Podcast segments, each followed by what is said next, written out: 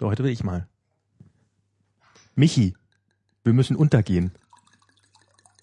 Hä? Hä? Hä? Max, Ja. hier ist dein Wein. Danke. Wir trinken heute mal Rotwein.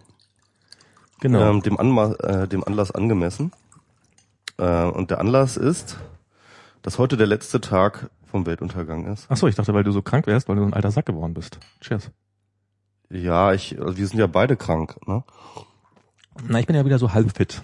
Also so richtig fit natürlich noch Ja, die nicht. Sache ist die, ich war jetzt wirklich drei Wochen krank, ganz ekelhaft und ähm, das kam immer wieder. Also irgendwie dachte ich immer dauernd, ich bin gesund und dann und dann hatte ich dann plötzlich doch wieder Husten und jetzt war ich gestern hatte ich wieder diesen dieses Gefühl, so jetzt ist es echt endlich durchgestanden. Ach. Und ähm, dann war ich auf einer Party und habe dann wieder so ein, zwei Bier getrunken, bin dann eigentlich auch relativ früh nach Hause, aber bin dann heute Morgen schon wieder mit so Halsschmerzen aufgewacht und dann irgendwie ist alles widerlich. Naja, und deswegen habe ich mir gedacht, so wieder so kaltes Bier in den Rachen kippen ist nicht so eine gute Idee und aber irgendwie ganz ohne Alkohol ist dann ja auch kein WMR. Und äh, das hat mir letzte Folge ja schon irgendwie ohne Alkohol, war ja nur, ähm, Anne hat ja nur getrunken. Wir Und- werden alt. Ja, und dann haben wir gedacht, irgendwie, ja, so ein bisschen Rotwein, den man bei Zimmertemperatur trinken kann, ist dann vielleicht ein bisschen bekömmlicher. Ich wollte ja Glühwein. Ja.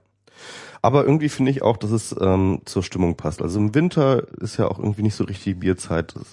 So kalte Getränke zu sich nehmen, das passt irgendwie nicht. Und außerdem, es wird ja jetzt ein bisschen festlicher, es wird ja ein bisschen ja festlicher durch das Weihnachtsfest und natürlich auch eben genau, wie gesagt, wegen Weltuntergang. Der Weltuntergang muss ein bisschen stilvoll begessen, begossen werden.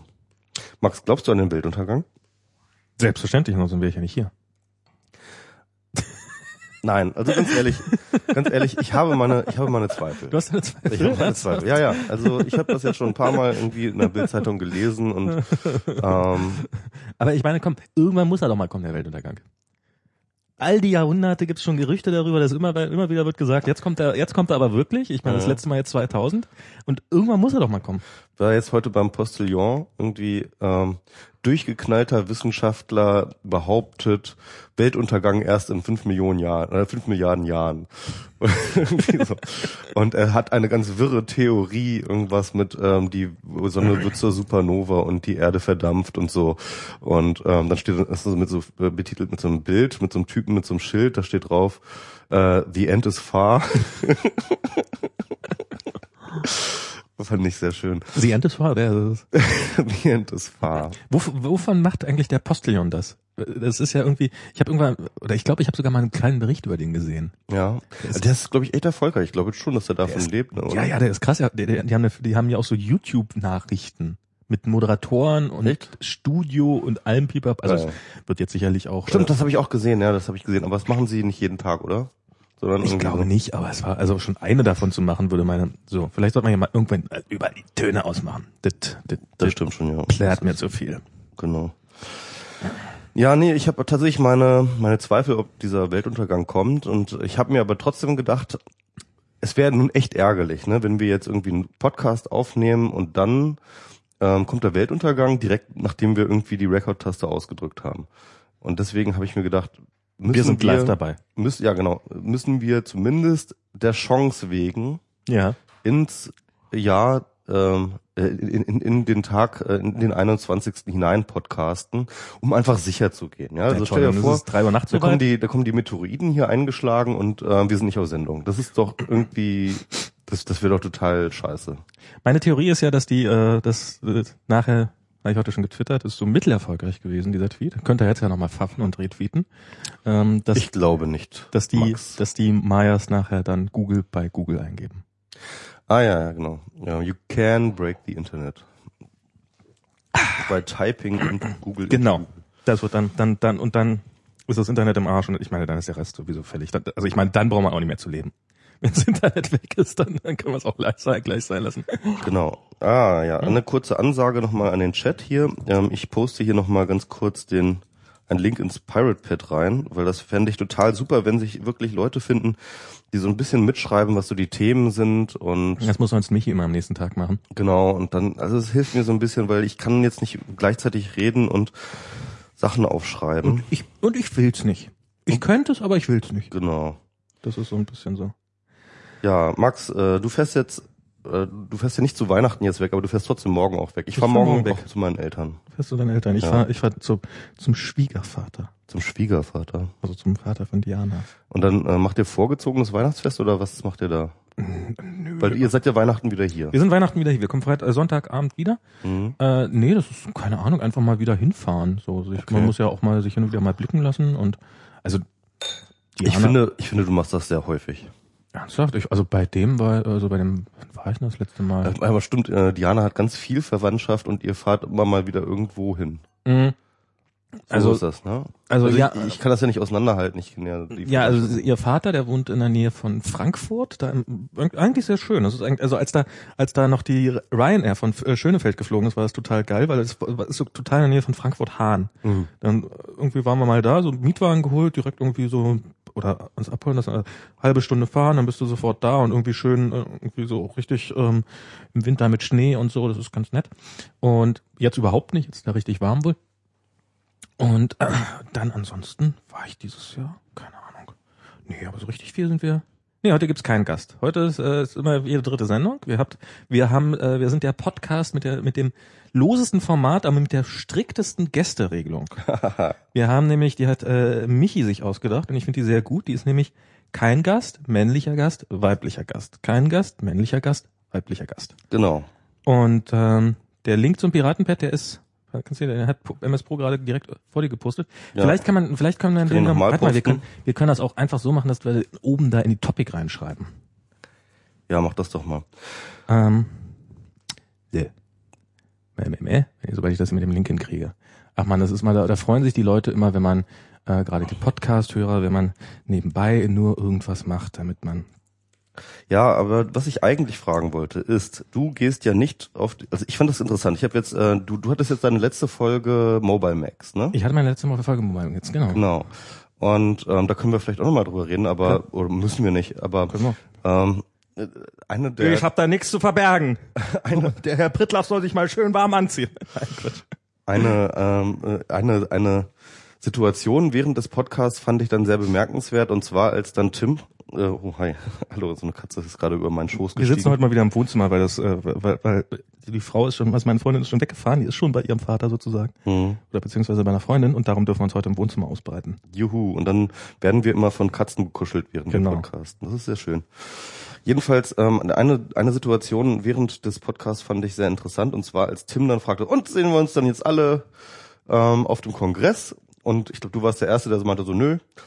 Und dann aber Ich auch Huckel und, und, und Dennis und, und alle. Also das wir waren gesamte, alle überrascht, dass alle das gesamte Team, wovon jetzt einige Leute ja durchaus äh, relativ äh, eingefleischte CCC-Member sind, Ja. äh, alle so von sich aus so, nö, ich fahre da nicht hin dieses Jahr. Ja, ja, so, hm. Das war irgendwie, und, und, und Tim war wirklich schockiert. ja, Ne? ja, das ist, ja. da kannst du jetzt mal du und Tim, ihr seid dann ganz allein in den äh, Hamburger Kongresshallen. Nein, nein, ich meine, da sind ja schon ein paar Leute, die man kennt, auf jeden Fall. Das wird voll. Das wird voll und ich kenne auch ganz viele Leute, die hinfahren. Also ich, Also ich werde glaube, sie hatten jetzt schon im Vorverkauf schon mehr Tickets verkauft. So echt, ich hast du da irgendwelche Infos? Ich, ich habe so Gerüchte gehört, dass das, also ich weiß nicht, irgendwie, also es waren schon Zahlen. Wie, wie viele waren es letztes Jahr auf dem, äh, auf dem Berliner wie, wie, wie viel durften da überhaupt rein so? das waren, glaube ich, irgendwie, keine Ahnung, über 3500 oder sowas. Also dann haben die, äh, das, das war so knapp an die 4000, was jetzt schon Okay. bezahlt ist im Vorverkauf. Also Okay. nicht mal, nicht mal nur Verkauf, sondern Okay, gut, ja. Also ich glaube auch nicht, dass es leer wird. Das glaube ich nicht. Ne? Ähm, ich glaube, äh, ich habe aber durchaus meine Bedenken. Ne? Also eine Sache ist auf jeden Fall klar, du kannst so eine große Veranstaltung von so ein paar Chaos-Nerds nicht einfach äh, mir nichts, dir nichts eine neue Location verpflanzen und alles wird gut gehen. Es wird organisatorische Mängel geben und das ist auch nicht schlimm. Das ist ganz, das gehört dazu. Das Ganze wird natürlich Beta sein. Es wird, es werden Dinge schief gehen und damit muss man rechnen. Das kann natürlich ähm, je nachdem halt echt ein bisschen zur Frustration beitragen. Da, da geht, aber davon muss man einfach ausgehen. wird es ein Bällebad geben? Das weiß ich Eine nicht. ganze Bälle-Schwimmhalle. Das weiß ich nicht, aber ich kann mir gut nicht vorstellen, dass das irgendwie ähm, total glatt läuft. Ähm, die andere Sache ist tatsächlich das Programm und ich finde, ehrlich gesagt, habe ich das Programm so durchgescrollt und ich hatte wirklich Probleme, irgendeine Sache zu finden, die ich mir gerne angucken möchte. Ernsthaft? Ja. Also, äh, Fahrplan, oder Fahrplan 29C3.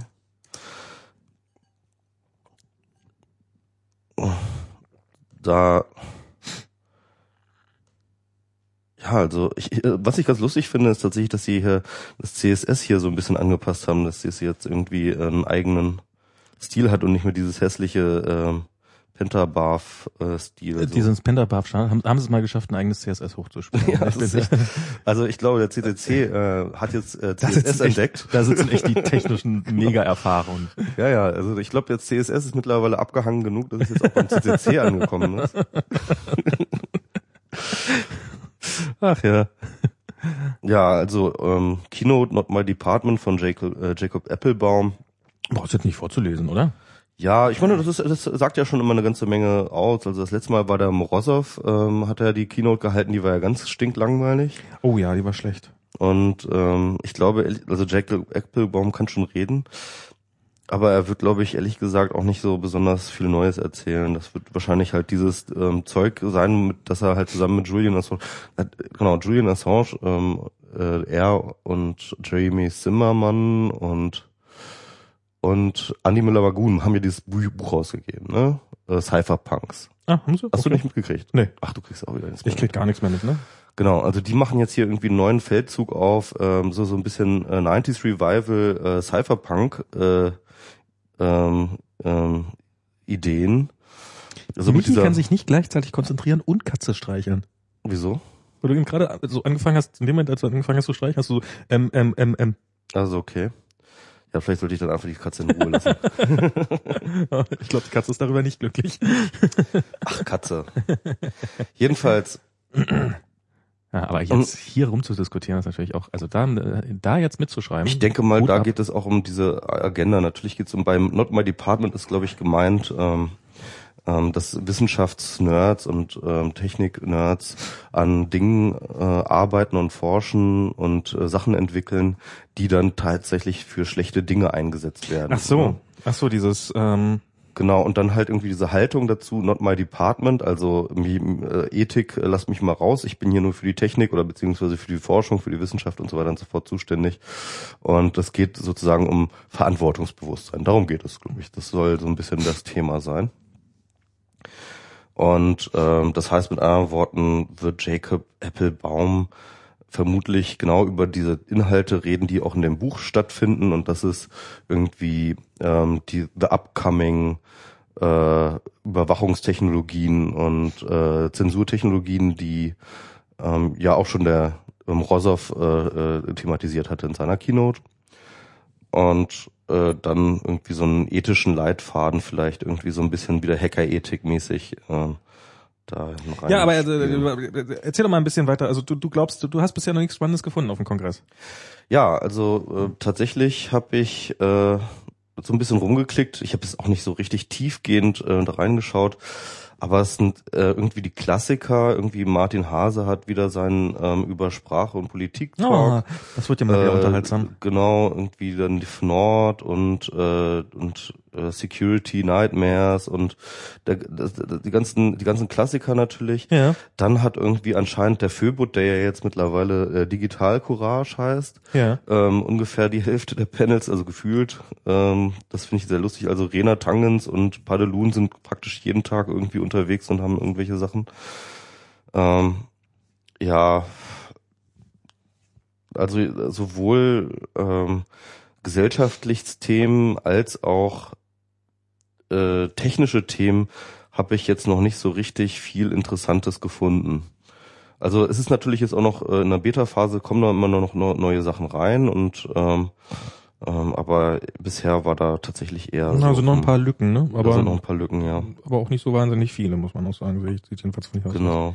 So. Also genau. Ich, ich fand das interessant. Da gab es noch mal so ein ähm, so ein so ein Blogpost von irgendeinem relativ bekannten Hacker aus den USA, der halt auch irgendwie länger geschrieben hat, warum er diesmal nicht hinfährt zum Kongress und ja, und letztes Jahr war ja auch schon so ein bisschen, das hatten wir ja auch thematisiert, ja. war auch so ein bisschen schon Ja, da hat, da hat ja auch, da hat ja auch irgendwie äh, einiges gefehlt. Also die Gründe, warum ich dieses Jahr nicht hingefahren bin, ist ein bisschen, also wenn es in Berlin gewesen wäre, dann hätte ich mich sicherlich aufgerafft und hätte irgendwie, ein, also so ein, so ein Ticket organisiert, ist halt so ein bisschen die Faulheit. Also es ist jetzt nicht so, dass ich nicht äh, auf Teufel komm raus nicht nach Hamburg fahren würde. Ähm, aber so äh, ist so ein so diese Kombination aus letztes Jahr war so, hm, ja, okay, aber muss auch nicht sein, unbedingt. Äh, da fand ich tatsächlich die parallel dazu stattfindende Spackeade, ähm, also nicht spannender jetzt im, im Sinne, also ich meine, die Vorträge da waren äh, okay, aber jetzt äh, auch nicht rasend, aber so einfach so von der ganzen Stimmung und Atmosphäre her fand ich äh, das sehr sympathisch. Was mir auf dem Kongress so ein bisschen fehlte. Das ist jetzt vielleicht ein ganz persönliches Empfinden, aber mm, ja, so, so, so, so kam das bei mir an. Also es war so, so richtig toll war das nicht und äh, nicht so toll, wie es ein paar Jahre davor war.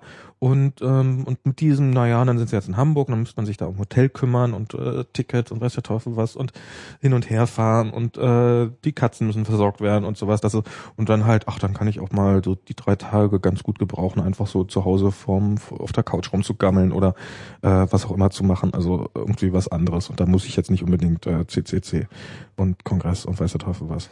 Also ich fahre auf jeden Fall hin und werde mir da auch die Sachen angucken und ja, also ich habe mir da jetzt auch gar nicht so lange drüber nachgedacht. Ich habe mir gedacht, so, nee, irgendwie Kongress, das ist jetzt einfach schon so, na, das gehört einfach dazu. So, ja, ja. Ich, ich, hätte dann wirklich so diese das Problem eher gehabt, oh Moment, was mache ich denn, denn zwischen den Tagen, wenn ich jetzt nicht zum Kongress fahre? Ehrlich äh, gesagt, da wird mir problemlos was einfallen. Also ja. das letztes Jahr hatte ich nämlich auch so ein bisschen, dass ich, ähm, dass, dass es eigentlich so war, dass es schon so relativ so, ähm, ach so einfach mal wieder gar nichts machen zwischen den Jahren, das wäre auch schön.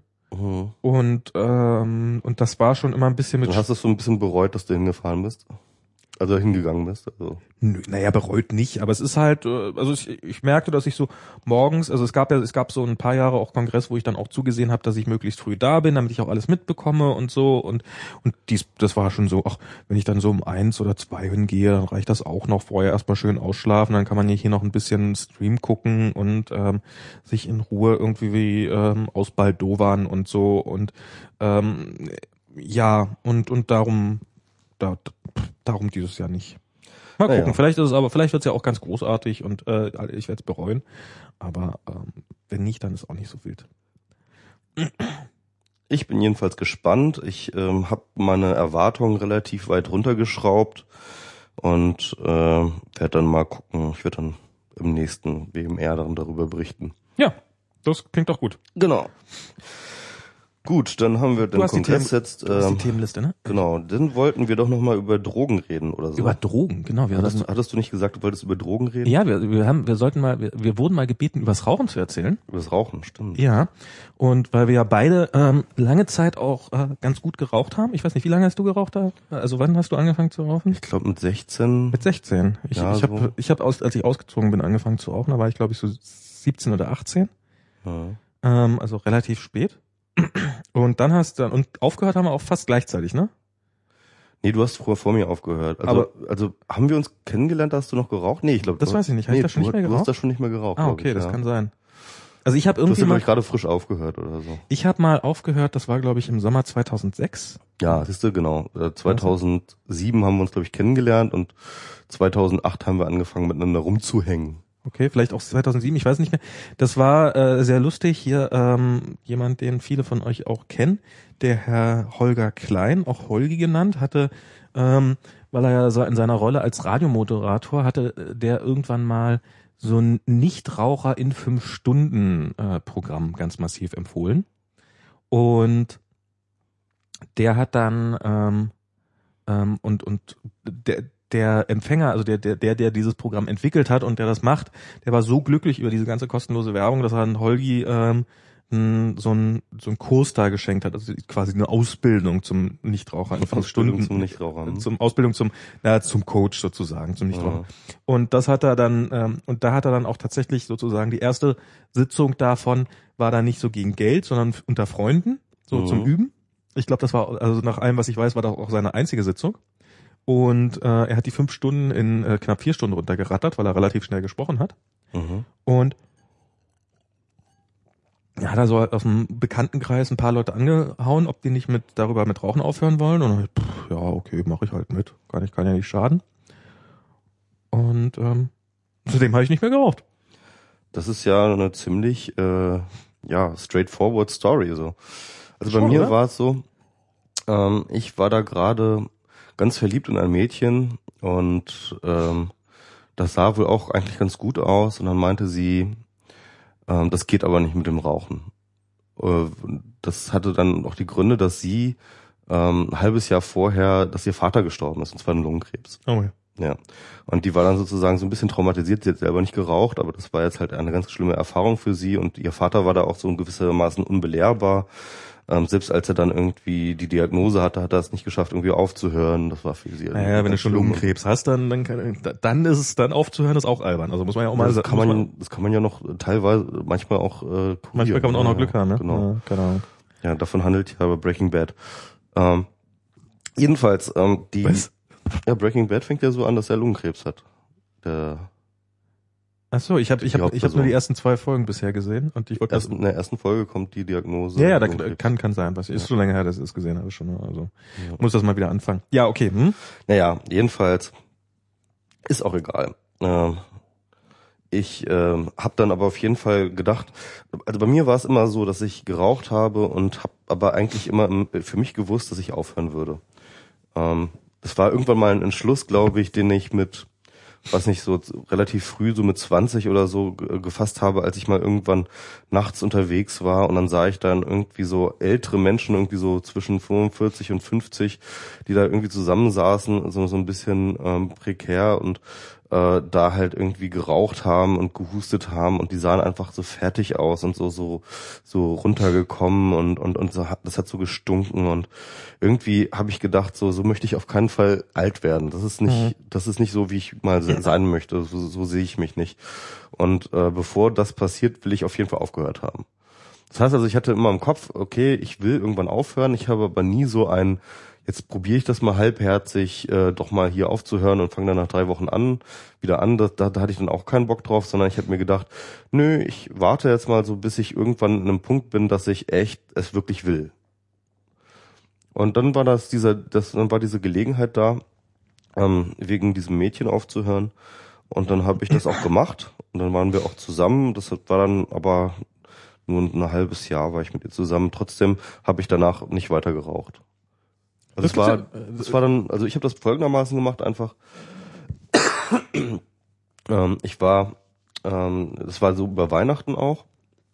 Und ich habe dann vor Weihnachten, bevor ich irgendwie zu meinen Eltern gefahren bin, habe ich dann immer immer jeden Tag eine Zigarette weniger geraucht. Also mir das so limitiert, Okay. ne? Irgendwie ähm, am Anfang irgendwie zehn Zigaretten und dann irgendwie zehn Tage so runtergezählt bis eins, bis ich dann halt die letzte Zigarette geraucht Ja. habe. Und ja, das war so der Versuch, da so ein bisschen smooth reinzukommen. Hätte man, glaube ich, auch weglassen können, hätte man, glaube ich, auch genauso gut irgendwie einfach äh, kappen können. Ich glaube, es sogar besser wird so direkt auch so Cold Turkey. Das kann schon sein, ja. Also es macht, glaube ich, auf jeden Fall nicht so einen wesentlichen Unterschied. Ähm, weiß ich jetzt auch gar nicht, ob ich das weiterempfehlen würde. Aber auf jeden Fall, der Witz ist, man hat dann erst einmal zwei, drei Wochen, wo es einem echt nicht so richtig gut geht, ähm, wo einem äh, die, wo man halt dann wirklich einfach diesen Entzug spürt im Körper, wo man diese, diesen, diesen Schmacht ganz, ganz wahnsinnig hat und extrem auch schnell gereizt ist und so. Und Also bei mir die ersten Tage waren echt furchtbar. Also es war wirklich so, ich habe aufgehört an einem Sonntag, mhm. war am nächsten Tag im Büro. Ich musste früher nach Hause gehen, weil ich echt mich überhaupt nicht konzentrieren konnte.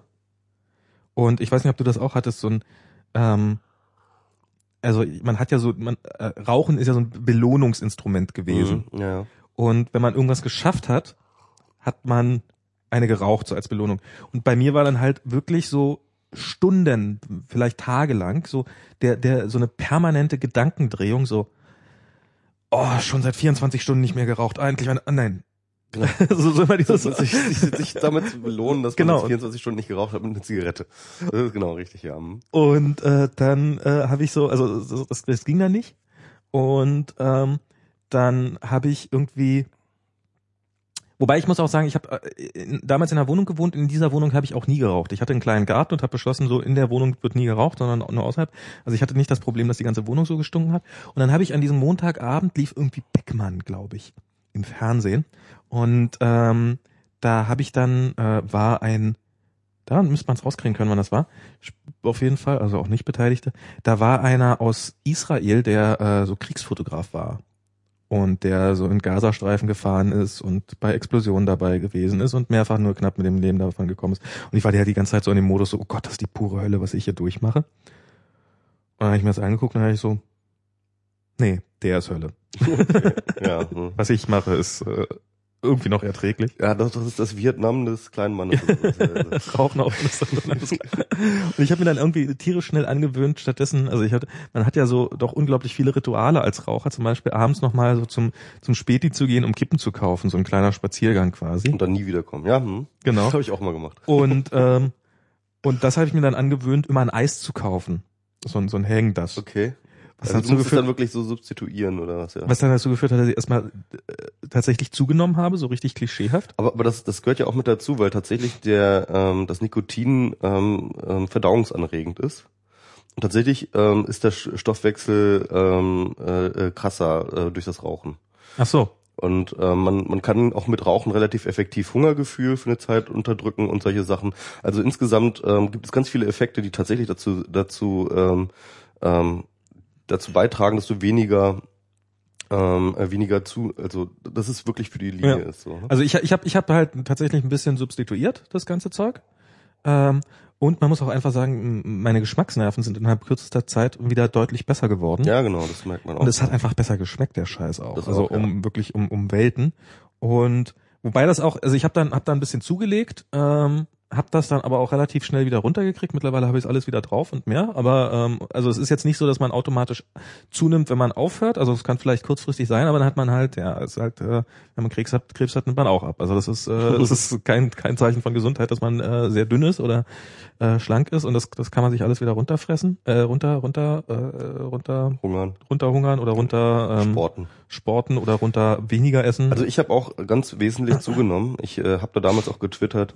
Ähm, also ich fand Rauchen schon sehr cool, aber zunehmen ist natürlich auch ganz nett. Ah nee, no, aber, aber dick, nee, aber dick werden ist natürlich auch sehr nett.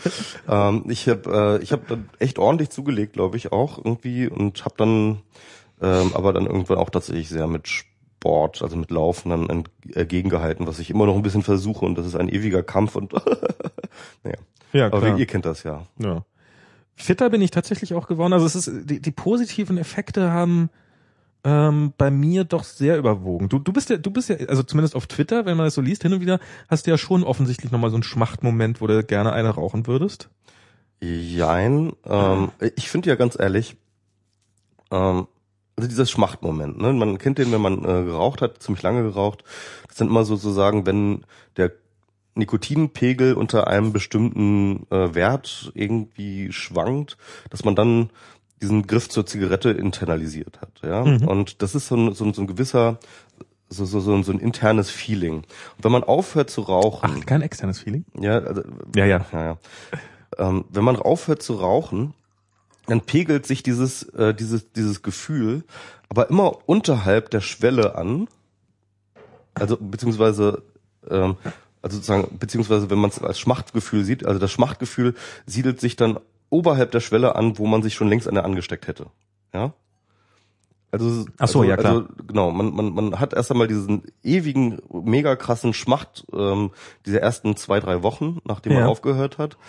Der wird, dieser Schmacht wird dann besser. Er wird aber nie so, dass er auf einem Level verbleibt, in dem man sich ähm, keine anstecken würde. Ja? Mhm. Sondern man bleibt sozusagen ewig in so einem äh, auf so einem Level stehen, in dem man sich früher ähm, ganz klar eine angesteckt hätte.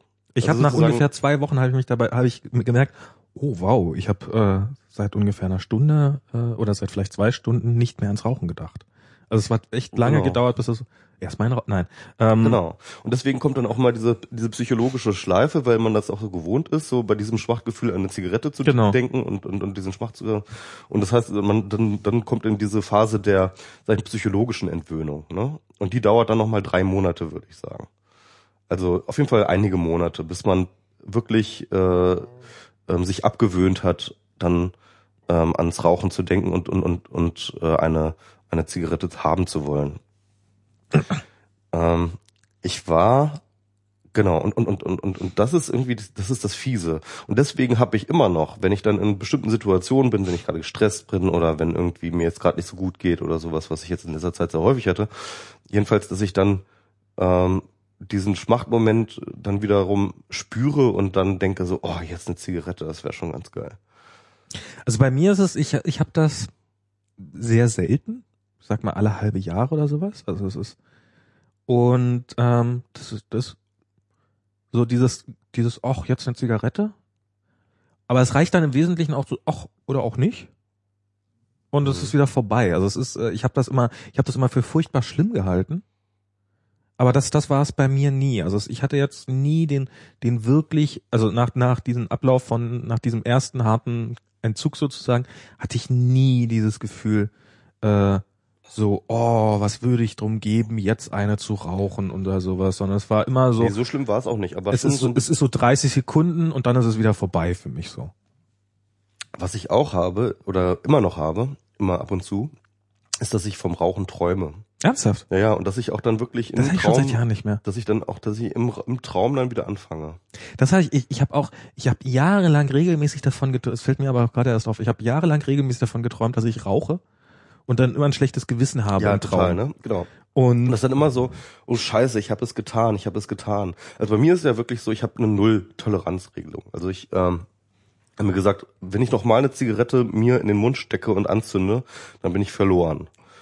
Weil ich war wirklich jemand, der wirklich sehr, sehr körperlich mhm. süchtig war und so. Ich glaube, ganz ehrlich, wenn ich mir eine Zigarette jetzt anzünden würde, ähm, dann ist auf jeden Fall die Gefahr extrem hoch, dass ich Es ist auch im Freundeskreis, ist es auch so bei Freunden, die lange Zeit auch nicht, also ein Freund von mir, der hat auch, als ich den kennengelernt habe, aber nicht geraucht. Er hat auch jahrelang nicht geraucht, also er hat äh, bestimmt zehn Jahre zwischendurch aufgehört. Und dann hat er ihn irgendwann mal einmal mit Zigarette gesehen mhm. und äh, ein Vierteljahr später hatte der sein immer seine Packung wieder dabei. Also das ist so, ich glaube, das geht ganz schnell. Wieder, das geht dann relativ flott.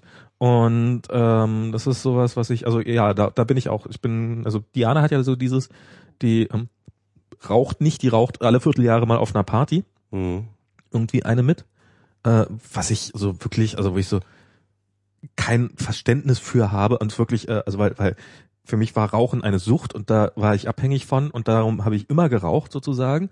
Und aber so dieses hin und also ich finde ehrlich, ich finde Rauchen auch nicht wirklich lecker oder sowas. Also ich glaube jedenfalls nicht. Und ich, ich habe sehr gerne geraucht. Also es hat mir sehr gut geschmeckt. Ich habe mich auch sehr wohl dabei gefühlt. Ich fand diesen Flash auch immer geil. Also, also ich bin schon, ist, ich, weiß, hattest du den am Ende genossen. noch? Ja, klar. Also ab und zu. Diesen Rauchflash? Also ich habe, also ich hatte den, als ich also so nicht mehr so stark natürlich, beziehungsweise nur wenn, wenn ich länger dann keine Zigarette hatte, dann aber immer noch, also immer mal wieder herbeiführen könnte man den noch, ja.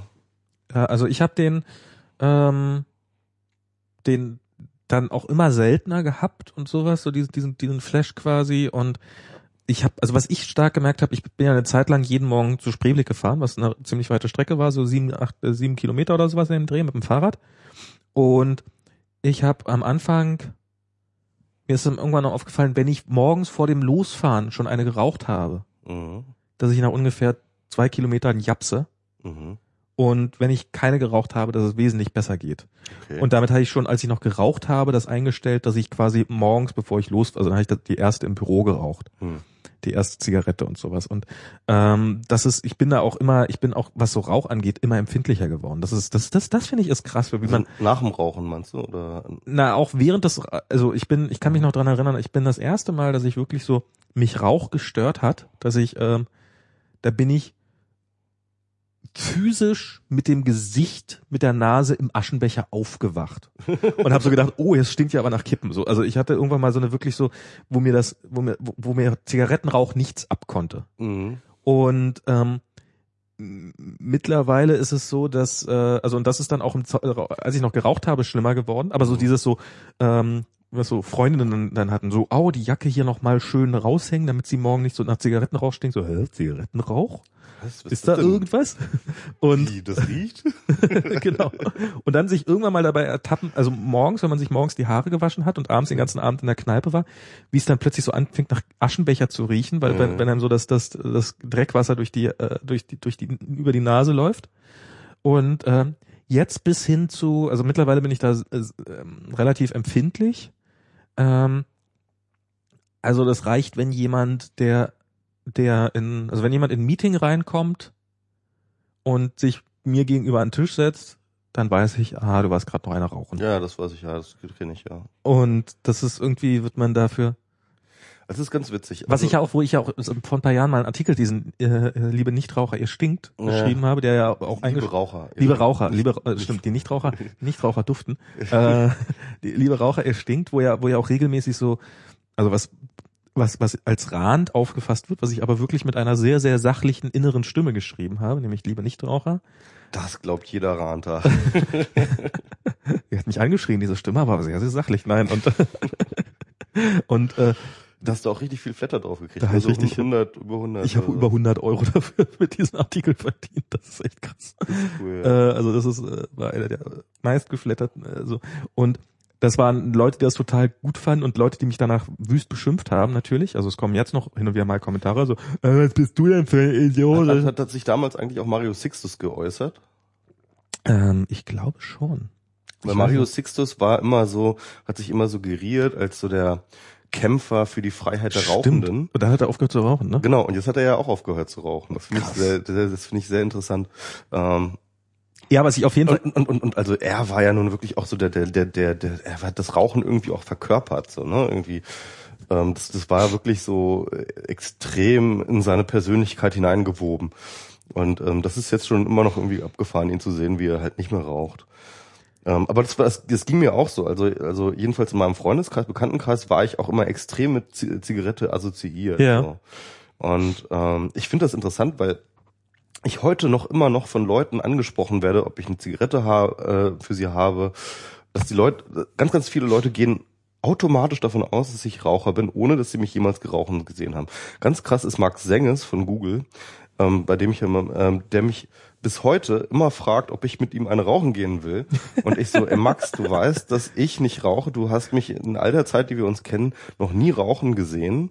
Und ähm, raff das doch mal, dass ich kein Raucher bin. Und ähm, ich, ich weiß nicht, ich glaube schon, dass das auch so eine gewisse, ähm, dass das schon irgendwie auch die Persönlichkeit prägt und dass man dann vielleicht irgendwie so eine, dass das, dass das der Persönlichkeit so, so, so etwas mitgibt, dass man dann immer noch erkennen kann als Raucher, dass man immer noch Raucher erkennen kann. Also auch selbst wenn sie sich als Nichtraucher tarnen, indem sie nicht mehr rauchen. ja, also man, man bleibt immer Raucher, so auf so eine Art. Naja. Ähm, Ich aber aber, nochmal zum Geruchssinn, weil das, das auch ein interessanter Punkt ist. Es ist natürlich so, dass du hast ja schon mit dem Geschmack ähm, erzählt, sowohl der Geschmack als auch der Geruchssinn ähm, wird durch das Rauchen ja extrem zerdeppert so, ja. Also zumindest temporär für die Zeit, die du rauchst. Und sobald du aufhörst zu rauchen, ähm, regenerieren sich da die Rezeptoren halt, Mhm. ja. Und das ist natürlich einer der Faktoren. Der andere ist natürlich, dass wenn du immer die ganze Zeit rauchst, deinen eigenen Rauch, der halt in deinen, deinen Klamotten stinkt, die du dich einfach dran gewöhnt hast, Ja, dass klar. du ihn selber nicht mehr merkst. Ich habe das so oft gehört, oh Michi, du stinkst. Und ich so, wieso? Nee. Ja, Warum denn? Und ähm, habe das halt mal irgendwie nicht mitgekriegt. Und ich habe dann erst irgendwie sozusagen nach dem Rauchen erst so richtig mitgekriegt, ähm, wie unglaublich krass ich zu dieser Zeit gestunken haben muss, ähm, in der ich geraucht habe. Und ähm, habe mich dann nachträglich ein bisschen dafür geschämt. Ja, Das ist so, ich habe mit 18 oder so, als ich angefangen habe zu rauchen, bin ich auch so, bin ich äh, zum zur Verwandtschaft gefahren und die so mir so ins Gesicht, du rauchst. Und ich so, also es war wirklich so, können die hell sehen? Woher wissen die das? Wie ist es ihnen möglich? Ich habe die letzte doch vor äh, 30 Sekunden ausgemacht. das können die gar nicht gesehen haben. Das können die gar nicht. geraucht Ich habe doch da um die Ecke geraucht. Ich bin nicht mal auf die Idee gekommen, dass das eventuell, dass man das einfach, einfach wirklich äh, stark riechen könnte. Ja, ja. Und, äh, und, und jetzt ist es so, dass das, das, das halt so dieses Jahr, da ist, äh, Aber, aber ich persönlich habe mir dann, nach, als ich aufgehört habe zu rauchen, habe ich mir dann vorgenommen, aber du wirst jetzt nicht einer von diesen ähm, Ex-Rauchern, die sich jetzt die ganze Zeit darüber beschweren, dass irgendwas nach Rauch stinkt. Ähm, also weil das ist ja so auch so typisch irgendwie, zumindest klischeehaft, dass Ex-Raucher dann auch extrem empfindlich sind gegenüber dem Rauchgeruch. Aber und dann habe ich mir irgendwie geschworen, nein, ich gehe auch weiterhin in die Kneipen, in die ich gehe und ich werde mich nicht beschweren, wenn Freunde irgendwie von mir in, in geschlossenen Räumen und so weiter und so fort rauchen. Und ich versuche das immer noch so ein bisschen aufrechtzuerhalten, aber ehrlich gesagt, es ist echt schwierig. Ich gehe sehr, sehr ungern mittlerweile in Kneipen, in denen geraucht Ja, wird. das geht mir Es genauso. ist wirklich so, dass ich dann zweimal überlege, ob ich da jetzt reingehe oder nicht, weil es mich einfach komplett nervt, wenn ich zum Beispiel frisch, an, frisch gewaschene Klamotten anhabe und die danach einfach echt stinken, dass ich sie gerne am liebsten wegschmeiße. Man hat am nächsten. Tag, also geht mir zumindest auch einen schlimmeren Kater, wenn man die ganze Zeit in Genau. verrauchter Luft ge- gesessen hat. Genau. Das ist auch noch ein Unterschied übrigens, den ich auch gemerkt habe, nachdem ich aufgehört habe zu rauchen. Ähm, früher, wenn ich dann Party gemacht habe, bin ich halt echt immer mit dem Schädel aufgewacht. Aber das war nie der Alkohol, wenn habe ich jetzt festgestellt. Es war immer die Zigarette. Also Ja. man raucht ja immer mehr, wenn man irgendwie trinkt. Und ähm, dann, ich habe dann meistens dann auch irgendwie eine ganze Schachtel irgendwie in einem Abend dann weggezogen. Und äh, das war dann einfach das Nikotin ist dann oder Teer oder was weiß ich halt, weil diese ganzen Schadstoffe, die mich dann am nächsten Tag wirklich so geschädelt haben. Und ja, und teilweise kommt das immer noch ein bisschen, wenn man irgendwie in so Kneipen ist, in denen halt viel geraucht wird. Und äh, ja, also ich bin da schon echt intolerant geworden. Es ist jetzt nicht so, dass ich jetzt jeden irgendwie anbrülle, der sich in meiner Nähe eine Zigarette ansteckt, aber ähm, es ist wirklich so, dass ich ungern in Raucherkneipen gehe, ähm, dass ich äh, ungern in Räumen sitze, in denen Leute rauchen, ähm, dass ich das schon noch mache, aber äh, dass ich da, ähm, dass ich das möglichst versuche zu vermeiden. Das war, was mir irgendwann aufgefallen ist, ich hab, ähm, ist ja lustig, wir ziehen jetzt äh, mit, mit der Firma in das, in, in, in das gleiche Gebäude, in dem ich schon mal eine Firma hatte. Oder mit, äh, mit einer Firma, äh, ja, an einer Firma beteiligt war. Und diesmal bin ich nicht beteiligt. Also ähm, in, in, in derselben, im, im selben, im selben Gebäude, äh, eine Etage höher und äh, das fällt mir jetzt gerade auf. Und wir haben da, wir saßen da immer und die, die, die Firma hat, der ging's nie gut, äh, war so eine Werbeagentur und ähm, alles eher schlecht und weiß der Teufel was und äh, ist dann auch pleite gegangen. Und ich hatte dann irgendwann, nachdem ich mit Rauchen aufgehört habe, bin ich nochmal in dieses Büro reingegangen, wo dann meine ehemaligen Kollegen da noch saßen. Also ich, ich arbeitete da schon nicht mehr und ich hatte auch mit, äh, mit Rauchen aufgehört. Und ich ging in dieses Büro rein und mir war so schlagartig klar, warum wir kein Geschäft machen. Weil es war einfach, alle, die in dem Büro saßen, haben die ganze Zeit über gequarzt, ohne Ende. Die Luft war einfach dick, der Teppich hat gestunken, es hat alles, also es war wirklich, du bist reingekommen, es war so ein Grau in Grau. Und äh, kein Wunder, dass niemand mit uns da Geschäfte machen will. Naja, egal. ähm, Wollten wir noch was über Drogen weiter erzählen oder wollten wir uns nur so mit dem Rauchen mal outen? ja, ich, keine Ahnung, also äh, was hast du noch so für Drogenerfahrungen? Hast du irgendwas? Ja, Gekifft ich habe natürlich, schon ich diverse Sachen ausprobiert. Ich finde jetzt, ähm, Willst du nicht weiter darüber erzählen? ja, können wir machen. Müssen wir auch nicht, wir können auch mal das Thema wenden. Ja, also ich kann, können wir, können wir noch mal machen. Also ich, ich meine, wir haben, ich bin jetzt nicht wirklich jemand mit irgendwie ausschweifenden Drogenerfahrungen. Ich glaube, ich bin da eher unterdurchschnittlich, was das angeht. Ich habe äh, verschiedene Sachen probiert, habe irgendwie relativ standardmäßige Erfahrungen damit gemacht und aber auch nie irgendwie irgendwelche weitergehenden Drogen wirklich regelmäßig konsumiert. Und ich weiß nicht, wie es bei dir ist. Gekifft? Hast du nicht regelmäßig gekifft? Doch. Ja, aber das war wirklich eine ganz kurze Ah, Phase. okay. Nee, ich habe ich hab längere Zeit lang viel gekifft. Mhm. Ähm, das ist. Mit Kiffen aufhören war übrigens wesentlich leichter als mit Rauchen aufhören. Das hat ja auch praktisch keine wirkliche Ja, aber so, so, so damals war noch immer so das Argument, oh ja, da wird man voll abhängig von und sowas. Das war. Ja, das haben äh, Eltern erzählt, die keine Ahnung. Naja, hatten, und, und die das dann aus Medien immer hatten, aus dem Fernsehen und sowas. Ja. Und, und da ist die meine, Einstiegsdroge. da ist meine praktische Erfahrung gewesen, also mit, Rau äh, mit Kiffen aufhören. Ich habe eine Woche lang ein bisschen schlechter geschlafen, aber wirklich nicht mal viel. Ähm, ich habe Pilze ist so das Einzige, was ich heute nochmal machen würde. Aha. wo ich echt LSD so- nicht, oder was? Was? LSD nicht? LSD, äh, LSD wäre mir zu riskant. Also ich habe, äh, z- wie oft habe ich in meinem Leben zweimal LSD genommen und ein Freund von mir, der ist auf LSD hängen geblieben Hm. und der musste zehn Jahre lang Antidepressiva fressen und sowas. Also Ach der Scheiße. war echt, ähm, den hat's da richtig weggeledert. Hm. Und Das weiß man immer vorher nicht. Ich glaube, es ist, also bei diesen Drogen ähm, gibt es halt immer einen ganz, ganz krassen Einfluss der eigenen äh, psycho, psychischen Disposition, Disposition. Und ich habe zum Beispiel beim Kiffen festgestellt, dass ich definitiv ein, äh, äh, eine gewisse Prädisposition habe, dass es ähm, mir Paranoia-Schübe verleitet okay. und dass ich durch und dass ich daraufhin auch wirklich äh, depressiv werde so Und äh, habe das hab wirklich aus psychologischen äh, psychischen Problemen habe ich äh, aufgehört zu kiffen was äh, was eine gute Entscheidung war. Das habe ich, also ich habe nicht mit, äh, das habe ich nicht gemacht, aber nachdem ich aufgehört hatte zu kiffen, was so quasi auch mit dem Ende einer Beziehung äh, einherging, habe ich dann irgendwie ein Jahr später oder sowas nochmal so, da hatten äh, im Freundeskreis gab es da ein Erntedankfest, äh, wo ähm, sozusagen die Eigenernte gefeiert wurde und da wurde ähm, das war relativ schwaches Zeug, aber verdammt viel. Also es war das Motto des Abends war, er darf niemals ausgehen, also der Joint, und er ist mhm. niemals ausgegangen.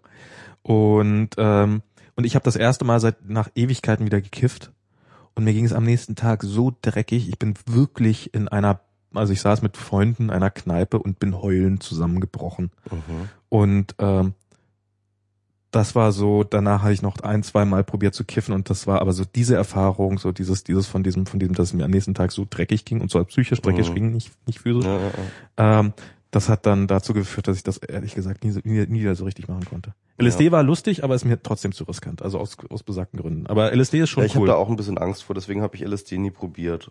Das aus dem Grund habe ich äh, Koks nie genommen, weil ich bei Koks hatte ich immer so das Gefühl, das könnte genau mein Ding sein.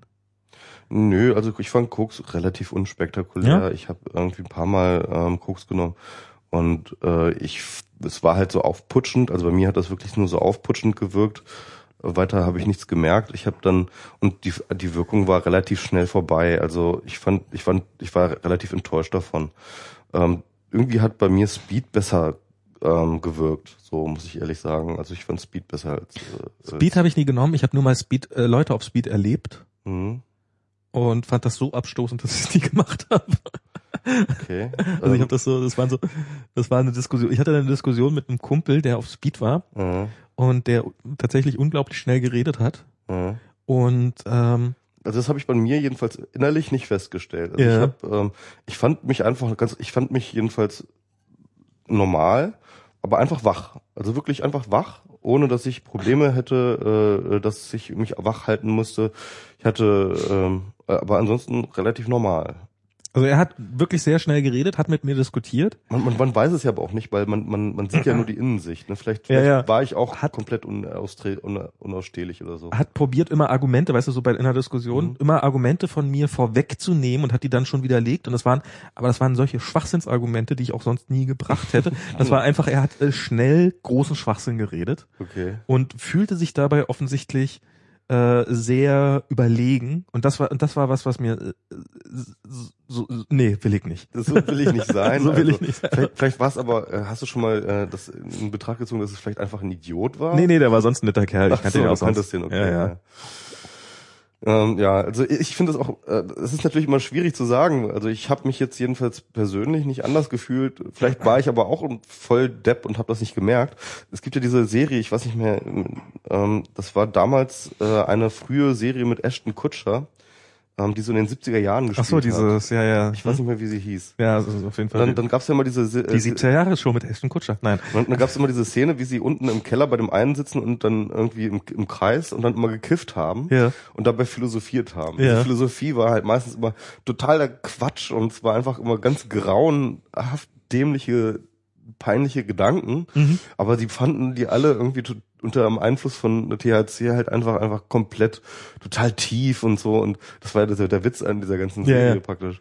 Und und ich glaube, ähm, das ist immer diese Schwierigkeit. Also man man hat irgendwie, man ist auf dem Trip auf dem einen oder dem anderen und nimmt bestimmte Dinge und sich selber auch auf eine, eine bestimmte Art und Weise wahr, die dann irgendwie total überhöht oder total äh, oder, oder oder total tief oder total ähm, sympathisch ist und von außen ist, sieht man einfach nur aus wie ein totaler Schwachkopf.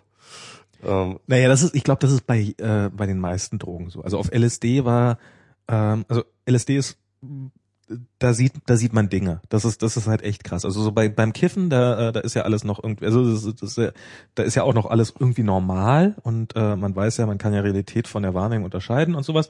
Und bei LSD ist das, da ist das schon echt eine Konzentrationsarbeit. Also da, da passieren so Sachen. Du kannst dich irgendwo hinsetzen und kannst dir an der Wand, an, an einer nicht bespielten Wand einen Kinofilm angucken. Oder da sind so Schlangen die Wände hoch und runter gelaufen. Ich war so und das war äh, bei LSD hatte ich dann auch sehr stark so diesen Moment also wenn ich gekifft habe zum Beispiel und ich bin ins Bad gegangen und da ist helles Licht gewesen und helle Kacheln und sowas, dann war wieder alles gut. Und dann habe ich so bei, wurde es mir bei LSD auch irgendwann mal zu viel so zwischendrin. Dann habe ich gedacht, okay, gehe ich ans Bad da wird alles wieder gut sein. Dann stand ich im Bad, stand vorm Spiegel und habe gesagt, puh, alles wieder gut. Und dann sah ich so, wie mein eigenes Auge so anfing, über die Stirn so auf den Kopf hochzuwandern. Da dachte ich so, hm, ach, vielleicht doch nicht alles gut. das war, also es ist, äh, es ist eine, ist eine, ist eine spannende Erfahrung gewesen, ohne Frage, aber ähm, Steve Jobs hat ja mal wohl gesagt, dass er niemanden ernst nehmen könne, der noch nicht einen LSD-Trip gemacht hätte. Äh, man, man, man, es ist, es, es ist es ist echt eine Erfahrung. Also es ist eine Erfahrung, die ähm, die durchaus, also das Wort Trip ist, glaube ich, nicht so verkehrt, weil es ist, es hat sowas von einer, von einer Reise. Aber, aber verändert es wirklich so nachhaltig die eigene Psyche, die eigenes, das eigene Denken?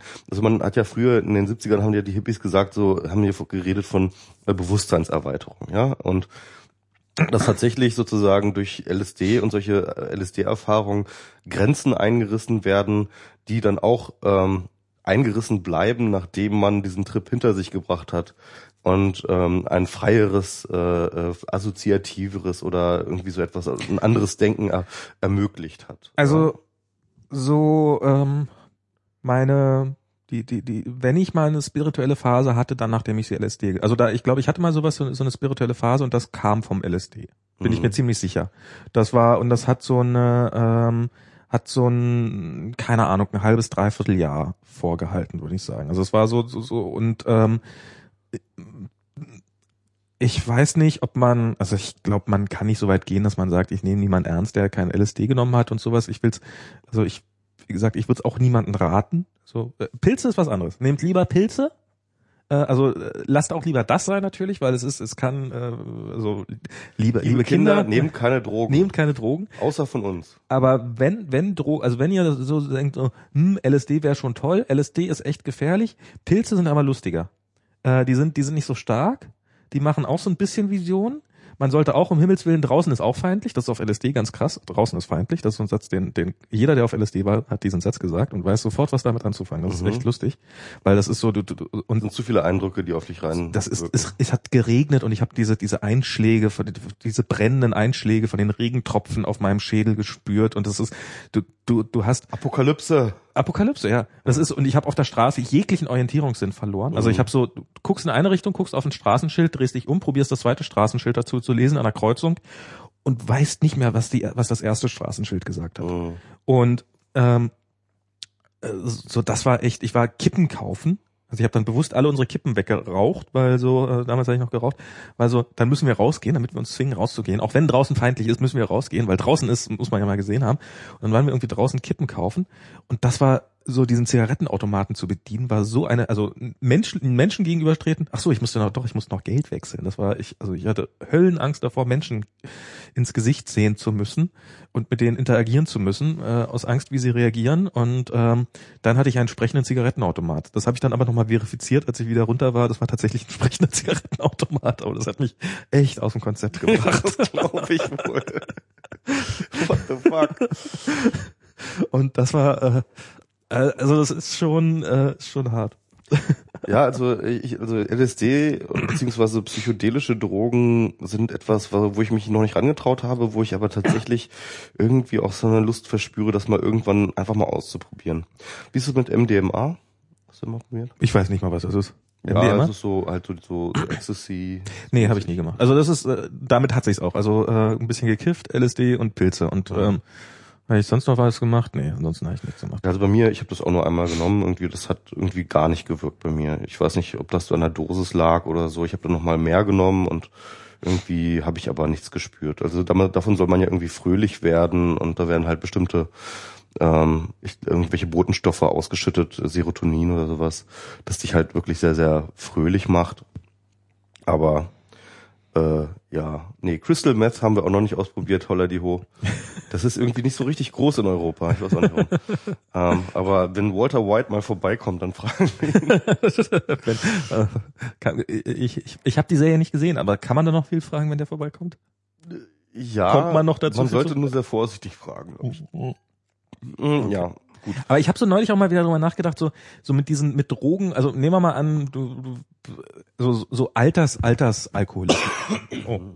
So Altersalkoholismus, was Ja. glaube ich ja durchaus nicht so selten ist, dass man so ab äh, irgendwie, dass man so Also nach bestimmten Kriterien bin ich bestimmt auch irgendwie Ja. Alkoholiker oder zumindest gefährdet oder so. gib mal, ich nicht, gib mal die Flasche. Genau, komm, hier noch, komm, darauf trinken wir einen, nee. Aber es gibt, ich glaube, es gibt so, also so, wenn man so im Freundes- äh, oder Bekanntenkreis sich so umguckt, so ab einem gewissen Alter sind, glaube ich, gibt es relativ viele Leute, die, ähm, ach, dann trinken wir, also so, so, so relativ regelmäßig so ihr, ihr Weinchen wegtrinken. Ich, ich glaube, nach, nach, nach den Regeln ist aber ganz Italien alkoholabhängig. Ja, klar, also es gibt es- bestimmte Regionen in Deutschland auch, also. Ich frage mich halt, ob das so, ob das denn wirklich so schlimm ist alles. Also dieses, äh, also so ganz ohne Drogen wäre ja auch doof. Also Goethe soll, der ist ja ewig alt geworden, ich weiß nicht wie alt, aber irgendwie über 90, glaube ich sogar. Und äh, der hat die, jeden Abend hat er zwei Flaschen Wein getrunken.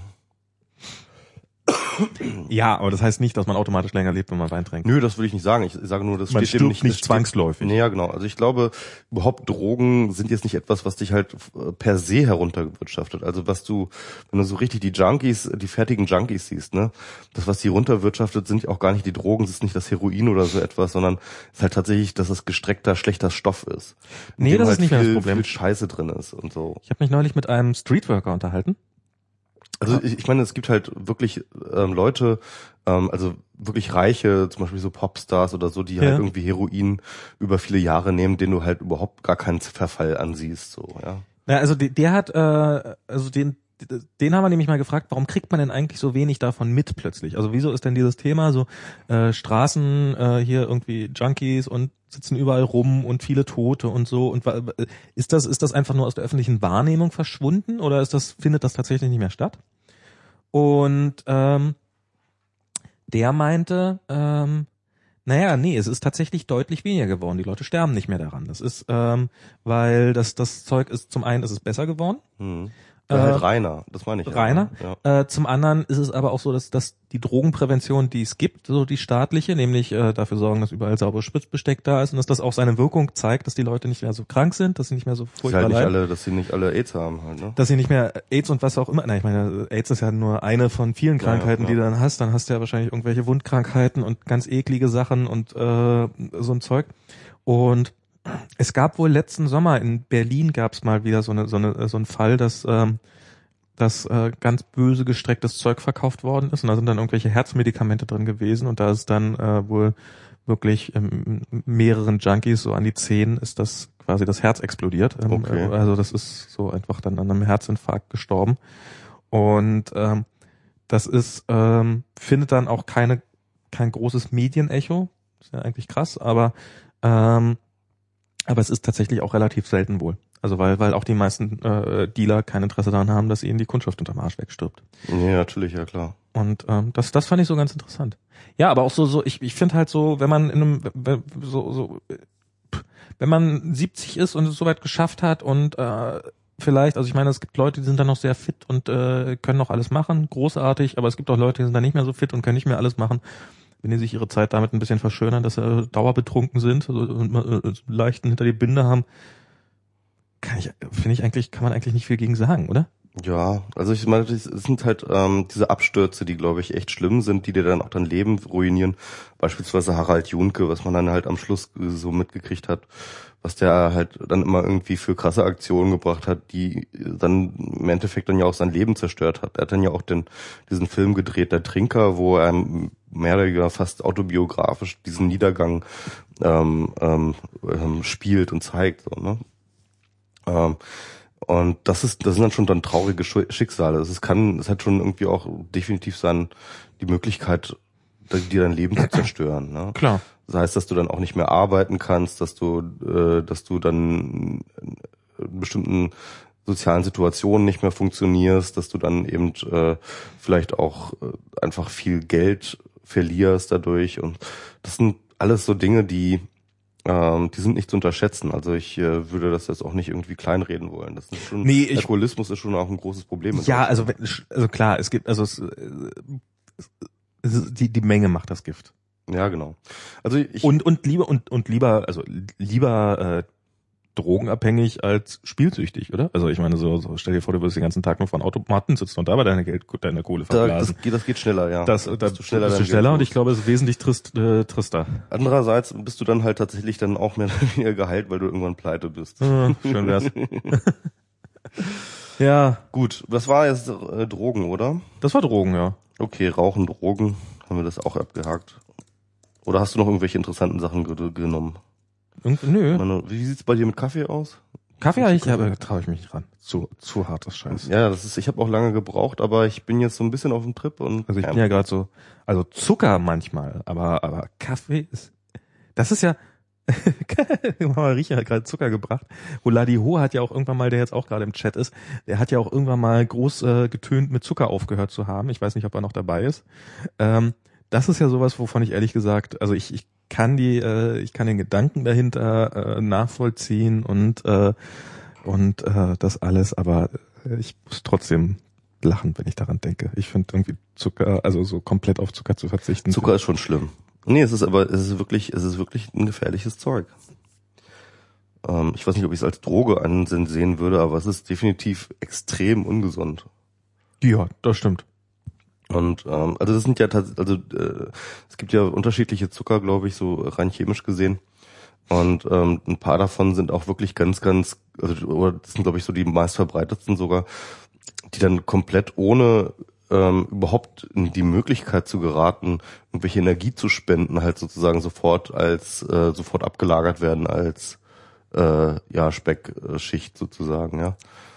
Okay, das ist Ähm, das sind ähm, bestimmte Zucker, die glaube ich auch aus äh, vor allem in den USA ist ein ganz großes Problem, weil die dort äh, das vor allem aus Mais generieren. Ach so, diese High Fructose Genau, Syrup. genau. Zeug, hm? Und das ist, glaube ich, echt, das geht überhaupt gar nicht durch den äh, äh, durch den Metabolismus, das geht halt direkt sozusagen auf, Ja, also das ist also auf die auf die dass, dass man dass man auf Zucker achten sollte, gar keine Mhm. Frage und dass dass man damit äh, dass das äh, dass das das lecker sein mag, aber trotzdem äh, sehr gefährlich sein kann, auch gar keine Frage. Aber so dieses gleich ins andere Extrem zu, verfol- zu, zu verfallen und dann zu sagen, Zucker ist generell schädlich und ich verzichte komplett auf Zucker, das ist sowas, was mir irgendwie, äh, also ich habe, ich habe auf, das war auf app.net, hatte ich da mal, hatte jemand, so, ich verzichte jetzt komplett auf Zucker und äh, und er meinte dann, dass er früher ja, und jetzt, seitdem ich nicht mehr jeden Mittag ein Red Bull zur Pizza esse, äh, trinke, ja, okay. aber, aber das heißt doch nicht, dass man nicht hin und wieder ein Stück Schokolade isst. Also das ist, äh, man muss nicht, man muss nicht gleich beide, Extre also zwischen den Extremen pendeln, sondern man kann das auch einfach, also Zucker kann man, glaube ich, sehr, sehr einfach, also nicht sehr einfach reduzieren, aber man hat keine Entzugserscheinung, wenn man ihn reduziert. ich habe ja nur eine Droge, die ich auf die ich richtig abgehe, ist halt Nudeln, ne? Nudeln, ja, ach, Nudeln. Ja, ähm, 2012 war das Jahr der Nudeln, ne? mein Jahr der Nudel auf jeden Fall. Ja, mal gucken, was da rauskommt. Also ich mache ja tatsächlich diesen ähm, äh, Nudel-Podcast weiter. Ich habe jetzt die zweite Folge gemacht mit Julia Seele. Ah, ich habe noch nicht geguckt, die zweite Folge. Genau, da, da kommt auch Zucker vor und zwar in Form von Ketchup. Das ist ja auch extrem zuckriges Zeug.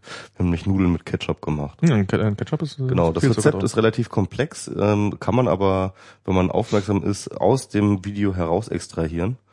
Ähm, ja, kann man dann vielleicht auch mal in den Shownotes Ich habe äh, neulich mal Pizza gegessen und also so Joe's Pizza und da war, waren die, war die Tomate gezuckert. Das ist was, wo man wirklich nicht mitrechnet. Naja, eher, dann denkt man so eine Kirsche, ne? Irgendwie. Ja, nee, es war, war, war, war so Tomate oben drauf und die ist, glaube ich, so ein bisschen mit Zucker überzogen, damit es so ein bisschen besser glänzt. Hm. Und sowas. Also das Eine ist schon. Zuckerglasur sozusagen. Ja, ja, so ein ganz leichter.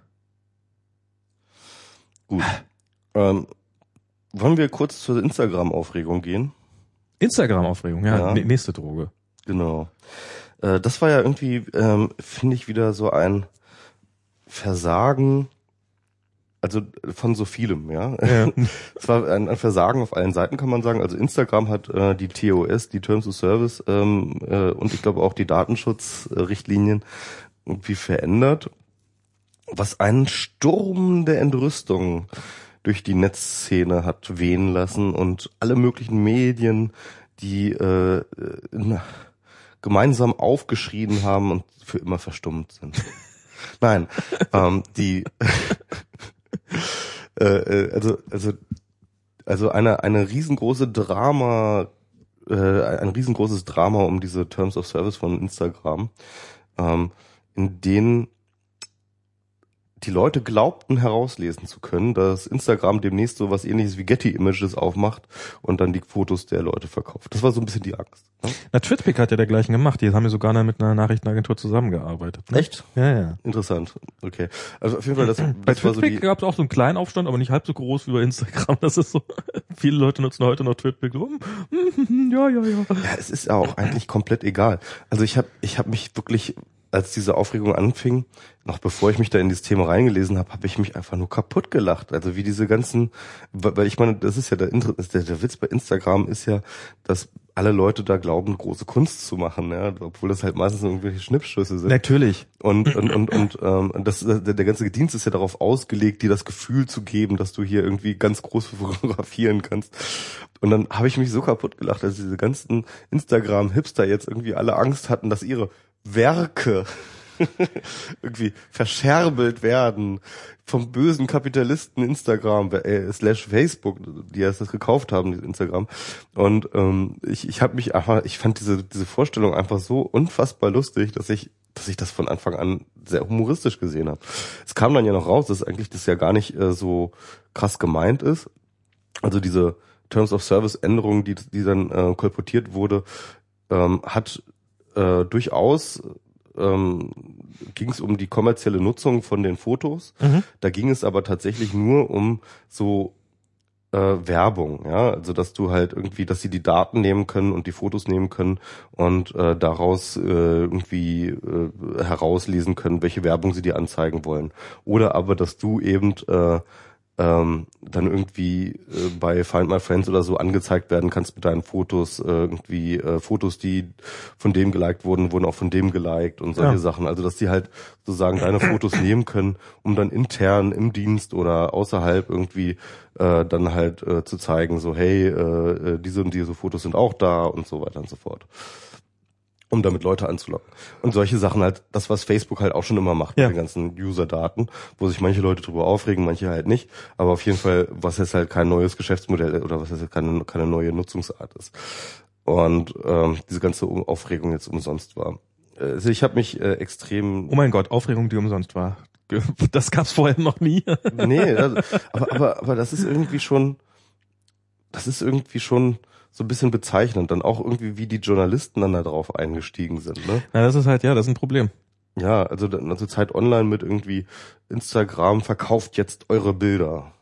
Und Es ist halt so diese MP es gibt irgendwie ich ich hab's ich hab das äh, das da musste man ja wirklich die die ganzen zwei Stunden die also die, dieser Shitstorm ging das das war ja heftig aber sehr kurz hatte ich das Gefühl also ich habe ich habe eigentlich relativ wenig davon mitbekommen ähm, das aber ähm, es ist ja so dann dieses, äh, dann muss die Empörungs, also ich meine, da muss schnell ein Artikel irgendwie erscheinen in den entsprechenden Online-Medien, die dann wieder über die, die gleichen Social Networks, das ist ja dann so ein selbsterhaltenes Feuer, Ja. äh, wieder geshared werden, die natürlich auch wieder als Beweis gehen, dafür gelten, dass an der Sache auch schon durchaus was dran ist und dass das ja nicht nur irgendwie ein paar irre äh, Facebook-Leute und und referenziert dann aufeinander und gegenseitig. Genau. Hast du nicht gesehen? Ja. Und Da werden dann die Medien genauso einge genauso wie jetzt die Bild als seriöse Quelle ist, dann plötzlich Twitter eine seriöse Quelle und äh, umgekehrt kann dann Twitter wieder aus der aus der seriösen Quelle Zeit Online entnehmen, dass dass dass die Aufregung ja schon durchaus berechtigt war. Das ist es liegt halt auch ein bisschen daran, glaube ich, dass ähm, äh, die Nutzerschaft von Instagram sich aus anderen Quellen oder größtenteils aus anderen Quellen rekrutiert als aus dem, sag ich mal, schon ähm, etablierten Netzvolk. Meinst du? Ähm, da sind sehr viele junge Leute dabei. Ach so. Es sind sehr viele Leute, die eher so aus dem Kreativbereich kommen, weil meine, du musst ja sehen, der, Insta, der Einstieg bei Instagram war ja eben nicht das Web oder so etwas, sondern eine App auf dem Smartphone. Ja. Ne? Und Smartphones sind ja nun iPhone. Seit, ja genau, iPhone war ja Wobei, genau die iPhone, iPhone. Und ähm, da war es dann halt eben und, und das ist ein, ein Einstieg, mit dem man durchaus sozusagen eine Sozialisation im Web durchaus bypassen konnte. Ne? Na okay, ja. Hm. Aber ich kenne Und- sehr viele Leute, die auf, also eigentlich alle, die ich auf Instagram kenne, aber es mag Das das meine liegt an- Sozialisation sein. das- das sind unsere- haben auch das Twitter-Accounts oder Facebook-Accounts. Genau, das sind unsere, das sind unsere Ja, ähm, Peer Groups so. Aber ich, also ich habe das mitgekriegt, dass halt dann auch jüngere Menschen sich dann eben äh, äh, ganz doll und, und ganz krass echauffiert haben. Irgendwie, wie, Anne hat das auch getwittert, dass ihre kleine Schwester, die halt auch Instagram nutzt, ähm, sie dann irgendwie angechattet habe, so mit irgendwie das gab doch jetzt, was, wo ist denn deine ACTA-Bewegung jetzt, wo diese Terms of Service, Oh. also die haben dann wirklich erwartet, jetzt müsse doch mindestens, doch mindestens ein gleich großer Aufschrei wie gegen ACTA jetzt passieren und die Leute zu Hunderttausenden auf die Straße gehen, um gegen die Instagram Terms of Services Ja. äh, zu, also, also ich, ich, ich, ich kann es wirklich vor mir sehen, irgendwie hunderte von Teenager, die Tränen im Gesicht haben, weil ihre Kunstwerke jetzt doch irgendwie kapitalistisch verwertet werden. Also ich, Und, ich, ich ähm, das will mich über diese Angst darüber will ich mich gar nicht so sehr, sehr lustig machen, weil dieses Gefühl, dass, dass, dass, dass da irgendjemand sozusagen mit deinen Inhalten, also so, so nehmen wir mal an, du hast jetzt den Schnappschutz dabei, der es tatsächlich groß rauskommt, im Endeffekt auch scheißegal, aber und jemand anders verdient damit, äh, weil, weil das jetzt, also ich meine bei, bei Twitpic so, das geht an eine Presseagentur, du, du machst irgendein Foto, bist bei irgendeinem Ereignis dabei, hast dich vielleicht auch ein bisschen selber in Gefahr gebracht oder so oder, oder warst irgendwo dabei, Das, das im Hudson gelif- ge, ge, gelandete Flugzeug war ja tatsächlich ein Twitpic. Ja, ja, genau. Mhm. Und äh, und dann ähm, geht das geht das um die Welt und Twitpic verkauft das? Oder oder oder du bist am nächsten Tag ist dein Foto auf allen äh, auf allen Zeitungen vorne drauf? Im besten Fall kann, kann ja bei so einem Schnappschuss tatsächlich mal passieren von der Ist doch Veranstaltung geil, oder nicht? und du kriegst nicht mal einen äh, warmen Hände, einen feuchten Händedruck für, ähm, kann ich verstehen, dass die Leute da irgendwie sagen, ach, da wäre ich auch gern dabei. Ach, das Ähm, ist doch aber sowas ja, von unrealistischer Quatsch. Ja, das kann- das das ist äh, Also und selbst dann, also ich würde mich darüber freuen, aber gut. Ja, das, aber da, da, sind, da haben die Leute eine andere Meinung. Das ist, das, das ist doch, das ist doch okay. Nee, ich glaube, sie haben einfach noch nicht wirklich drüber nachgedacht. Das ist, das ist meine, ähm, das ist meine Interpretation der Sache. Das ist wie, wie ganz oft wie beim Urheberrecht und wie beim Datenschutz, dass die Leute einfach irgendwelche diffusen Ängste haben, Hm. ähm, die, wenn sie mal drüber nachdenken würden, äh, einfach Kokolores sind. Aber Also ich vielleicht sag- haben sie auch, sag- vielleicht haben sie auch drüber nachgedacht und sind trotzdem zu einem anderen Ergebnis gekommen. Ich habe als du. letztens auch getwittert. Leute, die die CC-NC-Lizenz benutzen, die haben halt auch Angst, dass ihre Daten bei Facebook verkauft werden. Das ist, äh, das ist einfach, das ist einfach äh, Kokolores. Das sind ähm, Dinge, die ähm, in 99,999 Prozent aller Fälle wird dir einfach nichts passieren und und und und selbst wenn jemand irgendwo mal irgendwie ein paar Euro macht mit deinen Inhalten, sorry, das wird dich nicht umbringen, das ist, das tut keinem weh, das ist keine Menschenrechtsverletzung, das, Das- ist, nein, das ist- das ist einfach, das ist einfach, ähm, äh, das ist einfach wohlstandsgefüllter äh, Bullshit. Nein, Angst. Quatsch. Na sicherlich. Nein, das ach, ist es nicht. Also guck mal, nehmen wir mal an, äh, meine, äh, also äh, von mir war neulich mal wieder ein Tweet auf der Welt, Weltkompakt hier. Die haben ja immer den, den, den, so ein paar Tweets vorne drauf.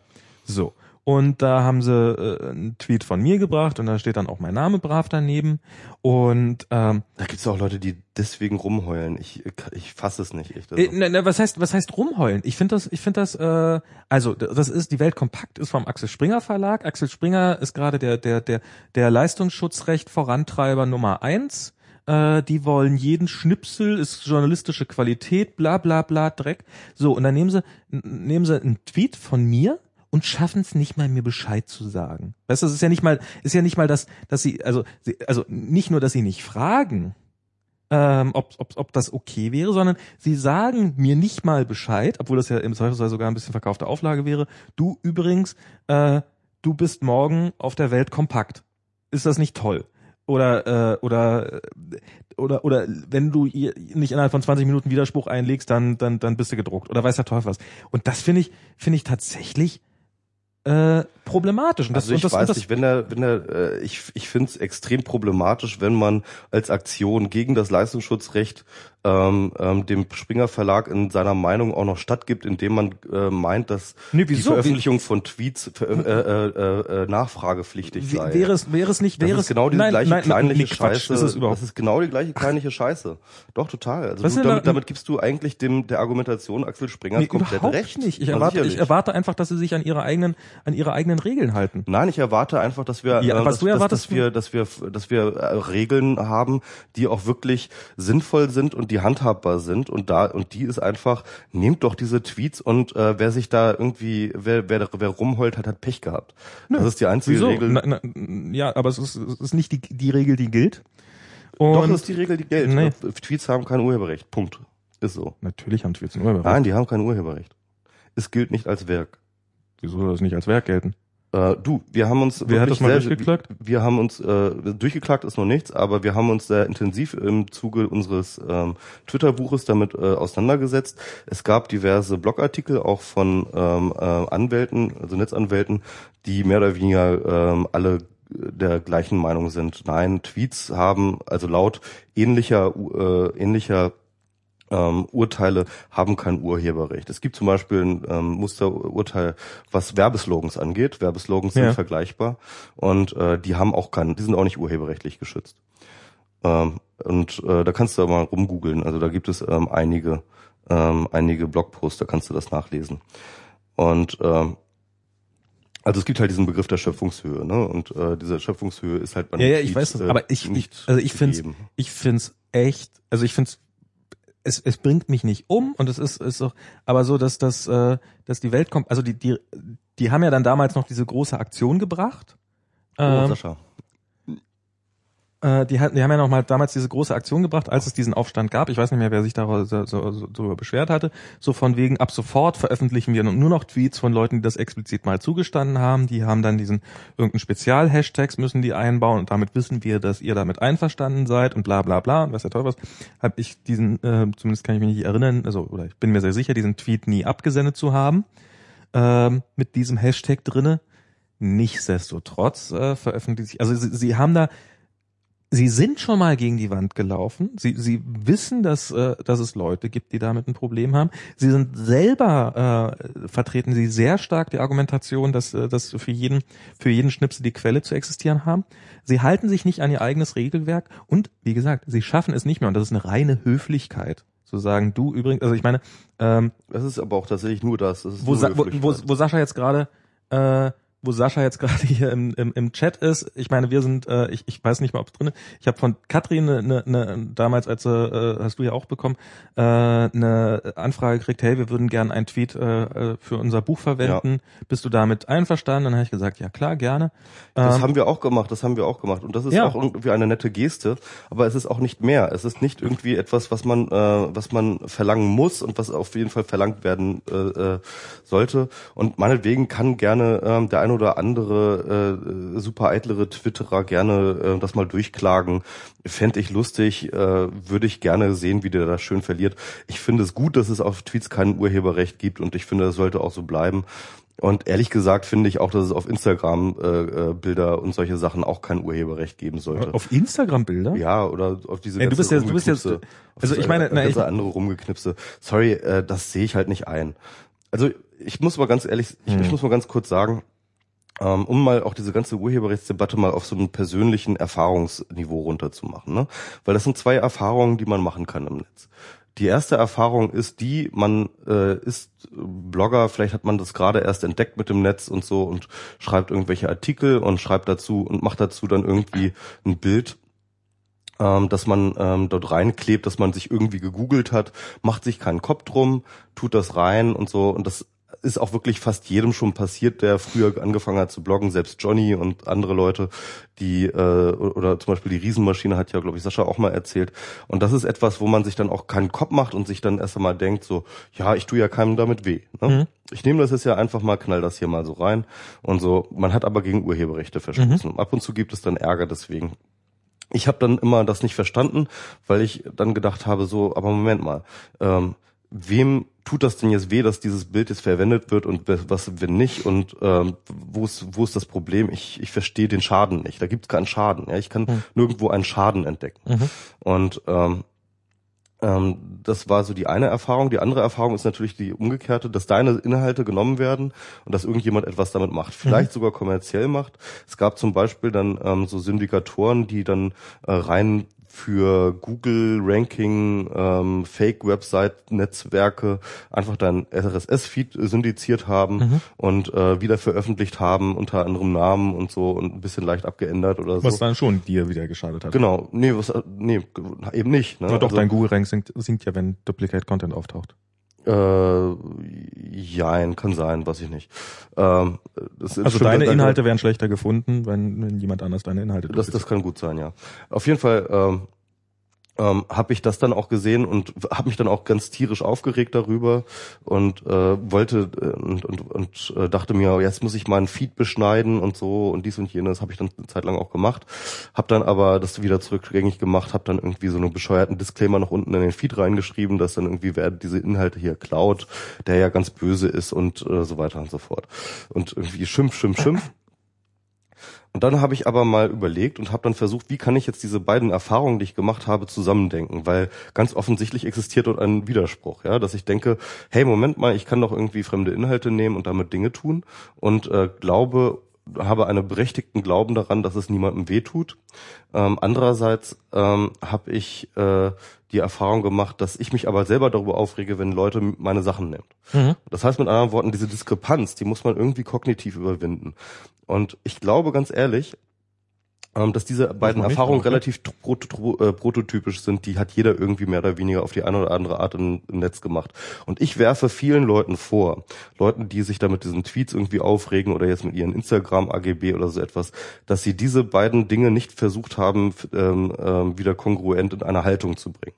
Denn wenn ich darüber nachdenke, jetzt jenseits von meinen subjektiven Aufregerfahrungen, was denn das Richtige ist, was denn das Bessere wäre, welches Web wir haben möchten, dann, und so bin ich übrigens auch auf meine, ich will das Urheberrecht abschaffen Position gekommen, ähm, dass ich dann glaube, ähm, dass ein freier Umgang und ein großzügiger Umgang mit unseren, ähm, mit, mit unseren Daten, mit unseren äh, Erzeugnissen ähm, das Web zu einem besseren Web macht und dass wir alle davon mehr partizipieren, wenn wir uns dabei nicht so anstellen.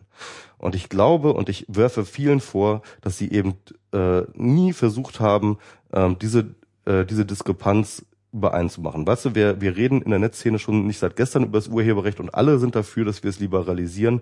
Aber sobald irgendwie der eigene Tweet bei Weltkompakt auftaucht, kreischen alle los. Und ich, und ich halte das wirklich für ein komplett unreflektiertes, ähm, selbstgerechtes Gejammere. Nö, ist es nicht. Dann versuch doch, dann, dann, dann, ähm, äh, äh, dann versuch doch mal eine, ähm, so rein nach Kant, ja, ähm, äh, ein, nach dem kategorischen Imperativ ähm, eine Regelung äh, zu formulieren, in der diese beiden Verhaltensweisen ähm, äh, unter einen Hut zu bringen sind. Na, es ist, es ist relativ simpel. Es ist einfach so, dass äh, es, äh, also die meisten Leute haben ja im Gegensatz zu dir mit dem Urheberrecht sagen ja nicht, dass es abgeschafft werden soll, sondern es soll liberalisiert werden. Das heißt, man. Aber du weißt, ne, dass wenn man jetzt Tweets unter Urheberrecht stellt, dass es das Gegenteil von Liberalisierung ist? Dann ist es eine Verschärfung des Urheberrechts, Moment, ich hab, eine Ausweitung ich, ich hab. Ich habe ich hab dabei keine Sekunde lang erstens mit dem Urheberrecht argumentiert, sondern ich habe einfach gesagt, äh, dieses, was in der, in der Welt kompakter abläuft, das ist einfach unhöflich im, im, im letzten höchsten Grad. Das ist ja auch, du kannst dich ja, auch, also ich habe mich damals dann auch an den Weltkompakt-Account, habe mich an den gewandt und der, der, der, ignoriert mich einfach. Also es ist so, es ist so, ja, nee, wir antworten hier auf nicht. Ja, wir, wir drucken deine Tweets ab, aber ähm, aber, aber aber wenn, wenn du, wenn dich das stört, dann, dann ignorieren wir dich einfach. Das, das ist einfach, das ist einfach eine, eine sehr, sehr unhöfliche Vorgehensweise. Und ähm, ich, ich, ich ich möchte einfach nicht, dass äh, meine Inhalte in einem Springerblatt erscheinen. Das ist doch, was ist denn daran so schwer ja. zu verstehen? Ja, der eine möchte sich im Springer Springerblatt, der andere ja. möchte sich in der Taz, der andere möchte es dort nicht. Also das heißt, wie würdest du es denn bitte so formulieren, nach dem, nach dem kategorischen Imperativ, als eine allgemeingültige Regel, an die sich Wenn du eine fucking Redaktion bist und du nimmst Texte, dann frag. Also nur wenn du eine Redaktion bist. Das heißt, also das, das, das Worten, man, wenn man einen Blog nein, jetzt zwei ich, Leute, ich, ich, äh, formuliere, ich formuliere, ich formuliere gerade kein kein grundlegendes Recht, aber aber das ist das, was ich von dir verlangt habe. Ja, das kannst du nicht, weil ich bin kein Jurist und ich habe jetzt auch nicht gerade die Zeit dafür. Ich möchte ja nur einfach, dass du zu einer Position gelangst, die eben nicht unreflektiert und selbstgerecht ist. Ja, die, die ist sehr einfach. Frag nach. Das heißt also, also entweder ich stelle, also ich ich ich okay, meine das, das, das heißt also alles unter Urheberrecht. Punkt. Das wäre praktisch Nein, kein, das war, das wäre A, keine Liberalisierung des Urheberrechts, sondern eine Verschärfung. Nein. Und es wäre B, Ach, eine, na sicherlich. Und es wäre B, weil das, das ist, äh, weil, weil, äh, das ist ja bereits der Fall. Also Urheberrecht bedeutet, du kannst es benutzen, wenn du nachgefragt hast und ein Okay geholt hast. Das ist das, was ja, ja. das Urheberrecht sagt. Das ist also, das ist das, was du forderst, ist bereits Gesetz. Nur nicht für Tweets. Das heißt, du mit anderen Worten, du würdest die bisherige Regelung so beibehalten oh, und noch ausweiten auf, auf, auf Tweets. Also erst, erst, erst erstmal das ist erstmal müsste man momentan- erstmal ähm, ist es sowieso, also wie gesagt, ich halte es für fragwürdig, warum das Urheberrecht nicht für Tweets gelten soll, wenn es für zwei Takte Musik gilt. Aber okay, das ist äh, darüber brauchen wir jetzt nicht zu streiten. Das das das das, das, das, das, das wissen wir schlicht und ergreifend nicht. Ihr habt da irgendwelche Anwälte gehabt, die gesagt haben, nee, wahrscheinlich gilt's nicht. Ähm, Gibt es vielleicht auch welche, die das Gegenteil sagen. Ich finde es einfach, äh, das ist eine, also ich wenn ich irgendwas verwende, was ich, also es gibt Lizenzen dafür, es gibt zum Beispiel die Creative Commons Lizenz. Ich weiß, du bist kein großer Freund von der Creative Commons Lizenz. Ich finde die Creative Commons Lizenz nicht verkehrt.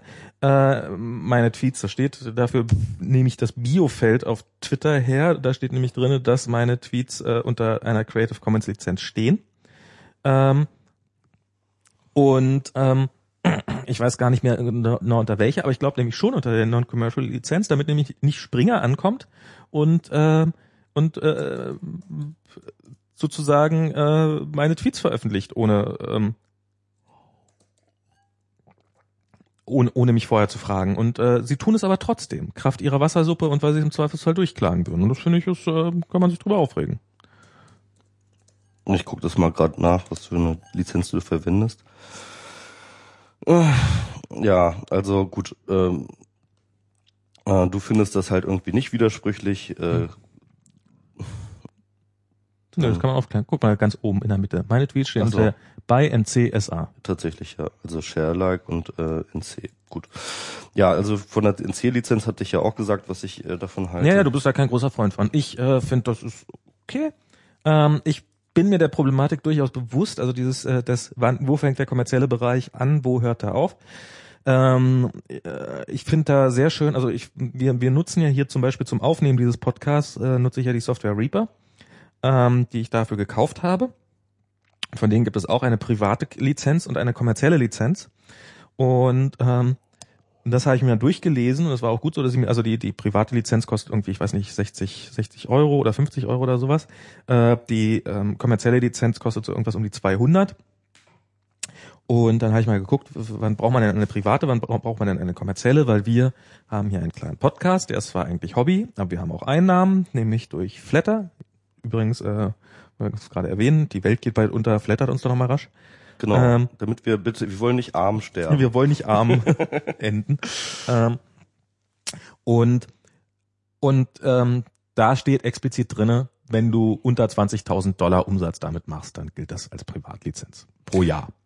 Ja, dann sollen sie halt die NC-Lizenz ähm, äh, vielleicht den NC-Baustein ähm, mit einem ähm, angebbaren Vertrag, äh, äh, Betrag oder sowas irgendwie versehen oder Naja, ich ich ich find's ja, ich find's gut, wenn wenn sozusagen, wenn wenn sie auch irgendwie, äh, ich fänd's auch gut, wenn wenn man einfach bei der NC-Lizenz da Das macht sozusagen es aber dann noch komplizierter, wenn man dann auch noch irgendwie ähm, beim NC-Modul dann auch noch irgendwie einen Betrag irgendwie. Ja, nee, dann soll da halt kein Be- Betrag stehen, da soll einfach äh, stärker spezifiziert werden, was non-commercial ist.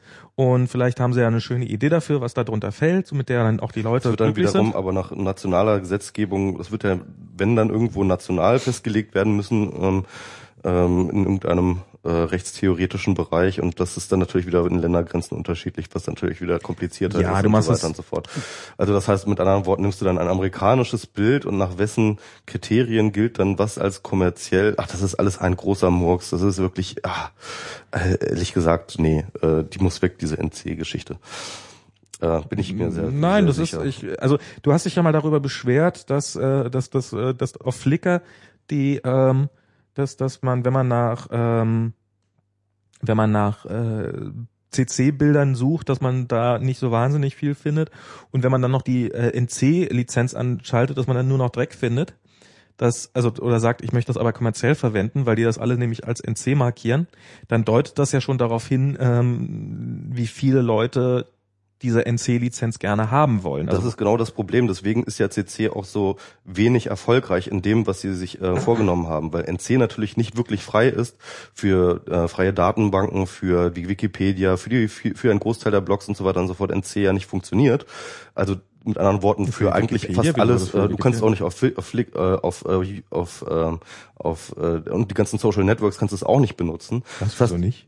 Ja, ganz einfach, weil ähm, du äh, in den Lizenzbedingungen der ähm, TOS halt, zum Beispiel Facebook oder so etwas, die kommerzielle Nutzung einräumst. Das kannst du nicht machen, wenn du ein externes Bild nimmst, das NC getaggt ist, ja. Also Äh, mit anderen Worten, Dann schlägt halt eigentlich fast, fast so in über 90 Prozent aller Fälle, die man im Net mit Bewerben äh, verwenden kann, kann man ein NC-Bild nicht verwenden. Naja, aber Moment Und das heißt mit anderen Worten, ähm, äh, es ist, äh, Nee, praktisch nee, nee, nee, unbrauchbar nee, machen. nee, Sorry, darf nee, ich mal zu nee. Ende reden? Lass mich mal zu Ja, Ende aber reden. das- du denkst da Sorry, darf ich, falsch. darf ich mal zu Ende reden? Also äh, in 90 Prozent aller Fälle, in denen man es verwenden könnte, funktioniert es im Netz dann plötzlich nicht mehr.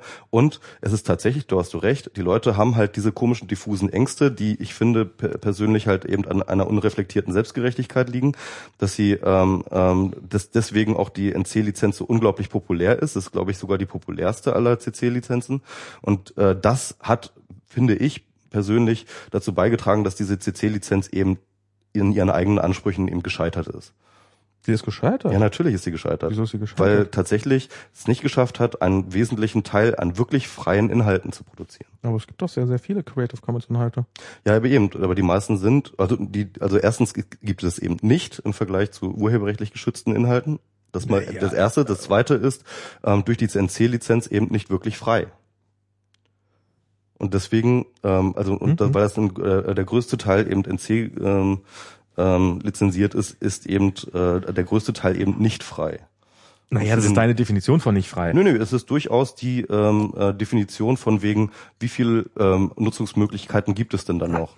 Weil, wie gesagt, also kannst ja, kannst ja an der Hand abzählen, was du dann noch damit machen kannst mit der Weil du NC. kannst es zum Beispiel auf Social Network veröffentlichen. Nein, kannst du nicht eben. Habe ich dir gerade erzählt, warum. Ja, aber das ist Schwachsinn. Nein, das ist nicht Schwachsinn. Du räumst ähm, ganz ex- explizit Ja. Facebook die kommerzielle Nutzung von deinen Inhalten ein. Wenn du ein fremdes Bild, das unter NC-Lizenz getaggt ist, dann verstößt du damit gegen die Lizenz. Punkt. Ja, dann bricht das halt einfach die facebook -Lizenz. Ich meine, wenn, wenn, wenn hier, So wenn, ein Quatsch. aber wenn, Max. wenn der Tagesspiegel ein Bild bei Facebook einstellt, oder, oder, oder der Spiegel, was, was sie regelmäßig machen, an dem sie eventuell auch nicht die Lizenzen hatten, dann würden sie ja damit auch Doch, die haben die Lizenzen ganz einfach, weil sie eben auf CC scheißen, wie fast alle Redaktionen, Nein, äh, und nämlich halt Bildagenturen Ja. beschäftigen, die sie halt pauschal dafür bezahlen. Genau, und das heißt dann, und, und, das, und, und deswegen auch die Veröffentlichungsrechte an diesen Fotos kaufen. Ja, aber nicht Und- auf Facebook die Veröffentlichungsrechte Nein, haben. die werden dann nicht mehr extra gemacht, das sind allgemeine Veröffentlichungsrechte. Sie dürfen es dann auf Facebook, auf ihrer nee, Webseite sie haben und keine sonst exklusiven, irgendwo. ähm, Na, natürlich haben nicht exklusive, aber durchaus allumfassende. nicht in beliebigen Medien. Doch, das ist dort implizit. Du hast ein allgemeines Veröffentlichungsrecht. Das gibt es nicht, ein Veröffentlichungsrecht für die und die Webseite, das gibt es nicht. Das gibt es Hm. übrigens überhaupt gar nicht. Im ganzen Lizenzgewusel gibt es nicht. Ähm, du darfst es nur auf äh, Domain X Veröffentlichung, das gibt Das es ist nicht. Du hast, ein allgemein, du hast ein allgemeines Veröffentlichungsrecht. Nee, das ist die Standardklausel in jeder Lizenz. Wenn man ein Bild kauft, und ich habe schon sehr oft Bilder gekauft, dass du entweder für einzelne Websites Bilder kaufst oder für Branchenbilder kaufst. Also und du zahlst, wenn, wenn du sagst, ich möchte gern ein Bild für alle Einsatzzwecke nutzen, wird sehr, sehr teuer. Und äh, wenn du aber sagst, ich bin in der und der Branche tätig und ich werde dieses Bild nur da einsetzen und nur auf dieser Webseite, dann wird es deutlich billiger. Ja gut, meinetwegen kann sein, dass es sowas auch gibt, aber ich bin mir sicher, dass, äh, dass äh, die großen Agenturen ähm, äh, sich daran nicht, die haben allgemeine Veröffentlichungsrechte. Ja, ich weiß aber nicht, ob sie die dann auch an die, an die Zeitschriften weiterverkaufen. Also du musst nicht für jeden, weil ich glaube, dann wird es nämlich deutlich teurer. Also okay, das kannst du, das ist natürlich eine Wette, dass du jetzt glaubst, dass irgendwie äh, Spiegel Online und so weiter und so fort gegen ihr Urheberrechte verstößt.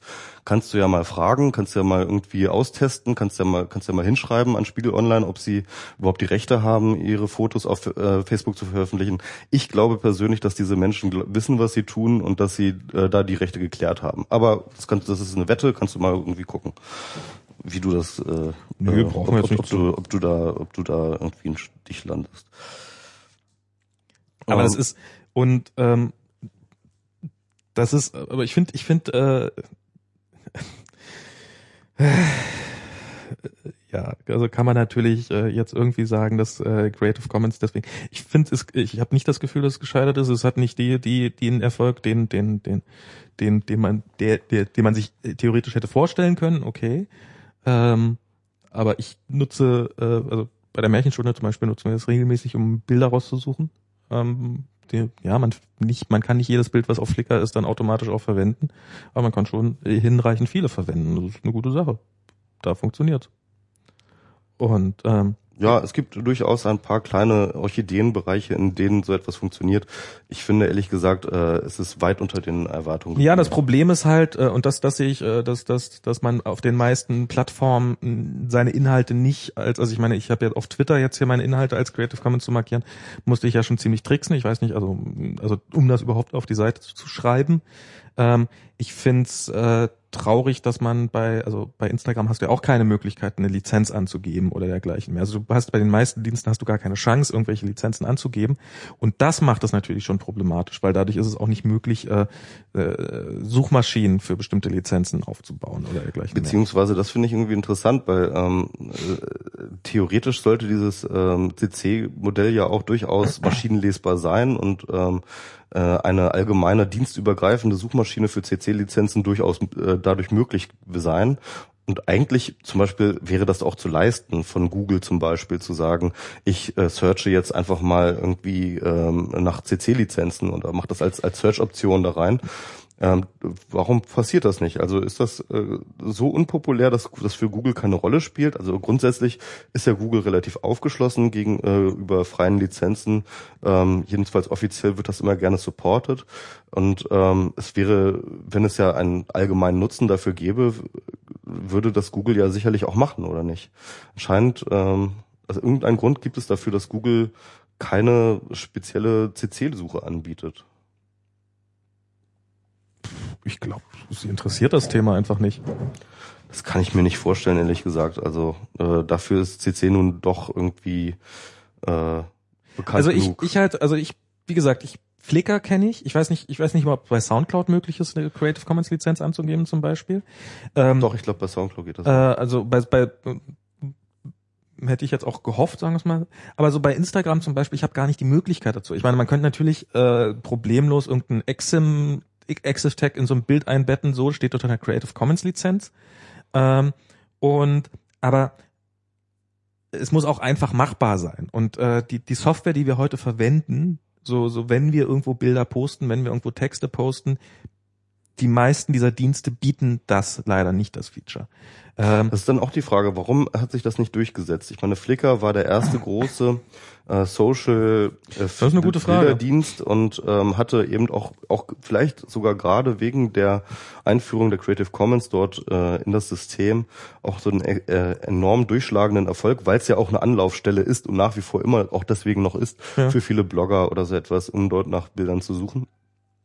Warum wurde das nicht nachgemacht? Warum? Das ist doch mal ein schöner Grund. So viele Leute nutzen jetzt plötzlich wieder Flickr anstatt von Instagram. Genau, da gibt es jetzt irgendwie eine neue App, ne? Da gibt's äh, na nicht nur eine neue App, sondern eben auch wegen wegen dieser äh, Terms of Service. Ich habe jetzt krieg jetzt ist total bekloppt. Also ich finde ja Flickr leider ganz unerträglich.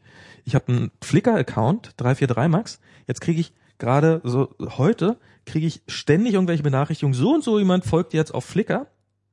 So, drei, hallo drei. Kann man da jetzt folgen? Ja, das kann man schon ewig. Achso, also abonnieren, also ja stimmt, abonnieren. Ja. Genau, irgendwie sowas. Und äh, vielleicht steht auch nicht folgen. Und ich kann aber auf diesen Account nicht zugreifen. Warum? Weil, ähm, weil ich, äh, ja, weil man sich bei Flickr nicht mit seinem Usernamen anmelden kann, sondern man kann sich bei Flickr nur mit seiner Yahoo-ID anmelden. Wenn ich mich probiere mit der E-Mail-Adresse, an die diese Benachrichtigung geschickt worden ist, was meine eine uralte E-Mail-Adresse von mir ist, äh, wenn ich mich probiere mit der anzumelden, sagt mir Flickr, äh, ein User mit dieser E-Mail-Adresse kennen wir nicht. So, ich habe keine Ahnung. Es gibt wohl, ich habe auch, ähm, ich habe das heute getwittert. Die Katzen äh, kloppen. Ich glaube, ich muss hier mal äh, gleich die Katzen hier ein bisschen einfangen. Ähm, die, ich habe heute äh, mal auf Twitter ähm, äh, quasi mein Leid geklagt und hab so ist ja lustig, dass ich so viele, also so probiert ein bisschen witzig, dann hat mir hier Kaltmamsel hat geschrieben, dass sie ein halbes Jahr lang mit dem mit dem äh, Flickr-Support hin und her gemailt hat, bis sie dann irgendwann mal wieder Zugriff auf ihren Flickr-Account hatte. Also Flickr ist leider, oder äh, Yahoo, Flickr war wahrscheinlich mal gut, Yahoo ist leider ein so komplett unfähiges Unternehmen, dass man das gar nicht gut finden darf. Weil jetzt ist ja Marissa Meyer da, die räumt ja jetzt Genau, auf. die räumt ja auf. Also, wenn ihr umsteigt auf Flickr, wieder, dann macht uns doch den Gefallen, dann äh, packt da, ja, spielt da eure Bilder hoch und packt die unter der Creative Commons Lizenz, dass man die irgendwie als Coverbildchen verwenden kann. Ähm, ob NC oder nicht NC ist mir egal, nicht NC ist besser. Ich finde nicht NC solltet ihr machen. Nicht NC solltet ihr machen, dann hört auf Michi, hört auf mich, hört auf uns beide und stellt mehr Bilder auf Flickr rein. Vielleicht ist ja so Instagram auch ein bisschen was beizubringen. Aber ähm, ich habe keine großen Hoffnungen drauf fürchte ich. Also, also, also, also viele behaupten ja jetzt, also mit der neuen App, die ja, glaube ja. ich, sehr gut sein soll. Ich ja. habe sie noch nicht probiert. Hast du ich habe ja, nee, nee. Ich kann, ich, kann, ich kann ja nicht, ich kann mich ja nicht einloggen. Aber die, ich glaube, die Sache ist die, ich würde, glaube ich, äh, ich habe meinen Account mal vor Ewigkeiten gelöscht, damals, ja. als diese Yahoo-Übernahme war mit Flickr. Als und dann Terms of Service geändert haben. Ja, ja, also, das, das ist ganz interessant, ne? Also damals, ich, ich weißt du noch, ähm, Think, Flickr Think oder so hieß es, glaube ich. Ähm, jedenfalls ähm, Flickr 2006 war das, glaube ich. 2006 war halt so der populäre Dienst irgendwie und so der erste, auch so, so das Web 2.0 Posterboy, wo man irgendwie alle äh, Social Aspekte von Internetkultur dann irgendwie auch irgendwie ähm, gezeigt hat mit Tagging, mit ähm, ja äh, RSS-Feeds, mit mhm. ähm, ähm, mit äh, ja Creative Commons und mit äh, halt Friendships oder oder halt Abonnements und so. Das alles haben die sozusagen ähm, erfunden mehr oder weniger oder oder war eben in diesem Dienst vereint und das hat so ein bisschen definiert, was so Web 2.0 ist. Dann kam dann irgendwann ähm, gab es Zensur, nämlich da war das so, dass glaube ich irgendwie ähm, dann Inhalte gelöscht wurden, weil zum Beispiel Titten zu sehen waren oder sowas. Ja, Ach so scheiße. Und ähm, das war, glaube ich, kurz nachdem Yahoo den Dienst gekauft hatte. Und ähm, alle Leute haben dann protestiert und es gab einen riesengroßen Aufschrei, ungefähr so groß wie der ähm, Instagram-Aufschrei, wo man man bedenken muss, damals die Netzszene halt wie viel kleiner war und ähm, ja genau. Also also der Gefühl, er war gefühlt genauso groß, ja. allerdings war die Grundgesamtheit viel viel kleiner. Bei Zeit Online gab es damals keine Spezialartikel, an, an, an, Leuten an Leuten, die sich da aufgeregt haben, aber da haben auch ganz viele Leute ihren Flickr-Account gelöscht, unter anderem ich. Ja? Ah okay. Ich war damals nämlich auch noch so ein ähm, äh, semi-professioneller Shitstormer. Ach so. Und ähm, habe mich damals noch irgendwie über äh, Dinge chauffieren können. und semi-professioneller äh, Shitstormer. Genau, und äh, Social Media Pro Berufsprovokateur. Ähm, jedenfalls habe ich nicht, ist das nicht Shitstormer? Nicht unbedingt. Nee, das ist was anderes. Okay. Also äh, früher war ich Shitstormer, heute bin ich Provokateur. ähm, also, wenn ich groß also, bin, dann will ich mal Shitstormer werden. Genau, also als Shitstormer ist man ja eigentlich nur so ein ähm, echauffierter, mit der Masse laufender. Ach so. Uah, ihr seid alle scheiße. Äh? Ja. Und irgendwann ähm, lernst du ähm, diese diese Gefühle selbst auszulösen, ja. Und äh, indem du irgendwelche kontroversen Meinungen oder so etwas machst oder oder Leute auf bestimmte Art und Weisen zu beschimpfen. Und das ist deine Berufsprovokateur. Da stehst du praktisch auf der anderen Seite. Dann, dann löst du Shitstorms aus. Hola die ho, hol dir mal deine Katze ab, die dreht hier gerade durch. Ja, ja. Ähm, genau. wenn sie wenn sie böse ist, ist es eure Katze. Nee. Genau, stimmt. Äh, wie Hanhai Wen äh, richtig sagt, ich bin damals auch zu Eternity gewechselt. Oh. Das war dann so der, das war dann der große, ähm, äh, der große Wechsel. Da, da sind immer noch ganz, ganz viele alte Fotos offen von mir. Muss man mal suchen. Eternity MS Pro, da findet man mein altes Profil. Da habe ich aber schon seit Ewigkeiten nichts mehr draufgepackt. Und ähm, ja, und ich habe dann ähm, ähm, und, und das ist, finde ich, witzig, weil das, das spiegelt ja auch irgendwie so ein bisschen diese Instagram-Shitstorm, der jetzt gerade über uns hergebrochen ist. Und das ist, liegt natürlich auch daran, dass ich so, so gelassen auf sowas reagiere, weil ich halt solche Dinge schon durchgemacht habe, ne? Und irgendwie gemerkt habe, hm, es, erstens bringt es nichts und B, ähm, ähm, äh, geht die Welt halt auch tatsächlich nicht unter, habe ich schon festgestellt. Die Welt ist, äh, also Flickr ist tatsächlich irgendwie ähm, nicht so gut geblieben, war es auch nicht so ein toller Dienst dann irgendwann, aber im Endeffekt hat sich die Welt trotzdem weiter gedreht und ähm, der Weltuntergang ist ausgeblieben. Noch. Genau, noch. Also bis jetzt eben in wenigen Stunden. Ja. Noch an, nicht mal mehr anderthalb Stunden. Genau, nicht mal anderthalb Stunden. Und, und ich glaube tatsächlich, dass diese, diese Erfahrung, ähm, äh, dass das vielen Leuten fehlt, die sich jetzt gerade da so aufgeregt haben bei Instagram. Ja, also ich finde. Äh, Aber du hast recht, also da gab es jetzt diesen Text, ganz kurz, ähm, Dashes von Dashes.com, äh, The Web We Lost, den habe ich heute verlinkt, wo er genau so ein paar Dinge aufzählt, die vor fünf bis zehn Jahren ähm, das Web definiert haben ähm, als etwas und, und das wir halt verloren haben mhm. in dieser Ära. Und äh, dazu zählte zum Beispiel eben auch Flickr mit seinen RCC-Lizenzen, ähm, auch mit dem freieren Umgang mit RSS-Feeds, mit dem allgemeinen Bemühen um allgemeine Standards, Interoperabilität, äh, Dataportabilität und so weiter und so fort, ähm, was so ein bisschen alles auch auch sozusagen von der Attitüde her der ein Diensteanbieter über den Jordan gegangen ist. Diese ganze, dieser ganze äh, Versuch der Offenheit ähm, und des, des Open Web, ja, Ja. ähm, hat diese ganzen, haben diese ganzen Apps so ein bisschen kaputt gemacht. Die Apps, die von vornherein, äh, Instagram war ja von vornherein nicht eine Web-Geschichte. Mhm. Ja? Ähm, es war dann zwar irgendwie übers Web accessible, die einzelnen Bilder, aber zum Beispiel ist ja echt relativ neu, dass du überhaupt irgendwie im Web Profile hast, ja, Mhm. unsurfbare Profile. Und äh, es war wirklich als App konzipiert und das Web war dann halt nur noch irgendwie so ein so ein, so ein Speicherort. Ja. Mhm.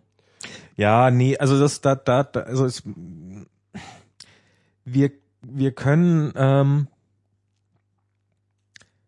also ich glaube, das ist so 2012 ist so API-Version 1.1 hier bei Twitter, die, die berühmte, die ähm, dieses übrigens, es gibt jetzt keine Tokens mehr und wir machen langsam die API dicht. Äh, wir sind ja so ein bisschen auch beim Rückblick, ne? Was, was war das? Na, die, die Twitter hat doch die, Ja, die, genau, ja. die hat doch irgendwann mal diese, diese Genau, Twitter geht halt auch ganz, ganz krass die machen weg ja vom Web. richtig ja. die, nein, die gehen nicht weg vom Web. also vom Open Web, vom, vom, ich sag mal so von, von, von der Open Web Denke, ja. Die gehen weg von diesem, wir machen eine API, die jeder nutzen kann und kann tolle Clients damit entwickeln und das ist gut für uns und das ist auch gut für die, die es machen, sondern äh, gerade Twitter geht halt sehr stark diesen Weg äh, hin zu, wir wollen das gesamte Ökosystem unter Kontrolle haben und wir wollen, wir wollen sicherstellen können, ähm, dass ähm, dass, äh, dass unsere Tweets überall genauso angezeigt werden, äh, Sternchen, dass unsere Werbung überall genauso angezeigt wird. Also das ist halt Geschäftsmodell. Ist jetzt äh, nicht so sonderlich leicht dagegen zu argumentieren, weil irgendwo mit sollen sie ja auch Geld verdienen oder wollen sie ja Geld verdienen. Ähm, aber so dieses, dieses, wir pumpen mal unsere Daten hinaus und sind dann überrascht, dass dass Leute da draußen damit noch viel, viel mehr anstellen können, als wir uns jemals vorgestellt haben. Also so dieses, dieser, dieser fantastische äh, Moment, äh, also das, das, das ist ja eigentlich immer für mich als Programmierer ein, ein erhabenes, also das ist wirklich ein großer Moment, wenn ich feststelle, dass Leute so, meine Software für Dinge einsetzen, von denen ich selber beim Schreiben nicht geahnt hätte, dass sie damit machbar sind. Äh, wo ich dann sage, stimmt, das geht, wow, cool. Und ähm, wenn du so eine offene API schaffst, und das muss bei Twitter, muss denen das am Anfang ständig so gegangen sein. Oh Gott, da sind Leute, die wieder diesen Twitter-Client schreiben und die haben da Hashtags erfunden und Replies und hm, und die waren die ganze Zeit nur dahinterher, Mhm. das, das zu integrieren. Und jetzt hast du halt das genaue Gegenteil. Das heißt, wir machen es dicht und wir wollen gar nicht, wir wollen keine Überraschung mehr. Wir wollen nicht, dass Leute da draußen das damit machen. Und das ist, ja, das ist tragisch. Das ist äh, sehr, sehr traurig, was da läuft. letztens gelesen, dass ähm, tatsächlich äh, Twitter vor Facebook für Instagram geboten hat. Mhm. Und zwar ungefähr die Hälfte, so 500 bis 600.000 oder so. Millionen wahrscheinlich. Äh, 600 Millionen war jetzt. Millionen? ähm, Millionen, genau. ähm, bevor es dann halt für eine Milliarde, nee, zwei Milliarden, nee. Eine Milliarde. Eine Milliarde an, an Facebook ging. Äh, Es ist keine Milliarde geworden, ne? ist nicht? Es waren ja, es waren ja, es waren ja, Das war- es waren ja äh, Aktienshares. Es war ne? zumindest teilweise Mhm. zum großen Teil Aktienshares und der Aktienkurs ist ja mittlerweile seitdem so zusammengesackt, das ist es ja jetzt deutlich weniger geworden. Naja, jedenfalls, ähm, wir sind kein bisschen schadenfroh. Nein. ähm, ähm, Ach so, jetzt, jetzt, jetzt doch, ja? Diesen, diesen armen Menschen, die nichts weitermachen, als mit fremder Leute Inhalte Geld verdienen wollen, jetzt bist du da schadenfroh. Ja, pf, ja, ich finde das immer ein bisschen. Äh, egal. Auf jeden Fall, ähm, die haben ähm, und die haben. Das ist ja ungefähr das, was auch ähm, Twitter jetzt gerade macht. Sie versuchen ähm, Instagram äh, zu substituieren und zwar indem sie halt in, intern auch äh, Fotodienst ähm, mit reingetan haben, sogar auch mit äh, Filtern, ja, so Instagram-mäßigen Filtern, um äh, diese Funktionalität zu substituieren. Und ähm, Instagram ähm, wurde ja eben von Facebook, wie gesagt, gekauft und ähm, seitdem haben sie auch, äh, glaube ich, in ihrer API das eingeschränkt, dass äh, Twitter wiederum äh, die Bilder verwenden kann und äh, in Twitter intern anzeigen kann. Ja, jetzt ja gar nicht mehr, ne? Genau, und ähm, das heißt mit anderen Worten, da gibt es dann so eine so eine Art ähm, Krieg der Silos, ja. Also jeder von diesen ähm, Diensten ist so ein nicht mehr Open Web, sondern halt irgendwie so ein Closed Web Datensilo geworden und ähm, diese Datensilos ähm, äh, äh, äh, schneiden sich jetzt auch noch auf Kosten der User, beschneiden sich gegenseitig in ihrer Funktionalität. ähm, was ich extrem, ähm, extrem scheiße finde. Und ähm, das ist genau das, wovon dann dieser Artikel handelt, irgendwie The Web We Lost. Und dass es eigentlich äh, der Approach sein müsste, jetzt irgendwie wieder ähm, das Pendel zurückschwingen zu lassen, hin zu äh, Open Web Geschichten. Na, das ist eigentlich sehr lustig, weil das ist, es geht sehr stark in die, also so, es geht halt sehr stark in die Richtung von diesen klassischen Medien, dieses wir probieren, also so dieses ähm, Vertriebskanäle geschlossen halten, äh, Plattformen geschlossen halten, dieses kommt auf unsere Plattform, dieses mhm. was was immer nur unglaublich schlecht funktioniert oder um, immer unglaublich viel schlechter funktioniert als äh, als ähm, das ähm, als das offene Modell zumindest für den Endanwender, weil ähm, er einfach viel mehr Möglichkeiten hat und wesentlich flexibler mit den Daten umgehen kann. Und jetzt haben wir ihnen jahrelang gesagt, guck mal, es geht doch auch besser. Und äh, jetzt äh, entwickelt sich dieses Bessere plötzlich auch genau in die gleiche Richtung, die wir so gehasst haben. Das ist eigentlich wirklich furchtbar. Es gibt noch einen anderen Artikel, ähm, der ähm, etwas anderes beinhaltet, was aber finde ich auch irgendwie interessant äh, oder was was auch paradigmatisch war für dieses Jahr. Und zwar habe ich das bei Neunetz gefunden, ähm, die Killer-Etablierung schon ein bisschen her, dass das gepostet wurde, vor ein paar Wochen. Und da hat der Frank Krings hat etwas Interessantes geschrieben. Und zwar ähm, hat 2012 war ja so in verschiedener Hinsicht ein ziemlich ereignisloses Jahr, ähm, was zum Beispiel die Killer-App oder die, die das neue das neue Killer-Feature oder der neue Killer-Dienst oder das neue Killer ähm, ähm, kille, kille, kille.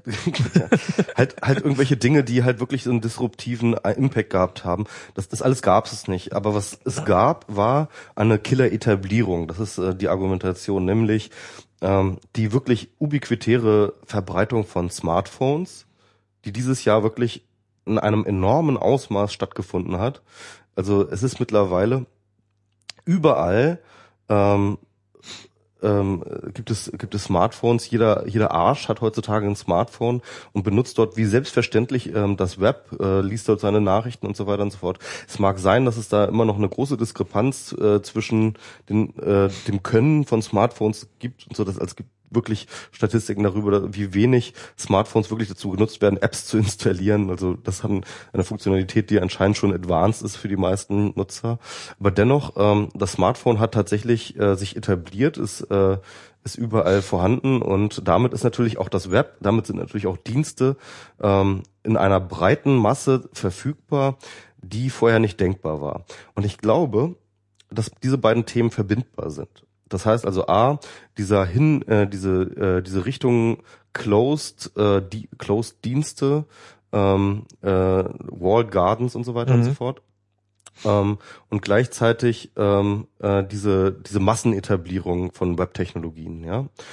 Ähm, und das sieht man irgendwie an diesem Erfolg von Facebook, das sieht man an dem Erfolg von Instagram, ähm, dass ähm, diese Berechenbarkeit, die so ein Closed-System vollzieht, ja, ähm, durchaus etwas ist, was von diesen ganzen Newbies, die natürlich damit auch irgendwie in, ins Web gespült wurden, ähm, positiv aufgenommen wird. Ja, klar. Also äh, dort, wo ähm, die, die Grenzen ganz klar gezogen sind, dort, wo deine Bilder nicht einfach so übers Web findbar sind und so weiter und so fort, dort, wo du deine Privatsphären-Einstellungen sehr genau fein granuliert bestimmen kannst, wie bei Facebook oder so, ähm, äh, dort hast du halt weniger Kontrollverlust. das, mal, na, da, ja, na, und nicht nur das, ist ja auch, sind ja auch Komfortfunktionen, wie was weiß ich was, Mail, 80 Prozent aller Mails sind Spam schon seit Jahren. Genau. So, das ist sowas so. Offene Systeme sind natürlich auch. Sind ja, anfällig für, genau. für, für Manipulation. Das ist, okay, Twitter hat jetzt auch, äh, aber ich meine, das scheint sie mittlerweile halbwegs im Griff zu haben, das Spam-Problem. Ähm, Facebook hatte, glaube ich, noch nie ein Spam-Problem. Jedenfalls habe ich, also so, so außer Social Spam, äh, jedenfalls habe ich da in der Richtung äh, nie wirklich was bemerkt. Und wenn, dann haben sie es im Großen und Ganzen ganz gut im Griff. So geschlossene Systeme, das ist ja auch, ähm, ich meine, wir, wir sind beide, wir sind beide glückliche iPhone-Nutzer. Wir, genau, wir wissen, was genau. wir an unserem, an unserem geschlossenen System haben. Das ist genau der Punkt. Das ist dann auch etwas, was ähm, in dieser Open Web-Diskussion auch gerne vergessen wird, dass das natürlich eben für den Nutzer auch wiederum Vorteile hat. Ähm, es hat die, nicht nur Nachteile. Die, die auch gerade vor allem für Leute, die nicht so besonders ähm, äh, sich auskennen oder die auch einfach keinen Bock haben, sich über irgendwelche äh, Seiteneffekte irgendwie Gedanken zu machen, ähm, dass das natürlich ähm, äh, auch ein Komfortabilitätsding ist. Ja. Ähm, irgendjemand twitterte mal ähm, Walled Garden, but at least a garden, ja, im Gegensatz zur offenen Wüste. Ja. Ja, also ähm, das ist halt äh, und das das trifft es dann ja auch mal ganz gut. Ich persönlich für meinen Geschmack bin trotzdem ein großer Fan und ein großer Verfechter von Open Web und von ähm, dem, was wir einmal hatten, ne? also dieser ähm, äh, dieser etwas jammerige Artikel dort, ähm, ähm, dem stimme ich ähm, in gewisser Weise, obwohl ich immer äh, mich dagegen verwahre, irgendwie früher war ja alles besser, ähm, Geschichten irgendwie zu supporten. Aber ich, ich, ich, ähm, ich finde es grundsätzlich tatsächlich besser, wenn wir ein offenes Web haben, das Interoperabilität mit ähm, äh, diensteübergreifenden Standards funktioniert. Ja? Mhm. Also das ist schon irgendwie auch mein Traum und ich hätte das gerne. Ja. Das wäre mir lieber. Ich kann aber nicht umhin natürlich die Vorteile gerade für ähm, dort, wo ähm, die Massen ins Internet strömen, äh, für Einfachheit, für Komfort, für, für Sicherheit, ähm, kann ich natürlich äh, nicht einfach in den Wind schlagen. Und äh, es ist dann, glaube ich, auch genau der Grund, warum zum Beispiel Instagram keine CC-Lizenz hat. Und zwar der gleiche, den ich halt auch bei Zeit Online raufgeschrieben habe. Es ist halt einfach zu kompliziert. Es ähm, verschreckt den neuen Nutzer, der sich mit diesen Dingen äh, der mit, sich mit dem Web eben nicht auskennt. Und das ist eben ein Dienst gewesen, der sich eben an diese Leute gedacht, äh, gewendet hat. Und diese, diesen Leuten ist es auch egal, ob das jetzt übers Web ähm, accessible ist. Die wissen auch nicht zu würdigen, was ein Link ist und was für eine tolle universelle Sprache ein Link ist. Ja, das wissen die nicht zu würdigen und das, das ist denen auch egal. Die wollen einfach nur irgendwie ihren Dienst, dass der funktioniert. Und das sind nachvollziehbare Wünsche. Ähm, ich hoffe, dass äh, wir aber an einen Punkt kommen, wo die Idee des Sharens, die ja durchaus immer noch bei ähm, Instagram und bei äh, Facebook und so weiter und so fort erfahrbar ist als, mhm. als Erfahrung, dass die Leute ähm, dann auch die breite Masse erreichen und sie dann irgendwann doch zu diesem gedanklichen Konzept des Scherens ähm, eine positive Herangehensweise entwickeln und dann auch komplexere Formen wieder von äh, offeneren Standards irgendwie sich etablieren können. Hm. Also ich glaube, ich glaube nicht, äh, ich glaube nicht an Sascha Lobos ähm, ähm, ähm, Forderung. Wir müssen wieder zurück zu den Weblogs. Also das, ich glaube, so wird das nicht funktionieren, nicht nicht ganz so, aber schon so zu.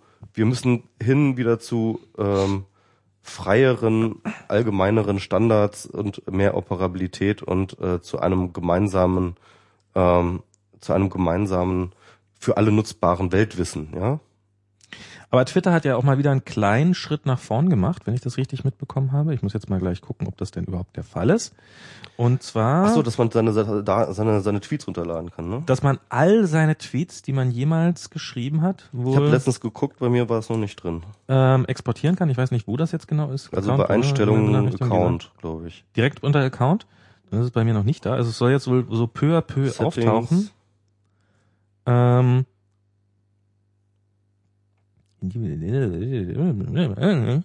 Request your uh, archive. Wo hast du das? Unter? Unter Account. Also Settings Account. Ja, bei mir ist es nicht da. Geil. A link will be emailed to you when your archive is ready. Okay. This may take a little while, so please be patient. Okay, das heißt mit anderen Worten, ich habe jetzt meinen Archive gerequestet und irgendwann bekomme ich eine Mail, wo ich dann meinen äh, Archive runterladen kann. Also Twitter hat es tatsächlich jetzt geschafft, alle Tweets, die man jemals geschrieben hat, die man sich ja auch wirklich äh, nur noch mit Glück überhaupt angucken konnte, wenn sie, also ich dachte, die wären für immer verloren. Ähm, Bieten sie ja schon länger angekündigt, so von einem Jahr genau, oder sowas, ne? Bieten sie jetzt zum, na, so, so lange ist noch gar nicht her. Also sie haben irgendwann, irgendwann vor, vor ein paar Wochen, Monaten, Monaten das Ende. Monaten auf jeden Fall. Ja. Aber ähm, kann man jetzt alle runterladen. Also es gibt auch hin und wieder mal einen Schritt in die richtige Richtung. Ja, aber also aber ich finde, ich finde ehrlich gesagt, das ist aber das ist wirklich etwas, wo ich jetzt sagen würde, ähm, da habe ich ein Recht drauf. Also, dass ich mal an meine eigenen geschriebenen Dinge, Urheberrecht hin oder her, dass ich da wieder rankomme an meine Daten, ja, ich glaube, das ist auch so nach dem Datenschutzgesetz, ist das halt allein schon. Ich glaube, damals ähm, hat ja auch der dieser Österreicher Max irgendwer, dieser dieser äh, EU gegen Facebook oder Ja. sowas, ja. Ähm, der hat ja tatsächlich aufgrund von Sch- Datenschutzrichtlinien sich an Facebook gewandt. Ich möchte gerne alle meine Daten haben.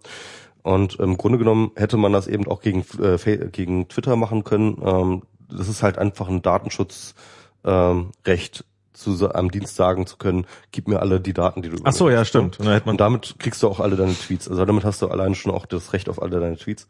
Mhm. Ah, Datenschutz, total super, ne? Datenschutz, hey ho, ne? Ja, Datenschutz, Wusste ich ja hey schon ho. immer, dass du da voll dafür bist. ja, nee, ich bin ein großer Freund des Datenschutzes. ähm, dort, wo er mir passt. Ähm, Ach, ähm, nee, aber ich habe äh, vor vielen Jahren, also mittlerweile glaube ich zwei Jahren oder so, habe ich äh, mir auf meinem auf meiner Webseite das Tweetnest angelegt. Tweetnest ist so eine Software, die ähm, angestoßen durch einen Cronjob äh, alle so und so viel Stunden ähm, deinen Twitter-Stream ähm, im Backupt Mhm, in eine eigene. SQL-Datenbank, genau. Und äh, damit aber das hat, hat nicht alle Tweets rückwirkend gehabt, aber schon genau, sehr, sehr viele. Genau, ich habe halt ähm, das dann an, angeschmissen. Das hat dann erst einmal natürlich ähm, so viele Tweets importiert, wie es konnte, Genau. an, an dem Initialpunkt, was ziemlich lange gedauert hat. Das waren aber, glaube ich, äh, die Höchstgrenze ist, glaube ich, bei 3000 So oder was in den Dreh dürfte es. 3500 oder sowas. 3000 Tweets konnte es importieren. Das heißt mit anderen Worten, dass wirklich meine gesamte, meine gesamten Tweets von 2000, äh, wann habe ich angefangen? 2007. Wahrscheinlich, ja. 2000, äh, Frühjahr 2007 äh, bis 2009. ich kann ja mal gucken, wann ich angefangen habe, dann hast du ein paar Monate später angefangen. Haha. Ich glaube ein, zwei Monate oder so. ja, ähm, es, es war, ähm, also ich habe mein, mein Archiv geht eben, also mein Tweetnest-Archiv geht im äh, 2010 irgendwann los. Das heißt also mit anderen Worten, die Jahre 2007 bis 2010 sind ähm, bisher für mich unerreichbares Terrain. Ich habe jetzt gelesen, wenn ich jetzt dieses Archiv kriege von Twitter, dann wird das eine HTML-Seite sein, mhm. in der ähm, diese ganzen Tweets drin sind. Also Das ist besser als bei Facebook diese Drecks-PDFs. ja, und ich denke mal, da haben sich jetzt bestimmt schon Leute rangesetzt und einen Parser dafür geschrieben. Und ähm, äh, dann. Parser für HTML, ja, gibt's diverse. Ja, ich meine, Nee, klar. Nein, du weißt schon, was ich meine. Ne? Ja, also ein Parser, der mir dann auch das in Tweet-Inhalte, also in Metadaten zerlegt, vielleicht sogar in API, in, in, in, in Twitter API-Calls oder sowas ähnliches. Na, ja. dieses Twitter-Nest könnte das ja dann direkt wieder quasi zerlegen Genau. und ähm, dann wieder einlesen, hoffentlich. Tweetnest, ja, also wenn der Entwickler halt so firm ist und noch überhaupt dabei ist und noch Ich habe irgendwas oder so. davon gehört, dass er das. Ich habe das auf jeden Fall müsste ich das auch haben. Mal gucken. Ich habe ich hab das total vergessen, habe, dass das existierte. Bin dann irgendwann mal auf die Domain gestoßen. Das war dann auch so. Oh toll. Ähm, Also ich benutze mein Tweetnest wirklich regelmäßig. Ja? Also es ist ja so, dass also ich, ja genau. ähm, Unter nest.343max.de habe ich das. dass ich extrem viel. Das geht zurück bis 1970? Nein. Nee, Nein, es ist, es ist ja so, dass ich extrem viel twittere und auch, auch vor allem viele Links 2009. twittere.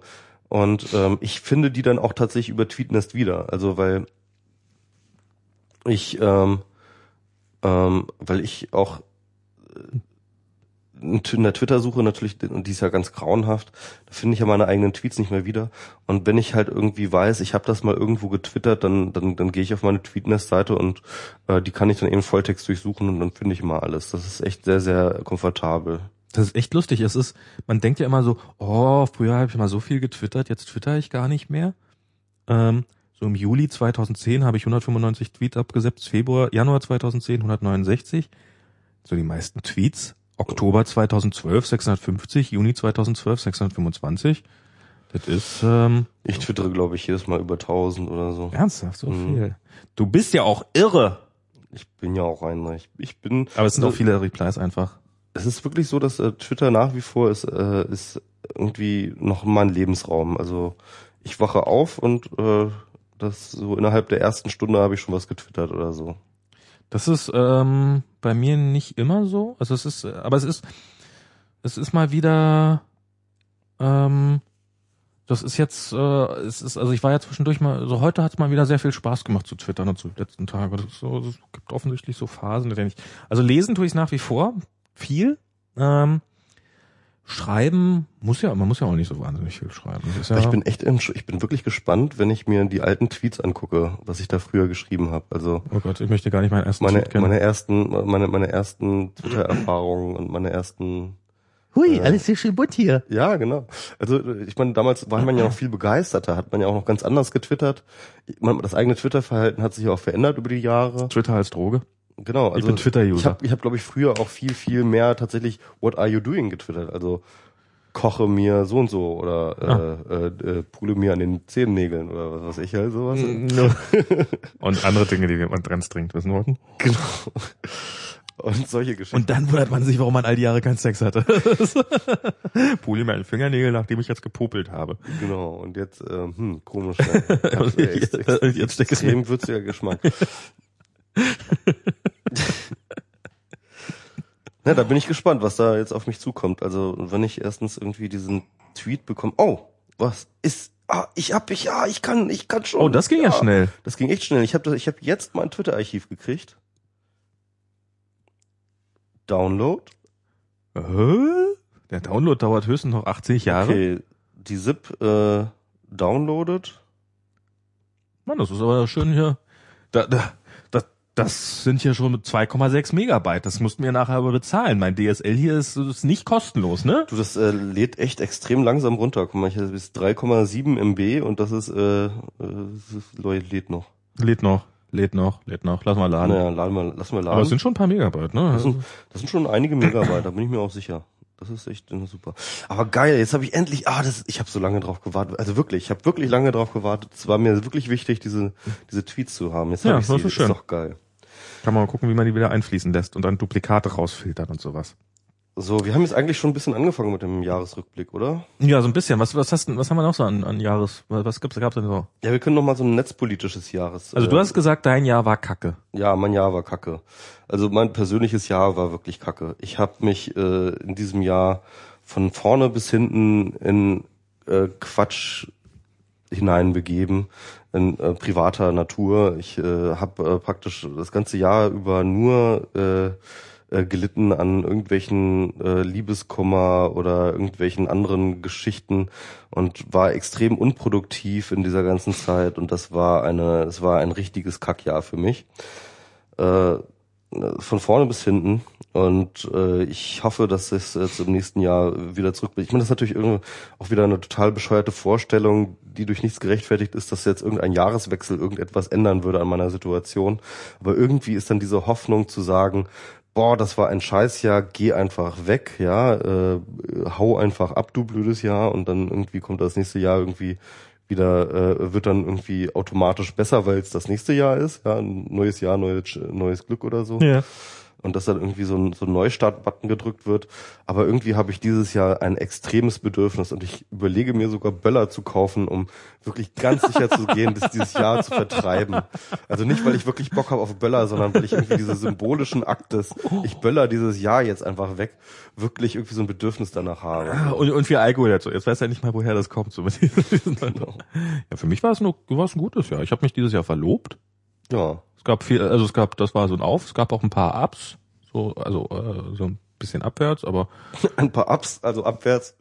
ja, na, also na, nicht Ups im Sinne von ja, ja, UP, ja, sondern ABs. Ja, genau, äh, das finde ich, finde ich aber diese Doppel ja, äh, und äh, aber im Großen und Ganzen muss ich sagen, war es eigentlich ein ganz gutes Jahr. Kann kann kann ich kann ich meckern. Also es ist äh, es ist, es ist sehr es passiert irgendwie weniger. Das ist das ist so in meinem, also es ist so in deinem Leben oder? Ja, in meinem, also es, es passiert weniger so, so lebenstechnisch. Also so, ja. ja. Du hast dich auch echt, ich meine, du hast dich auch ganz extrem gesettelt, so, ne? Also irgendwie jetzt mit der Freundin zusammenwohnen. Das stimmt und, schon. Und, äh, und, nicht mehr nach zehn aus dem Haus abends und. Ja, also es ist auch selten, dass wir uns dann treffen. Irgendwie, das stimmt. Ne? Ja, das ist auch ein bisschen, das, das, das liegt ja aber auch ein bisschen an der Wohngegend, muss ich sagen, dass man so, also man kommt abends hier nur so mittelgut weg. Das ist also, äh, in der anderen Richtung gilt das Ganze natürlich genauso. Aber ähm, ja, wobei so bei so, so dieses äh, abends Bier trinken, ich weiß nicht, ob ich das jetzt unbedingt unter das äh, unter die Form von Ereignissen passen packen würde, die ich damit jetzt meine, sondern es ist wobei eigentlich ist, eigentlich ist auch viel passiert. Ich meine so so so ähm, ach, keine Ahnung. Aber es war kein schlechtes Jahr für mich. Für dich schon, aber ich habe ich es mitbekommen. Also das ist genau der Punkt. Also ich glaube, ähm, wäre bei mir privat weniger Scheiße passiert, hätte ich auch viel mehr geschafft, sozusagen beruflich. Ja. Also was heißt beruflich? Ja, also insofern man bei mir beruflich reden kann. Also bei mir ist es ja so. Das, was ich tue, ist ja immer irgendwie ähm, Theorien, Thesen aufstellen, ähm, die verbloggen und dann ausarbeiten. Und ähm, da gibt es sozusagen so, eine, so, eine, so, eine, so einen Reifeprozess, ja, also so eine, auch so, so einen richtigen Prozess, der, den, den es gibt, ähm, bis dann halt dann irgendwann ähm, Artikel zum Beispiel rausfallen zu einer bestimmten Geschichte, zum Beispiel Kontrollverlust oder Plattformneutralität, wo dann ähm, irgendwann das Thema so weit gereift ist, dass ich dann dazu auch wirklich auch kommerziell publizieren kann, zum Beispiel. Und ähm, das heißt mit anderen Worten, ähm, dieser Prozess braucht dann auch immer einen stetigen Input an neuen Thesen und neuen Ideen. Ja. Ne? Und dieser Prozess ist dieses Jahr irgendwie zum Erliegen gekommen. Nicht, zum, nicht komplett zum Erliegen, aber extrem rar geworden. Mhm. Und auch habe ich das, das habe ich auch ein bisschen vernachlässigt. Ich habe zwar ein bisschen gemacht, ähm, ähm, Dinge auszuarbeiten. Eigentlich wartet äh, schon seit Ewigkeiten ähm, äh, die Plattformneutralität an einer Ausarbeitung, wo ich auch ähm, bis Mitte des Jahres so ein bisschen dran gesessen habe, ähm, was jetzt aber auch schon wieder irgendwie so ein bisschen äh, äh, brach liegt, schon wieder seit einiger Zeit. Und äh, ja, also es sind einfach so Sachen, äh, ich bin sehr unzufrieden auch mit dem, was ich sozusagen geleistet habe, ja, Ja. in diesem Jahr. Äh, und ähm, das liegt natürlich auch an der privaten Situation, wobei ich das nicht nur, nur darauf schieben möchte. Ich war natürlich auch extrem faul. Aber das, aber das ist so meine Standardeinstellung. Ich bin immer faul. Aber Ähm. ich, ich, bin- ich muss sagen, ich bin bei mir ist es so, ich bin erschreckend zufrieden. Das ist also, ähm, ich will jetzt nicht sagen, das soll weniger werden, aber du es hast ist ja auch viel geschafft. Das ist nämlich äh, genau, was ich sagen wollte. Ist nämlich ähm, dieses ruhige Umfeld, das du dir geschaffen Ja. hast durch ähm, ähm, eben äh, auch eine gewisse, Reg also durch halt eine lang langwährende Beziehung, ähm, eine eingespielte gute lang, lang eine Beziehung, die so gesettelt ist, gibt natürlich dann auch den Raum und den Raum auch im Kopf halt dann irgendwie produktiv zu sein. Ja.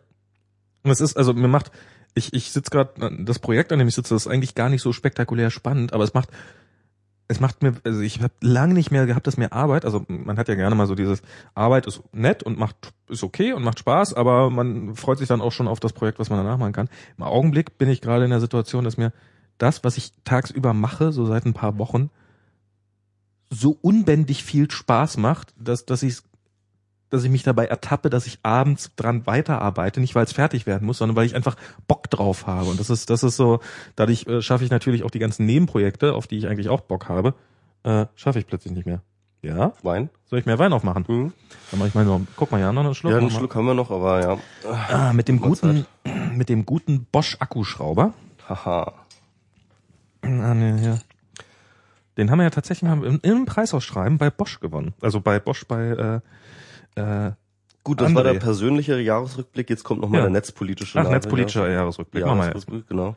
Also auch dort, ähm, ehrlich gesagt, auch ein Kackjahr. Also wenn ich jetzt irgendwie mich darum beschwere, dass ich jetzt sozusagen von mir aus keinen wirklichen Raum gehabt habe, meinen äh, ähm, irgendwie neue Ideen zu produzieren, muss ich sagen, dass das Jahr, das netzpolitische Jahr ebenso unkreativ war wie ich. Ähm, und vielleicht äh, korrespondiert das auch miteinander, also dass ich äh, auch wenig Inspiration aus diesem Jahr gezogen habe.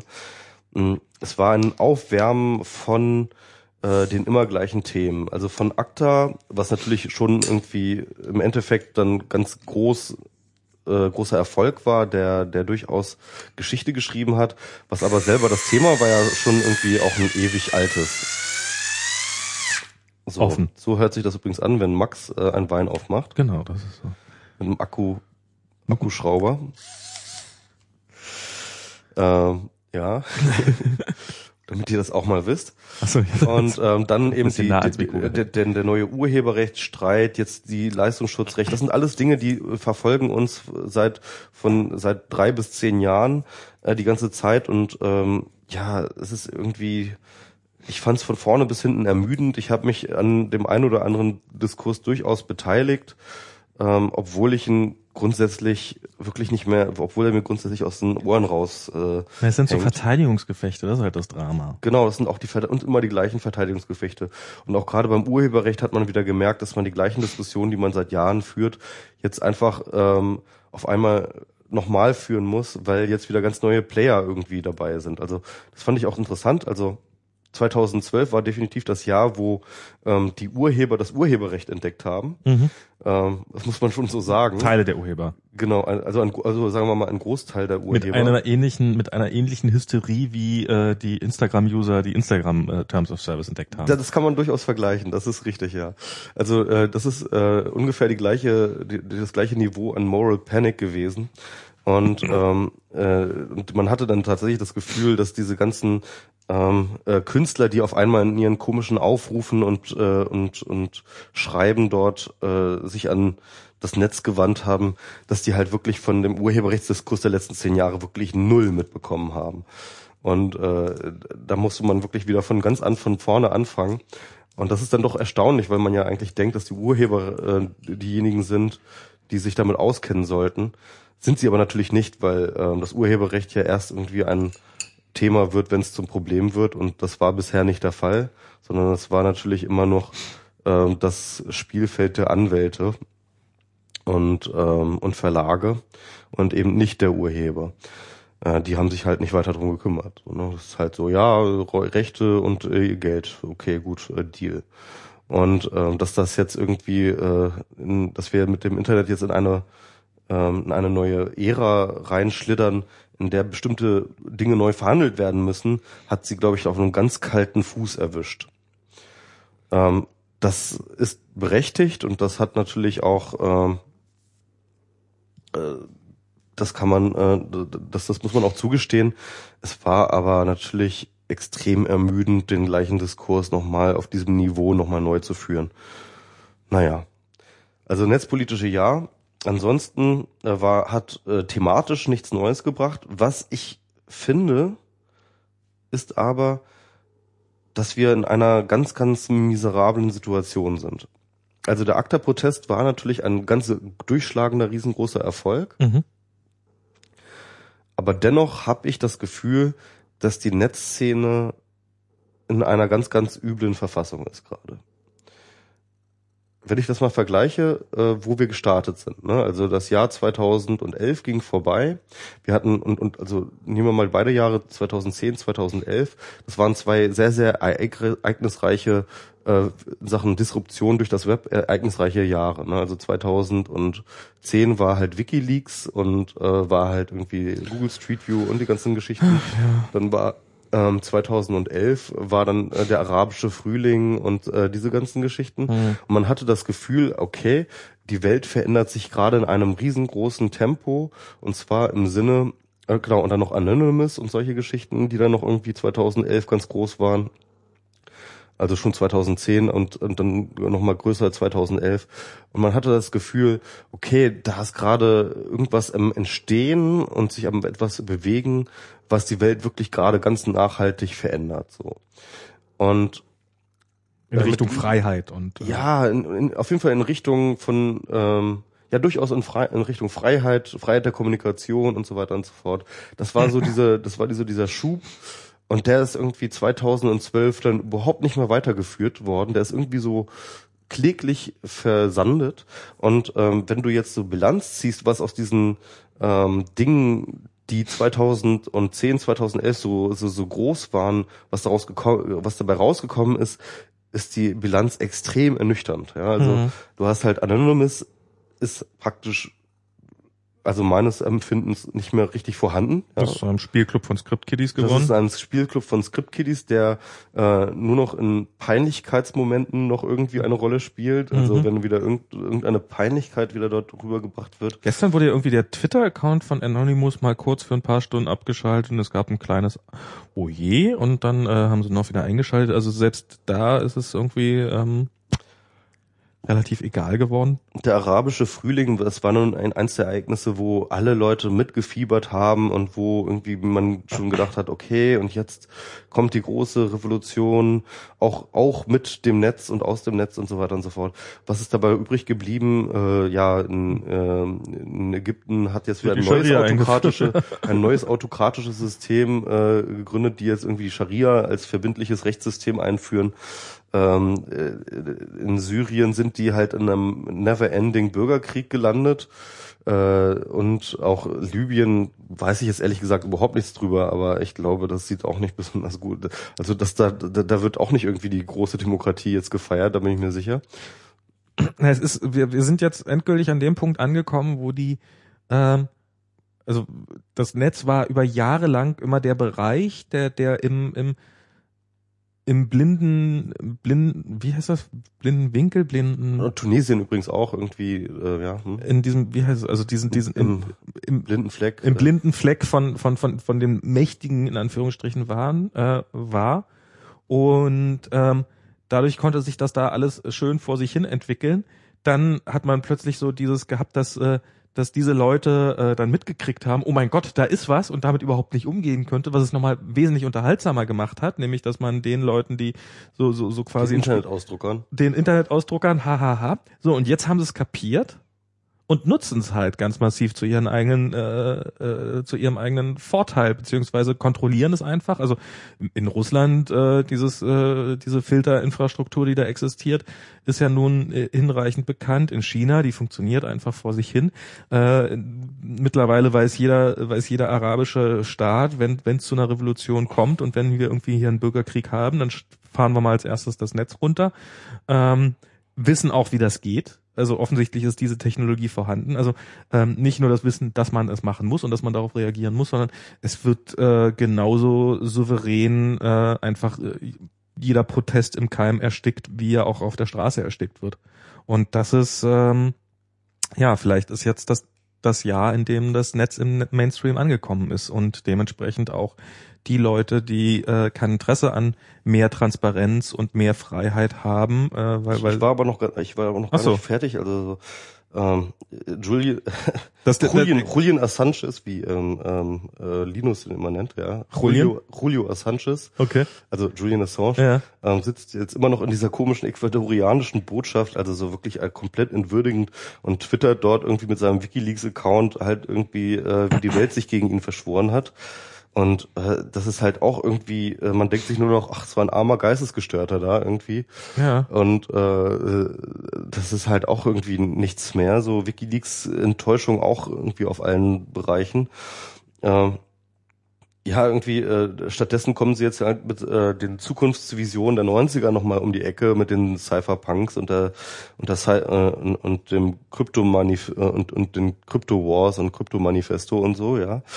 Ähm, ja, also die neue deutsche Netzszene, äh, die liegt auch so ein bisschen irgendwie, die hat sich erstens komplett diversifiziert, irgendwie mit diesen ganzen verschiedenen Gesellschaften, die gegründet wurden, also A, irgendwie so institutionalisiert, andererseits irgendwie aufgerieben ähm, und, und, und liegt irgendwie so ein bisschen auch seit diesem Desaster mit der Petition zum Leistungsschutzrecht so ein bisschen angeschlagen auch irgendwie äh, da.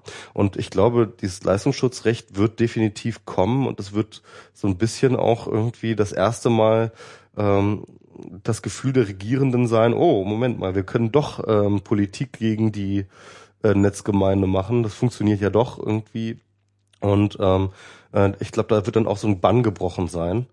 Ähm, dann haben wir die Piraten, die äh, sich in äh, ähm, sich in internen Streitereien von vorne bis hinten nur noch morgen äh, von morgens bis abends zerlegen und die ähm, ähm, die halt auch mal so eine Hoffnung waren, ja. Und die werden wahrscheinlich jetzt, so die, die werden wahrscheinlich, da bin ich mir relativ sicher, in Niedersachsen scheitern und je nachdem, wie sie mit diesem Scheitern umgehen werden, wahrscheinlich auch an der Bundestagswahl. Hm. Und äh, äh, das ist, da sind auch ziemlich viele Hoffnungen gestorben. Und auch alleine was dieses, was zum Beispiel die Prozesse und äh, die äh, neuen Ideen, die die Piraten reinbringen in Sachen zum Beispiel Liquid Democracy und solche Sachen, ähm, was das für ein schwerwiegender, sch- schwieriger Prozess ist, der durchaus nicht unbedingt ähm, danach aussieht, als ob er wirklich irgendwann erfolgreich sein würde, äh, wird. Ähm, das sind so Sachen, auch so Hoffnungen, die wirklich jetzt gerade so ein bisschen absterben. Ähm, also ich, ich glaube, momentan haben wir eine ziemlich demoralisierende Ausgangslage, was so die Netzpolitik angeht. Das ist mein Empfinden. Ja. Ja.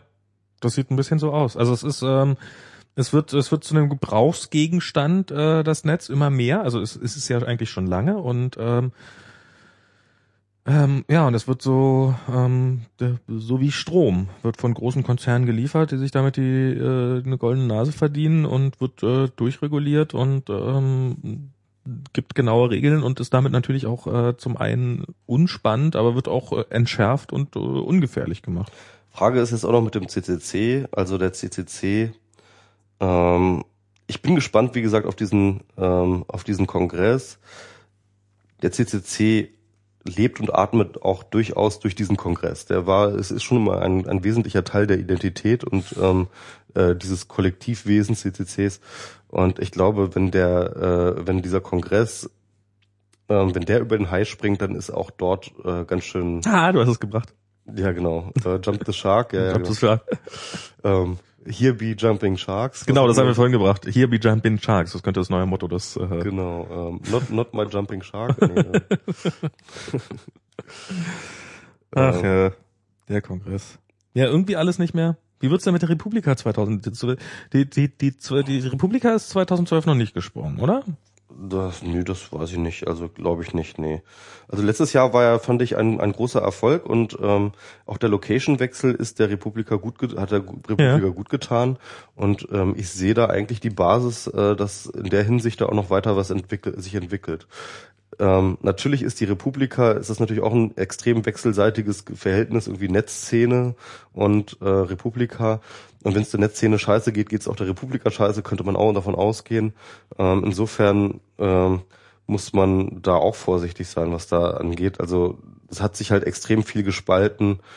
Ähm, und äh, diese Spaltung kann man natürlich dann eventuell auch sehen, wenn es an die Republika geht und ähm, dann irgendwie bestimmte Leute oder bestimmte Gruppen dann zum Beispiel daran nicht mehr partizipieren wollen, weil sie sich damit nicht mehr identi- identifizieren. Sei es jetzt durch diese extreme Nähe der digitalen Gesellschaft äh, zur Republika.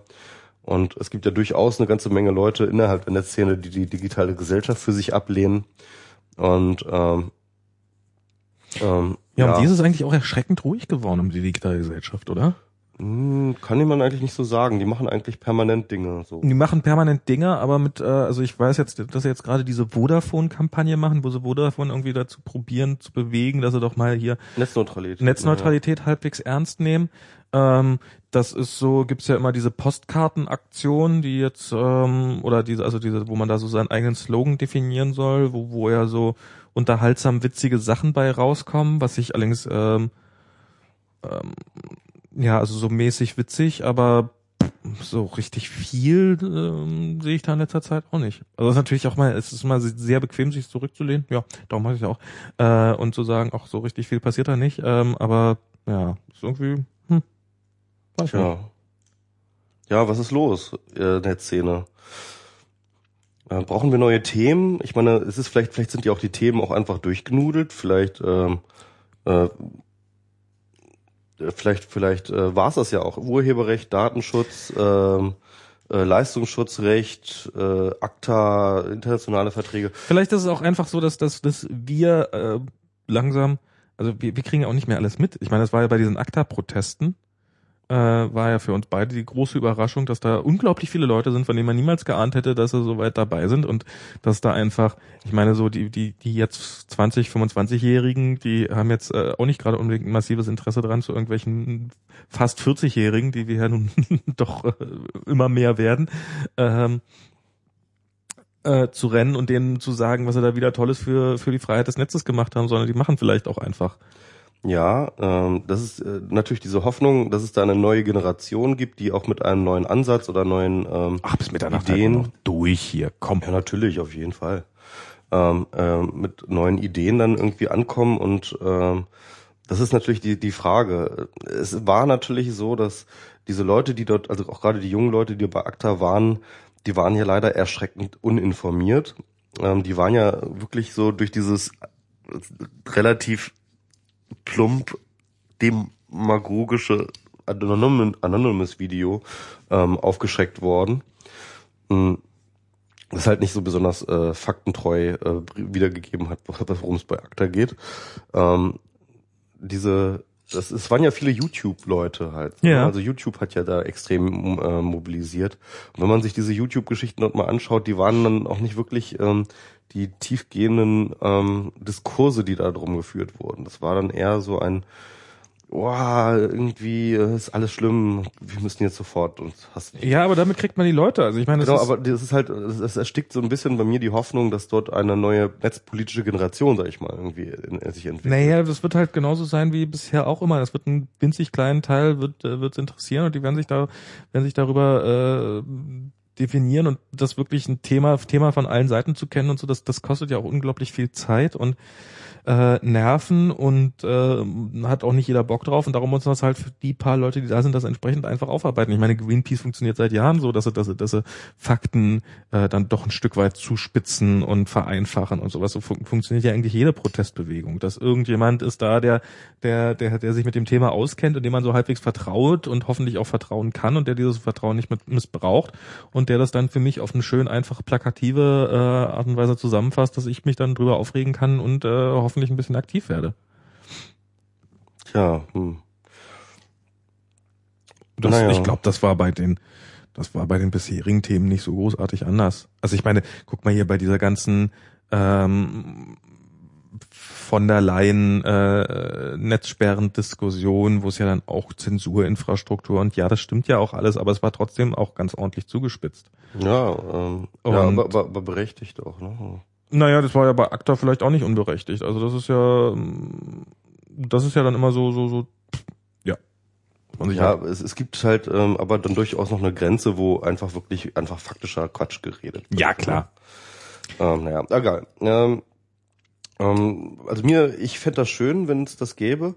Eine neue Generation, die mit neuem Elan, vielleicht ist das ja tatsächlich diese Generation, die sich gerade über ähm, Instagram aufgeregt hat, ähm, die das nächste Mal auf die nächsten auf die nächsten Demos strömt, äh, wenn ähm, keine Ahnung der nächste Dienst äh, äh, in Gefahr ist oder sowas, ja, Ja. oder, oder nächste netzpolitische Gräueltat. Ich meine, das ist doch, das ist doch der erste Schritt, dass man sich erstmal der Tatsache bewusst, dass es Probleme geben kann und Mhm. dann muss man sich im nächsten Schritt damit mit den Problemen beschäftigen. Das ist doch alles legitim. Also ich habe keiner, ich ähm, ja, finde ich, finde ich, ähm, ja. sehe ich jetzt nicht so negativ. Also ich sehe, ich sehe, ich sehe, was du meinst. Die, die, die Feinde werden komplizierter, es werden auch mehr, dadurch wird die Gefechtslage auch unübersichtlicher. Es interessieren sich auch plötzlich viel, viel mehr Leute dafür, so von allen Seiten, aber das ist, äh, der Trups ist noch nicht gelutscht. Das stimmt schon, ja. Auch die Akteure, die Lobbyisten werden natürlich schlauer und äh, ähm, passen ihre Strategien an. Man wird sehen. So, noch einen Jahresrückblick, äh, und zwar den WMR-Jahresrückblick habe ich geplant. Ah! Was ist dieses WMR? WMR, das äh, ist, äh, steht für Wir müssen reden. Das ist Ach so ein Podcast, den wir gerade machen. Höre ich nicht. Ja, ich auch nicht, aber Ah, ich mache okay. ihn. Doch, ich, ich muss ihn immer hören, weil ich dauernd die Shownotes mache. Ich muss mir den, ich muss das ganze Gesabbel immer anhören. Das ist Oh ganz schrecklich. Gott, du ja, Armer. wirklich. Ja. Ja, Wer war denn so alles da dieses Jahr? wir hatten dieses Jahr ähm, halt, du hattest ja schon unser Gästekonzept ganz kurz vorgestellt. Genau. Ich glaube, machen wir das schon das gesamte Jahr? Nee, ne? Das haben wir letztes Jahr, ähm, im Dezember haben wir damit angefangen. Kann das sein? Kann sein, was ich nicht. Das war mit Lukas, das war auch vor der Weihnachtssendung. War das letztes Jahr oder war das schon vorletztes Jahr? Ich weiß es nicht. Also du, du hast es neulich mal, wir haben noch mal drüber geredet, wer so, so Gäste waren. Der erste Gast war Tim Pritlaff, Mhm. äh, damals in seinem Studio, der sich äh, im Wesentlichen irgendwie mitten in der Sendung, wenn ich mich recht erinnere, zu uns setzte. Ja. Und an, Nee, nee, nee, ähm, den hatten wir schon auch eingeladen, ganz äh, klar, von Anfang an war der dabei. aber das war relativ spontan entstanden, oder? Ja, es war relativ spontan entstanden. Ähm, wir waren dann irgendwie so so drauf, irgendwie, äh, ja, wir müssen das mal mit Gästen machen und so. Und dann ähm, hatten wir ihn, glaube ich, kurz vorher gefragt. Also wir hatten ihn ja sowieso gefragt, ob wir einen Studiotermin kriegen.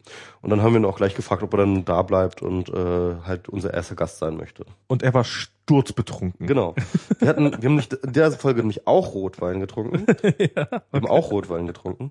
Und Tim hat ähm, und äh, Tim hat äh, äh, äh, dem ist dieser Rotwein überhaupt nicht bekommen oder so. Also, äh, er, wir haben wirklich nicht viel getrunken. Und er hat auch nicht viel getrunken. So eine halbe Flasche oder vielleicht vielleicht eine Flasche irgendwie Rotwein. Aber er war komplett weggetreten Und das war sehr lustig. Wir hatten viel Spaß. Also er hat nicht wirklich äh, über den Podcast hinweg, hat er gar nicht so viel geredet. Am Ende Zum Ende wurde hin ist er, er, äh, wurde er sehr redselig. das war schon äh, lustig. Das war aber äh, tatsächlich letztes Jahr irgendwann. Dann hatten wir Mate zu Gast. Mate, genau. Das war auch, das war noch auch, auch noch so quasi noch bevor das, das strengere Gäste. kommt. Aber wir, wir wollten einen Jahresrückblick machen. ja, ich überlege, wann, wann, wann war das mit Lukas? Äh, warte mal. Ich dachte, da blätterst du gerade durch, deswegen. Ach so, nee, ich hatte jetzt jetzt gerade äh, durchgeguckt, das hatte ich, war ich gerade schon bei Märchenstunde, war am, ach, das, das war schon im 2012. Ja, ja. Endlich mal wieder Zoff. Äh, der erste war am ersten, am 10.1. Frohes Neues. Und Ja, und guck mal der davor. der davor war der Genau. 20.12. WMR über Gott, Shitstorms und die Welt. Da, da muss Lukas da gewesen Das war sein. mit Lukas, genau. Genau, mit das war so Lukas. der erste, wo, wo ich jetzt so sage, da, da haben wir jemand explizit eingeladen und komm noch mal vorbei und äh, ist alles. Genau, wir hatten aber noch einen mit Marte, davor Genau. hatten wir noch einen mit Mate und wir hatten noch einen mit Robin Meyer Lucht. Stimmt. Gott hab ihn selig, Wo wir, Gott hab ihn selig. wie man sagt. Ja. Ähm, ja. Ähm, genau. Und, und seitdem machen wir es relativ und das hat, das hat, das hat äh, den Podcast ganz schön aufgewertet. Die Leute finden ihn nicht mehr ganz so langweilig wie vorher. Nee, der, der Witz ist, äh, ich glaube wirklich, dass ähm, diese Themenarmut, die dieses Jahr geherrscht hat, dass wir die gut abgefedert haben durch die Gäste. Wir hatten einfach wirklich auch interessante Gäste da. Und äh, wenn du interessante Gäste hast, dann brauchst du auch keine äh, äh, Dann braucht Themen. Welt, Welt, dann brauchst du nicht so krasse Themen. Das eigentlich. stimmt. Und ähm, das war dann irgendwie, das Jahr war geprägt dadurch, dass wir dieses Gästekonzept etabliert haben. Wir haben da auch viel rumprobiert und überlegt, wie wir das hinkriegen. Und immer mal wieder sind wir auch gescheitert. Also was heißt gescheitert? Ist übertrieben. Also ähm, wo wir es nicht geschafft haben, halt wirklich eine coole, äh, eine durchgehend coole Gesprächsatmosphäre zu finden mit Gästen, irgendwie, wie wir die auch einbetten ins Programm. Also die Idee war dann auch irgendwie nicht zu sagen, wir machen jetzt einen Podcast, sondern wir machen ein Panel halt. Ein Panel, wo wir über Themen reden, wo der Gast zwar vorgestellt wird, aber wo es halt nicht die ganze Zeit um den Gast geht. Das funktioniert auch nur sehr bedingt, haben wir festgestellt. Ähm, da muss halt immer so ein Kompromiss gemacht werden, so, ne? Ähm, Im Endeffekt müssen wir immer schon vorher wissen, wenn wir einen Gast einladen, was für Themen bringt der mit und ähm, dann die, die Sendung auch durchaus darauf ausrichten. Also wir arbeiten da noch dran. Genau, also wir wir wir äh, rocken uns Es gibt ein. auch Gäste, die, die, die, die gehen total unter. Äh, es gibt auch Gäste, wo man das Gefühl hat, die wollen sich gar nicht beteiligen. Die sitzen da einfach rum und warten, was passiert und beteiligen sich nicht an Gesprächen. Genau. Ich werde jetzt mal keine Namen nennen. Es gibt aber auch das genaue Gegenteil. Also wir hatten zum Beispiel die letzten beiden Gäste waren ja ganz großartige Gäste. Das waren also, Selbstläufer. Ähm, ja, ne, Anne Helm und äh, Gregor. Und das, obwohl du beide gar nicht kanntest. Ja, ne, vielleicht war, hatten deswegen. wir sofort eine äh, geile Gesprächsatmosphäre irgendwie, ähm, haben die sich eingebracht, hatten auch ihre Themen und ähm, hatten einfach auch Spaß dabei irgendwie und und das hat man dieser Se- das hat man in den beiden Sendungen auch angemerkt. Das, ich fand das extrem geile Sendungen, die letzten beiden. Lustig Muss fand ich ich die mit Sascha, das war ja, ist ja noch gar nicht so lange her, die 50. mit, Genau. ähm, ähm, mit äh, wo, wo Sascha ja, das, das fand ich sehr lustig daran, dass äh, Sascha halt der totale Medienprofi sich darauf vorbereitet hatte wie auf eine Talkshow und äh, uns ja die ganze Zeit hat er ja auch explizit gesagt, so le leicht aggressiv angegangen ist Mhm. und Er meinte von Anfang an übrigens, also im Vorgespräch auch, ich bin ja dafür, dass wir das Ganze ein bisschen konfrontativ gestalten. Ähm, ja. und wir so, hä? Kontro, Konstru, Konfronta, was? Willst du, Konfronta denn, willst, willst du etwa eine? Facebook-Page machen oder was? Und das ist ja, also anders sind wir echt nicht aus der Reserve zu bringen, äh, so richtig. Ähm, aber das war irgendwie, fand ich das sehr lustig, weil ich hatte das so das Gefühl, dass so die unterschiedlichen Medien Temp, Temp, Temp, Temp, Tempi? Tempi äh, so, so ein bisschen aufeinander geprallt sind, dass auf der einen Seite so äh, Sascha mit einem sehr hohen Staccato da reingegangen ist und wir doch eher so, jetzt komm mal runter, Alter, wir haben doch gar nichts Böses gemacht. Jetzt, äh, was war ich, äh, Ja, wir Ruhe- sind eigentlich auch gar nicht so richtig eingegangen auf die Provokation. Ähm, ja, ja. also Ich habe sie wir- teilweise nicht mal als solche verstanden, ehrlich Ja, gesagt. wir, wir haben dann, äh, wir, es war irgendwie so, Sascha in seiner Medienrolle und mich hat das so ein bisschen genervt, weil ich wollte eigentlich ernsthafte Gespräche führen und ähm, dann kam dann halt immer nur irgendwie komische Beleidigungen um die Ecke und ich dachte mir so, ja, hm, gerne, aber soll ich da jetzt irgendwie jetzt empört reagieren oder was hast du dir jetzt so vorgestellt? Und ähm, das, das, ich, ich fand diese Sendung das tatsächlich so ein bisschen misslungen ähm, aber sie wurde sehr positiv aufgenommen. Also sie wurde ähm, äh, sehr gerne rezipiert. Und, und sehr kontroverse Meinung über, äh, ob Sascha ganz toll war oder ganz furchtbar Genau. schlecht. Also es gab halt diese Meinung, oh, was für ein arroganter Sack und so. Und ähm, gab dann aber auch ähm, das Gegenteil so, geil, endlich schenkt mal jemand dem Max und dem MS Pro ordentlich ein. Es gab ja so Kommentare, danke Sascha, danke Sa also wirklich so Genau. nur hundertmal danke Sascha. Danke Sascha, endlich hast du denen mal die Meinung gegeigt. Also ähm, Genau, das, das, das war sehr lustig ähm, und Malte war einer der ersten, der sich hier entschuldigt, äh, der erste, der sich für einen Podcast hier entschuldigen musste. Stimmt, also musste ja. Nein, also also er hat es auf jeden Fall gemacht. Er hat's gemacht und Ja. ich glaube, ich weiß nicht, ob es ihm leicht gefallen ist. Übrigens, wir haben das nochmal äh, kontrolliert. Wir haben so eine zweite Statistik hier, ähm, also die gegen die ähm, ähm, im Gegensatz zu der, die Max dann immer ausrechnet anhand von ähm, den tatsächlichen Logdaten. Hat So, ein- so ein Statistiktool haben wir hier mitlaufen und nach der ist tatsächlich Malte die erfolgreichste. Nee, Saschas Folge ist erfolgreicher. Das wird ihn sehr, sehr freuen. Genau, also nach dieser Statistik ist Saschas Folge äh, mit knapp 20.000 Downloads ähm, die erfolgreichste. Und ähm, ähm, wobei, wie gesagt, von der Julia Schramm Folge laut Logs irgendwie viel mehr runtergeladen wurde. Ja, wobei ich ja auch immer, das ist ja auch immer so ein, hm, so, so Pi mal Daumen. Daumen. Also Ja. es ist, ich habe, es gibt, es gibt ja leider keine richtig guten Download-Auswertungstool, jedenfalls kenne ich keine. Vielleicht hat ja jemand von euch welche, dann würde ich das auch gerne nochmal einsetzen. Wobei im Endeffekt muss ich sagen, sind mir auch die Downloadzahlen gar nicht so unglaublich wichtig. Also ja, aber schon, um das mal zu vergleichen. genau. Und dann, dann kommt, glaube ich, aber auch schon die Folge von Malte Welding, äh, mit, mit Malte Welding, die so 17.000 Mal irgendwie runtergeladen wurde. Und Julia Schramm ist gar nicht, ist, ist gar nicht mal so ein großer Peak. Also es sind so, so, also laut dieser Statistik sind das so 13.000 oder sowas. Äh, 13, 14.000 oder so. Und äh, wir haben jetzt so, im, ich glaube, so im Schnitt kommen wir immer so auf äh, 12.000 oder sowas. Und so ist in dem Dreh. Genau. Und ähm, ja. Julia Schramm, erinnern wir uns noch, äh, hat diesen Podcast den, äh, den Spitznamen eingebracht, Grusel-Podcast. Genau, den Äh, haben wir, es ist zumindest der, der, der Podcast mit der mit Abstand größten Medienreichweite. Also es ist, ich glaube, kein Podcast von uns ist äh, so oft zitiert worden. der stimmt, also der war auf jeden Fall, ähm, der hat ein großes Rauschen im Blätterwald verursacht. Und nebenbei, das ist dann äh, zufälligerweise auch so oft falsch zitiert worden wie dieser Podcast. Das stimmt schon, ja.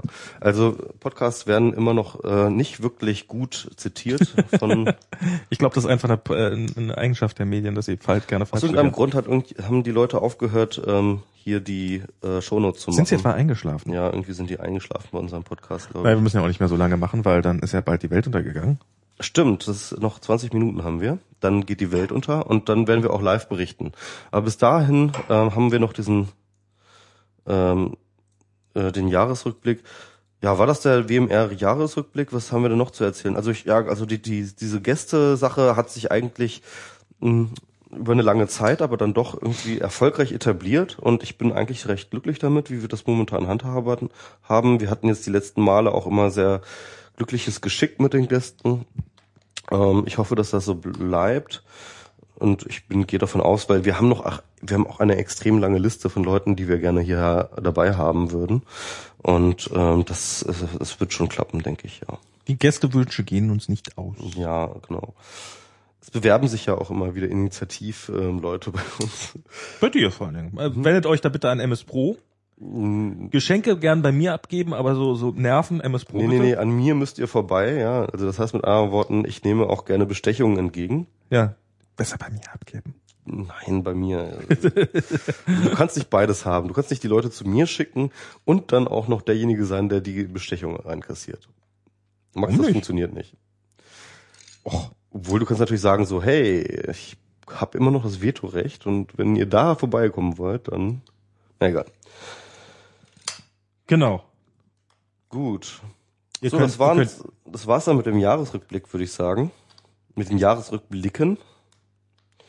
Und ähm, machen wir doch mal noch ein paar aus, noch einen Ausblick ins neue Jahr. Was wird alles kommen? Das ist die große Frage. Ähm, Also du glaubst, die Bund äh, Bundestagswahl ist ja so ein großes, wichtiges Thema. Mhm. Ähm, wer, was glaubst du wird bei raus? Also die Piraten glaubst du schaffen es nicht? Ähm, und das, das würde ich so nicht sagen. Ähm, es kommt alles darauf an, wie ähm, sie mit der Niederlage in Niedersachsen umgehen werden. Also an die Niedersachsen-Lage glaube ich wirklich. Okay. Mm, Und dann gibt es zwei Möglichkeiten. Das ist so ein Schuss vom Bug und alle merken, oh scheiße, wir müssen uns mal zusammenreißen und jetzt wieder in einem Strang ziehen. Ähm, das ist das eine Szenario. Das andere Szenario ist, scheiße, ähm, wir sind ja gar nicht mehr so erfolgreich, wie wir es mal waren. Ähm, suchen wir den Schuldigen bei irgendwie unseren eigenen Reihen und zerfleischen uns noch mehr gegenseitig. Ich finde beide Szenarien derzeit äh, für gleich realistisch. Und je nachdem, äh, wie dieses, äh, wie, wie die Piratenpartei mit der Niederlage umgeht, man muss ja dabei bedenken, die ähm, Piratenpartei ist eigentlich auf dem Erfolg der, des Berliner, also diesen Überraschungserfolg Ja. der Berliner, sind sie einmal durch die äh, Landtagswahlen geritten, Genau. die ähm, praktisch einen historischen Zufall alle in einer kurzen Zeit danach passierten. Mhm. Es waren auch ähnliche Kampagnen, die dort gefahren wurde. Es wurde viel ähm, von den Berlinern kopiert, ähm, was so an äh, erfolgreichen ähm, ähm, Auftritten und sowas gemacht wurde. Und sie sind praktisch mit einer Kampagne haben sie vier Landesparlamente äh, geentert. Ja, ähm, diese Welle ist verebbt. Das kann man glaube ich feststellen. Ähm, äh, diese die Begeisterung und dieses Freshe, dass halt diese Leute, dass die Leute immer noch empfunden haben bei ähm, den Kampagnen und dem Auftreten der Piraten, ähm, ist ein bisschen äh, ist äh, ist verebbt. Ich will jetzt gar nicht sagen ins Negative verkehrt, aber durchaus verebbt. Also diese Begeisterung ist weg und dieses Neue, der Reiz des Neuen ist weg. Und ähm, die Kampagne ist jetzt auch ein bisschen so durch, dass die jetzt jeder mal gesehen hat. Und ähm, die Piraten in Niedersachsen versuchen aber dennoch noch auf diesem toten Pferd zu reiten. Das wird ihnen misslingen und ähm, ähm, das wird schiefgehen. Da bin ich mir relativ sicher.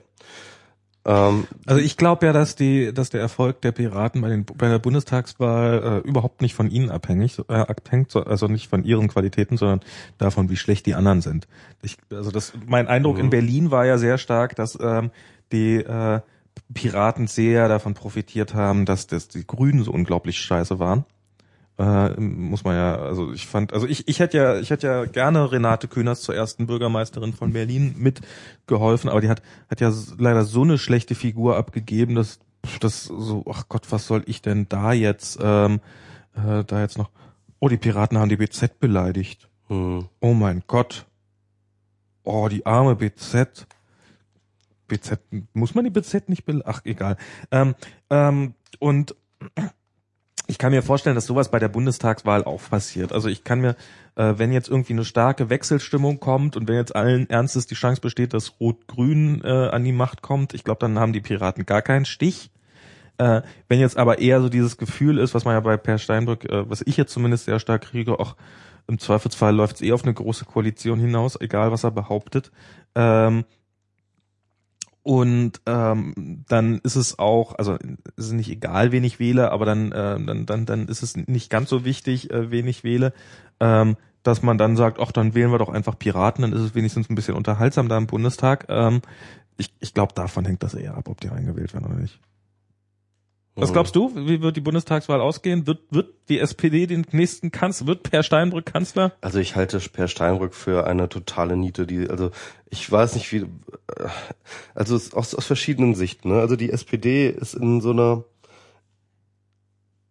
fangen wir, fangen wir an mit ähm, der Abwahl von Schröder. Damals, wann war das? 2005 war das, glaube ich, ne? Kann sein. Ähm, damals hatte Schröder diese SPD dominiert, er und seine, seine, seine Gang dort, ja, und ähm, ähm, als Schröder ging, war klar, dass jetzt ein Neuanfang passieren müsste für die SPD. Dass die sich neu orientieren müsste, dass sie sich auch wieder zurück zu ihrem sozialdemokratischen Ja. Profil finden müsste und so weiter und so fort. Das war eigentlich allen klar. Und eine Zeit lang sah es auch so aus, als ob die SPD sich dazu bemüht. Mit Walter Steinmeier zur Nominierung des ähm, äh, vorherigen Kanzlerkandidaten hatte man diese äh, Hoffnung eigentlich dann schon wieder fast begraben, weil Mhm. Steinmeier natürlich genau diese Schröder-Gang war und genau diese Schröder-Gang auch weiterhin repräsentierte. Ähm, nicht ganz so plakativ, weil er ähm, bis dahin ja gar nicht so groß in Erscheinung getreten wurde als Kanzleramtsminister, ähm, sondern er im Hintergrund gearbeitet hat, aber dennoch war irgendwie das Projekt Neufindungsphase, fand ich bei der SPD nicht so richtig durchschlagend passiert. Aber als sie jetzt auch noch den Per Steinbrück, der haargenau die, der gleiche Schlag ist, ja, wie Schröder, ähm, jetzt aufgestellt haben, habe ich mir gedacht, Alter, das ist jetzt hier irgendwie die SPD ist stehen geblieben, ist einfach stehen geblieben. Ich fand das wirklich einen richtigen Anachronismus, diesen Steinmeier und alles, was er verkörpert in seinem ganzen, in seinem ganzen Auftreten, dieses ganze männlich dominante, ähm, ähm, äh, gleiche schröderige coole Sau-Image-Ding, ne? Hm. Das jetzt irgendwie durch Schröder aber schon komplett abgenudelt war und irgendwie äh, gar, gar nicht mehr sexy war, dass der jetzt nochmal äh, es jetzt probieren darf, wirkt für mich wie ein totaler Anachronismus. Also ich fand's, ich fand äh, diese ganze Wahl, ich habe sie Auch gegenüber Merkel. Also ich finde Merkel trotz acht Jahre immer noch frischer von der Herangehensweise und von, von der ganzen Attitüde her als, als, als Steinbrück. also sie ist auf jeden Fall Steinbrück ist auf jeden Fall aufgrund seiner seiner Vortragsserien äh, äh, schon jetzt angeschlagener als Merkel. Das kommt hinzu, das kommt hinzu. Ähm, aber aber ich finde, ich ich fand auch ich bei bei der Bundes also bei dem Bundesparteitag, bei dem äh, Sonderparteitag hier, wo sie wo sie Mhm. äh, Steinbrück ja ernannt haben, den ich ausschließlich über Twitter mitbekommen habe, ähm, muss ich auch sagen, ich fand es geradezu ähm, beängstigend, äh, die SPD-Wähler in in äh, in, äh, in meiner Timeline, wie sie sich in so einer in so einem selbst ja, wie nennt man das? Selbst ähm, Be Bedingungswahn begaben, also so dieses, ja, Per Selbstillusion. ja, so, so, so dieses so Selbstbeschwörung, so, so Ja, dieses, ja. wenn wir nur fest an uns glauben, das dann wird eh es uns den- und ah, ah, ah, ich habe bei dir einen Zweifel gesehen, guck weg, nimm den Zweifel da weg, ich, ich, ich also ansonsten kriege ich ihn auch noch und dann sind wir verloren. Und das ist so, das hatte ich so sehr, sehr stark und das habe ich so, ähm, also dieses, wir haben ja keinen besseren, der muss der reichen, lass uns äh, 20 Minuten klatschen, dann fällt niemand auf, dass er eigentlich nichts zu sagen hat. Und das fand ich, das, wow, also das hat mir richtig Angst gemacht. Also das, das, äh, hier Pirat mit Aber aller das, das, Selbst. das finde ich bei den, das finde ich bei der SPD aber schon immer irgendwie ganz beängstigend. Also ich, ich meine, wir waren ja zusammen auch schon auf einigen Parteitagen von der SPD und ähm, wir hatten eine Zeit lang haben wir so ein bisschen mit der SPD rumgeflirtet, oder so? Also, äh, kann man das so nennen? Die hat uns eingeladen, wir haben gedacht, hey, Schnittchen. genau. Wegen der Schnittchen sind wir ab und zu mal zu SPD-Parteitagen gegangen und ähm, und und und ich, Siehst du, die haben das mittlerweile auch besser drauf. Die haben so am Anfang haben die sich gedacht, äh, wir müssen auch ein bisschen was mit Internet machen. laden wir uns mal Blogger ein. Laden wir uns hier mal so einen fünf Blogger ein, die sich über uns lustig machen. Und mittlerweile haben die da auch ganz offen Hashtags stehen und sowas und was muss genau, man auf und, Twitter. kaufen, und kaufen Hashtags und so. Und ja, ja, genau. Und mittlerweile haben sie verstanden, wie der Hase Das läuft. haben wir auch noch gar nicht drüber geredet, über, über Ja. die, die gekauften Suchergebnisse von, von Twitter, ne? Genau. Mhm. Und wir haben sie ja nicht mal gekauft, haben sie ein Geschenk gekriegt von Twitter. Ja, genau, das war ja, stimmt, ja. Das war ja nicht mal gekauft. Aber es ist halt so dieses, ähm, die wissen mittlerweile auch, also äh, sie wissen gut genug, wie man mit dem Netz umgeht und wie man es steuert für seine Zwecke. Und das ist ja, ähm, ähm, Und es funktioniert tatsächlich nicht darüber, dass man nett ist zu den Bloggern, sondern dass man halt tatsächlich die dass man Inhalte einfach zensiert. schafft, ja. Ja, und ähm, das ist, das ist, äh, das, das hat die Politik gelernt und ich meine, das funktioniert ja anscheinend auch. Juhu. Ja, äh, das ist ein, ein Jahr der Desillusion auf jeden Ja. Fall, dieses 2012 auf so, so verschiedene Arten. Ähm, egal, auf jeden Fall, mh, ähm, ja, Stein, Steinbrück, ähm, ich finde viel schlimmer als das, was er tat, was er tut und seine seine komische rotzige Attitüde, mit der er irgendwie ähm, äh, diese Millionen Euro für seine Vorträge da irgendwie wegsteckt und ähm, meint, dass Ja. es irgendwie äh, diese, diese ganz, ich finde, ich finde eher das, was das repräsentiert, schlimm als wirklich die Tat an sich. Ja, ähm, Steinbrück steht halt für diesen ähm, selbstgeilen Macho-Typen, ähm, der irgendwie äh, äh, der halt einfach in seiner in seinem unsympathischen ähm, ich scheiß doch drauf, was irgendwie die anderen sagen oder was irgendwie äh, die Partei sagt oder so etwas, zwar irgendwie eine gewisse Coolness mitbringt, aber gleichzeitig auch ähm, ähm, man ihm anmerkt, dass eigentlich ihm das Gemeinwohlaspekt von Politik nicht wirklich interessiert. Und da hat man zumindest nicht stark den Eindruck. Genau. Und, also er hat jetzt ähm, mitgekriegt, dass er ja Mitglied in dieser SPD in, ist, dass er das ja in seine Rede einbauen muss. Aber er, er ist natürlich auf eine Art auch erfrischend äh, ehrlich. Ne? In einem Interview hat er dann wohl gesagt, irgendwie, warum er denn jetzt Kanzler werden will. So ja, weil er halt auch irgendwie auch geil ist auf, auf, auf die Publicity, auf die Macht und, und den ganzen Kram. Also wirklich so, ne? Hm. Da kann man sagen, okay, das finde ich jetzt total cool, ehrlich und so. Und aber andererseits kann man auch sagen, so, nee, irgendwie Typ, du bist es einfach nicht. Du bist halt irgendwie. Aber wenn man Merkel jetzt mal fragen, das ist ja das. Und, und Merkel, und Merkel dagegen finde ich dagegen viel viel fortschrittlicher auf so vielen Ebenen, ja. Also auch der Steinbrück mit irgendwie, ja, Internet, mh, hm, ja, meine Mitarbeiter benutzen das Internet. Und jetzt irgendwie, keine Ahnung, gab es das dieses groß inszenierte, man konnte ihm jetzt per Twitter Fragen stellen. Oh Gott, so. ja, dieses Frag ah, Per. Frag den Per. Ein, Dieses ein Foto, was er neulich gepostet hat, ich habe so so überlegt, also du siehst halt so, wie Per Steinbrück äh, ähm, vor einem iMac sitzt, aber er bedient diesen iMac nicht mehr, sondern so, er guckt natürlich ordnungsgemäß in die Kamera. Genau, und, und dem pa pa Praktikanten dabei zu, wie er da auf Twitter rumklickt. Und man möchte, man möchte ihm sagen, hey, du wirst von hinten gerade von einem iMac angefallen. das ist so, äh, und das ist also also ich würde wirklich also so dieses Kanzler, authentische. Also wir haben echte SPD, wir haben einen SPD-Kanzlerkandidaten, der tatsächlich in der Nähe eines äh, Computers sitzt. Ihr braucht uns das nicht zu glauben. Wir haben einen Fotobeweis davon. Also obwohl ich wirklich äh, alles alles andere als ein Freund der CDU bin, ein Kanzler ähm, Steinbrück fände ich einen echt heftigen Rückschritt so in der politischen Entwicklung der, der, der, der Bundesrepublik, ja. Finde ich wirklich einen, einen wirklichen, einen wirklichen Backslash. Naja, ich, ich möchte ähm, schon allein ähm, also ich möchte ja, dass die SPD an die Macht kommt und zwar einfach nur, um dann äh, Nico Lummer und äh, Matthias Richel schön vorhalten zu können, dass ja die SPD das Leistungsschutzrecht dann auch nicht wieder abschaffen wird. Hm. Sondern, dass sie natürlich jetzt noch voll dagegen sind, aber ich glaube, wenn das, ich, das ist so, Leistungsschutzrecht ist so durch und durch, das könnte so durch und durch von der SPD sein. Das schaffen die nicht wieder ab. Ja, also, ja, also Bundestagswahl, ich weiß nicht. Also ich glaube, die, äh, ich, ich glaube, es kann gut sein, dass es eine große Koalition wird. Es, die Frage ist ja auch immer, ob die FDP wieder reinkommt. Ich kann mir vorstellen, dass die FDP nicht reinkommt. Ähm, ihre Glücks, äh, ihre Pechsträhne ist meines Erachtens noch nicht zu Ende gegangen. Es ist, ist ein bisschen ruhiger geworden um die FDP. Aber das heißt jetzt nicht, dass ähm, die Leute vergessen haben, was für, äh, was für ein dämlicher Haufen das ist. Ähm, insofern kann ich mir gut vorstellen, dass die SPD wieder mitregieren darf, aber natürlich wieder als Juniorpartner und zwar wahrscheinlich wieder unter Merkel. Also das ist so meine Prediction, die extrem langweilig ist. Und dann sind entweder die Piraten drin oder die Piraten sind nicht drin.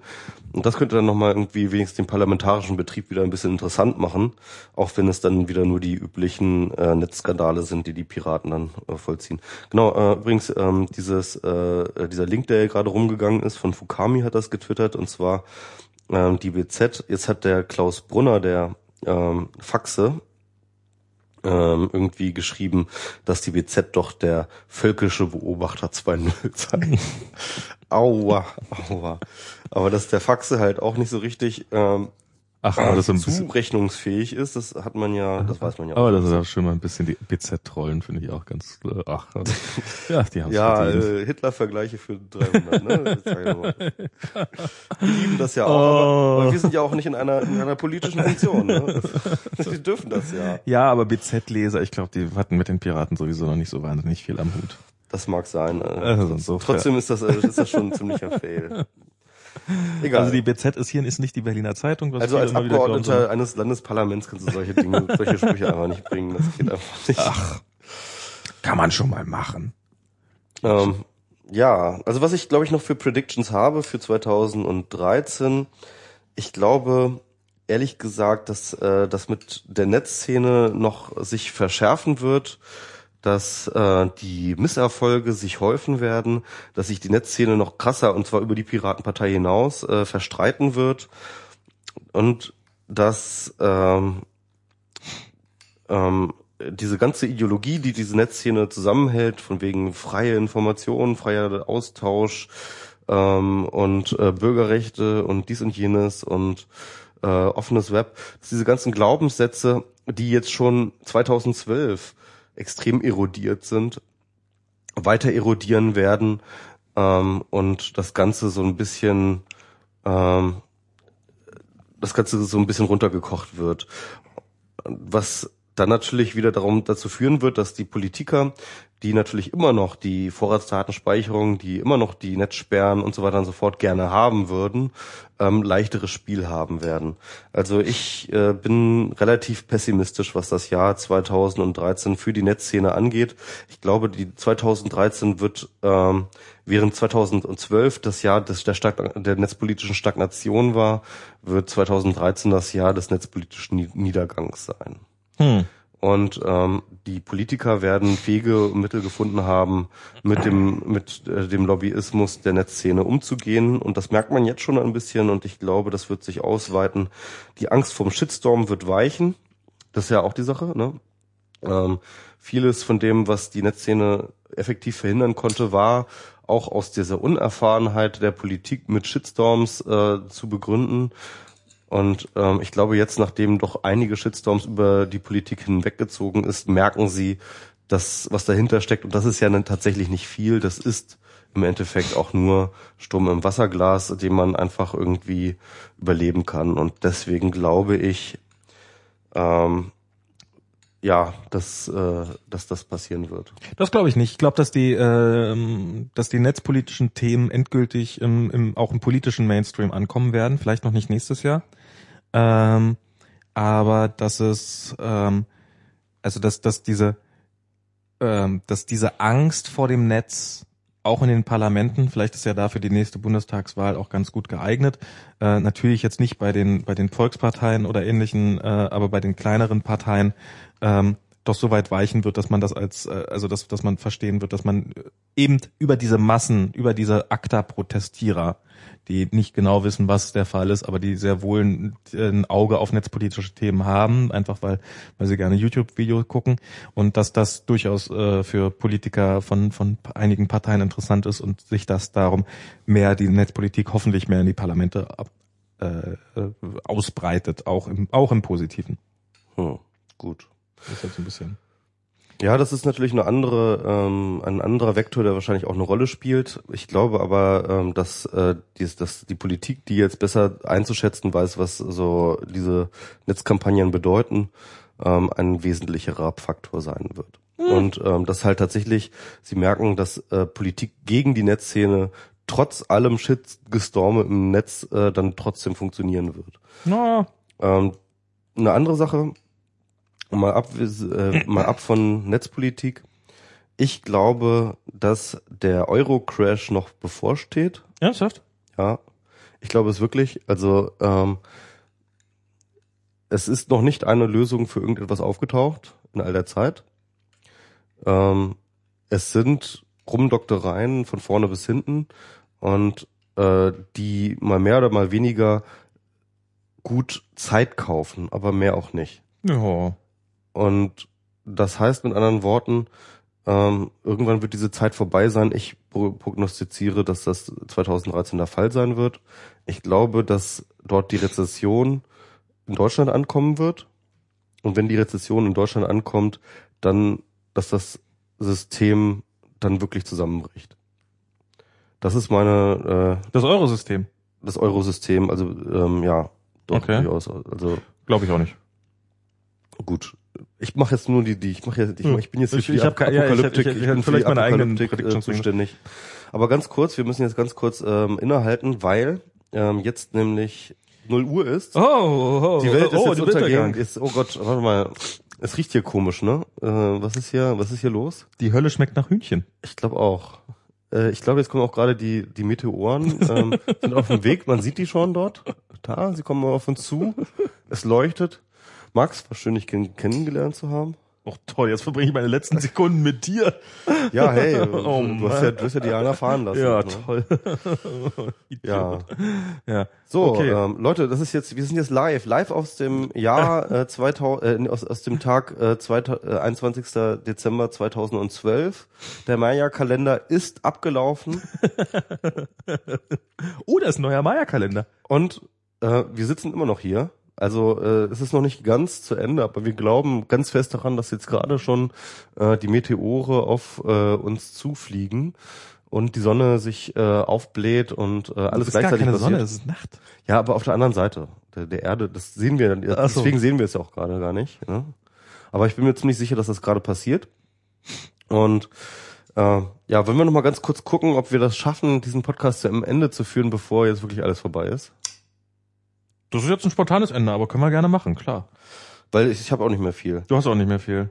Also die, der Euro-Crash ist noch eine Vorhersage von mir. Hast du auch Vorhersagen? Ich habe dich gebeten, Vorhersagen zu machen. äh, Ich habe die Vorhersage, dass ich keine Vorhersage habe. Ah, okay. Aber ich, äh, was, was ist meine Vorhersage? Ich glaube, ähm, me- meine Vorhersage ist, das Zeitungssterben wird weitergehen.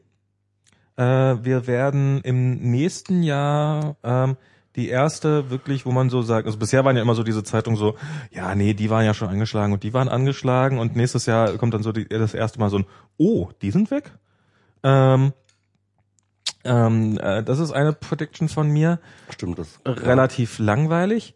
Ähm, ich Wir werden nächstes Jahr noch über das Urheberrecht diskutieren. ja, da können wir, da können wir einen drauf lassen. Und über Datenschutz. Äh, nächstes Jahr wird das Jahr sein, wo, wo äh, auch dem letzten klar wird, dass das Leistungsschutzrecht äh, eine ne scheiß Idee war und äh, das wird äh, ja, da, da werden wir noch eine Menge Spaß dran haben. Ähm, ich sag jetzt einfach, ich, ich meine, muss auch in dieser Sendung jetzt langsam treu bleiben. Äh, Apple bringt eine Armbanduhr raus. so, das kann man, kann man jetzt mal also als Du bist ja nicht mehr Mobile Max, wo du das ver verkünden kannst. Also. Mhm. Eben, irgendwo muss ich das ja erzählen. Ah, wie kommst du denn auf Armbanduhren? Armbanduhren sind doch schon seit irgendwie, keine Ahnung, 15 Jahren out. Ja, weil sie scheiße sind, weil man sie einfach besser machen sollte. Hm. Weil man, ähm, weil, weil sie halt viel zu wenig können. Weil, weil eigentlich ist so diese, dieses, äh, die Geste, ich, ich nehme, ich guck mal kurz auf meinen Arm und Ganz kurz, ich muss mal ganz kurz ähm, Oh, holen. toll. Ja, aber Jetzt du kannst kann ja ich noch ein bisschen über die Armbanduhren erzählen. Ja, na gut. Ähm, ah, hier dein Mikro aus. So, ähm, ja, also, weil, weil, weil, und ich prophezeie, ich prophezeie, ich habe oder nee, das ist ich ich, ich habe habe ich das schon mal erzählt über den Lichtschalter? Ich habe meinen persönlichen Feind, den Lichtschalter. Das ist so, jeder muss vorher in seinem Leben Erzfeinde und viele haben irgendwie den Nachbarn, der äh, immer die Kirschen über den Gartenzaun drüber wachsen lässt und sowas, so Erzfeinde. Mein persönlicher Erzfeind, habe ich beschlossen, ist der Lichtschalter. Ich habe mir vorgenommen, den Lichtschalter auszurotten. Und zwar, äh, weil der Lichtschalter einfach doof ist, weil er immer an der Stelle hängt von der Wohnung, wo man ihn überhaupt nicht braucht, weil äh, Licht, Licht einfach sollte einfach Licht sollte einfach da sein, wenn wir es brauchen und nicht da sein, wenn wir es nicht haben wollen. Das sollte nicht über irgendwelche dämlichen Schalter laufen. Und Schalter ist so dieses An-Aus. Das ist nicht dimmbar. Das ist nicht, hey, mach mal hier ein bisschen subtileres Licht, mach aber mal in zehn Minuten ein bisschen helleres Licht, sondern es ist halt ah, furchtbar. Lichtschalter. Könnte ich mich den ganzen Tag nur drüber aufregen. Aber Armbanduhren. Ja, Armbanduhren sind eigentlich praktisch. Eigentlich ist dieser Blick auf die Uhr eine total praktische Sache, auch gerade so für Twitter oder dergleichen mehr. Und ähm, ähm, das ist halt, das Problem daran ist, dass Uhren halt immer noch nur die Zeit anzeigen und äh, das eine Information ist, äh, wegen der ich jetzt tatsächlich nicht unbedingt äh, dringend äh, jederzeit ein, äh, ein, ein kleines, äh, eine kleine Apparatur an meinem Arm haben möchte. Ähm, aber ich kann mir vorstellen, dass es da durchaus spannendere Anwendungen für gibt. Und äh, es gibt von Casio gibt es so eine furchtbar hässliche Bluetooth-Uhr, die so ein bisschen in die Richtung geht, dass sie einen immerhin anzeigt, wenn man eine Mail bekommt oder dergleichen mehr. Aber da geht noch so einiges. Mm, Ich habe noch eine Prediction. Ich glaube, dass äh, wir es wieder erleben werden, dass es Aufstände gibt. Und diesmal in den USA und in China. In USA und in China. Genau, in jeweils beiden. Ich glaube, äh, diese Spaltung der amerikanischen Gesellschaft, die sich äh, seit dem ersten Sieg von Obama abgezeichnet hat, Ja, die schon vorher stark. Die eigentlich schon vorher am Start war, natürlich die war schon während Bush dort, die jetzt aber äh, immer weiter verschärft, sich, sich verschärft hat. Ähm, wird sich jetzt weiter verschärfen, weil ich glaube, Obama wird äh, in dieser Legislaturperiode ähm, sehr, sehr viel gezielter einen liberalen Kurs durchziehen. Das ist auch Das meine merkt, Hoffnung. Das merkt man auch schon daran, dass er jetzt irgendwie offensiv tatsächlich die Waffengesetze angehen möchte. Mhm. Und ich glaube, das wird er jetzt auch machen. Natürlich ausgelöst durch dieses Ereignis, aber ich glaube auch allgemein wird er insgesamt äh, mehr seine Politik machen, weil auf eine Wiederwahl kann er eh nicht hoffen. Das ist ja die Sache. Die zweite Amtszeit eines Präsidenten in den USA ist meistens die entscheidende, weil ähm, ohne, weil er ohne Hoffnung ähm, halt wiedergewählt zu werden, einfach nur für seinen geschichtlichen Ruf arbeitet, ja. Und da geht es dann tatsächlich darum. Das ist eigentlich pervers, oder? Ja, also ich, und deswegen finde ich das eigentlich auch ganz gut. Also diese Dieses Begrenzung. amerikanische Wahlsystem ist echt so im Arsch. Nee, aber ich finde das, ich finde das gar nicht, gar nicht schlecht. Also ja, aber dass er, dass, er, dass er vier Jahre jetzt hat und vorher seine gesamte politische Karriere immer wieder auf Wiederwahl und wo kriegt das Spendengelder her und diese ganzen Sachen zusammenhalten muss. Ja, also, also er, er musste halt in der ersten Legislaturperiode musst du halt diese Dinge Ja, ja, ähm, ich in weiß. Angriff nehmen, ähm, für, für die du einen allgemeinen gesellschaftlichen Konsens schon hast, äh, beziehungsweise halt wenige von den Sachen durchdrücken, die du ähm, gegen ein, eine Mehrheit durchdrücken musst. Und erst in der zweiten Amtszeit kannst du wirklich befreit arbeiten. Aber in, äh, Merkel zum Beispiel, die muss halt jedes Jahr auf Wiederwahl arbeiten. Und äh, das ist das Problem, finde ich. Also ich finde das ganz gut, wenn ähm, ähm, wir auch so eine Begrenzung hätten. Dann hätten wir wenigstens eine Legislaturperiode, wo eine Regierung wirklich einfach mal das durchsetzen kann oder, oder und, und, und rigoros durchsetzt, wofür sie steht. Und dann das ist ja das, wofür sie man sie eigentlich gewählt hat. Mhm. Na, ich glaube, ähm, jetzt zum Beispiel, auch allein diese, zum Beispiel diese ähm, äh, Waffengesetze, je nachdem, wie resolut die äh, durchgezogen werden, ähm, bedient das natürlich genau diese Angst von Leuten, die zum Beispiel in der Tea Party sind, die ja schon immer eine Verschwörung wittern von irgendwie den ähm, Nazi-Kommunisten, äh, den, den, den schwarzen Nazi-Kommunisten, die jetzt äh, morgen Amerika äh, äh, zerstören wollen, ja, für, zu denen Obama gezählt wird. Mhm. Ähm, ähm, dass sie denen jetzt auch noch die, äh, dem, dem, dem breiten Volk, dem Amerikaner die Möglichkeit nehmen wollen, auch noch sich dagegen zu verteidigen, gegen diese, gegen diese Okkupation.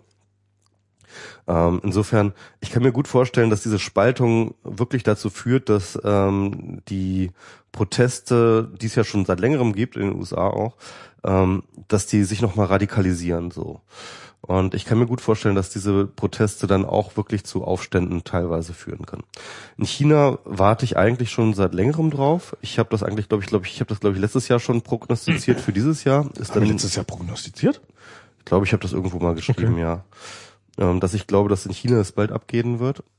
Ähm, China ist natürlich dieser Kandidat. Es ist ein riesengroßes, unglaublich wirtschaftlich wichtiges Land, ähm, in dem ähm, eine wachsende Zahl an Leuten durchaus auch unter der Unfreiheit, die in diesem Regime herrscht, äh, leidet. Noch viel mehr unter der Armut, würde ich mal sagen. Also die Armut geht. Unfreiheit ist, mit Unfreiheit kann man sich immer relativ leicht, glaube ich, arrangieren. Mm, jein. Ähm, ja klar, natürlich, Armut ist, ist immer noch ein wesentlicher äh, äh, äh, Punkt, an dem China ja auch eben genau äh, diese, diese Proteste auch abfedern konnte. Ganz einfach, weil in China du immer extreme Wachstumsraten hattest. Na, aber nur für einige immer. Ja, ja, natürlich, aber doch für eine für eine immer größer werdende Mittelschicht. Also das kann man Genau. schon sagen. Also ein- China hat äh, prosperiert, also im Vergleich zu den früheren ähm, Jahren ähm, ist dort eine wirklich äh, ist dort wirklich eine Mittelschicht angewachsen und äh, ist ein wachsender Teil der Bevölkerung hat wirklich davon profitiert von äh, diesem wirtschaftlichen Wachstum weswegen auch, äh, ja, denke ich mal, auch ein Grund dafür war, warum Proteste in größerem Ausmaß ausgeblieben sind. Ähm, sollte China aber auch in eine Rezension reinrutschen und ähm, das wäre dann sozusagen die, äh, die Prämisse dafür, ähm, wird das natürlich auch vorbei sein. Also ähm, das ist natürlich die Frage, ob das passiert. Also ich kann mir das aber gut vorstellen, denn ähm, und China ist jetzt mittlerweile auch an einen Punkt angelangt, wo die Löhne an einem äh, tatsächlich auch schon wieder mit ganz anderen Ländern konkurrieren. Ähm, also das so, so total billig kann man auch in China schon nicht mehr produzieren. Ähm, da sind die Löhne ähm, sind durchaus die letzten Jahre äh, extrem angestiegen und ähm, und ich glaube ganz einfach, dass äh, das und eine nachhaltigere Weltrezession beispielsweise ähm, äh, auch im Euroraum, den ich ja auch mehr oder weniger prophezeit habe, ähm, dass da, dass das China schon sehr treffen würde, wirtschaftlich. Ich glaube, ich Da mault- gucken, was die Katzen da treiben. Da mault eine Katze gerade. Ich, ich stelle fest, ich habe von China keine Ahnung. Naja. Jetzt musst du mal was sagen. Okay, ja, jetzt ich bin jetzt eigentlich durch mit meinen äh, Predictions für 2013. Äh, hat der Chat noch irgendwelche Predictions? Ansonsten würde ich jetzt hier einfach tatsächlich auf die äh, ähm, auf die weiteren Einschläge hoffen. auf die äh, Weltunter auf den Weltuntergang, dass äh, ich meine, ich habe das natürlich alles unter der äh, Maßgabe gesagt, dass die Welt überhaupt morgen noch weiter existiert. Wir wünschen einen schönen Weltuntergang. Genau. Ja, ich würde sagen, das war WMR für dieses Jahr.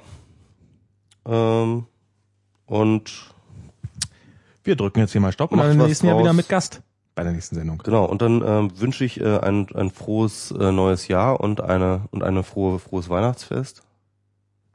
Ne, du auch?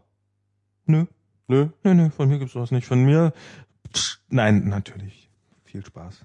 Viel Spaß und Schönen äh, Kongress Genau, vielleicht sehen wir uns auf dem Kongress. Guten und, Rutsch. Äh, genau, guten Rutsch. und was auch sonst Und das nächste Mal haben wir wieder einen Gast dabei.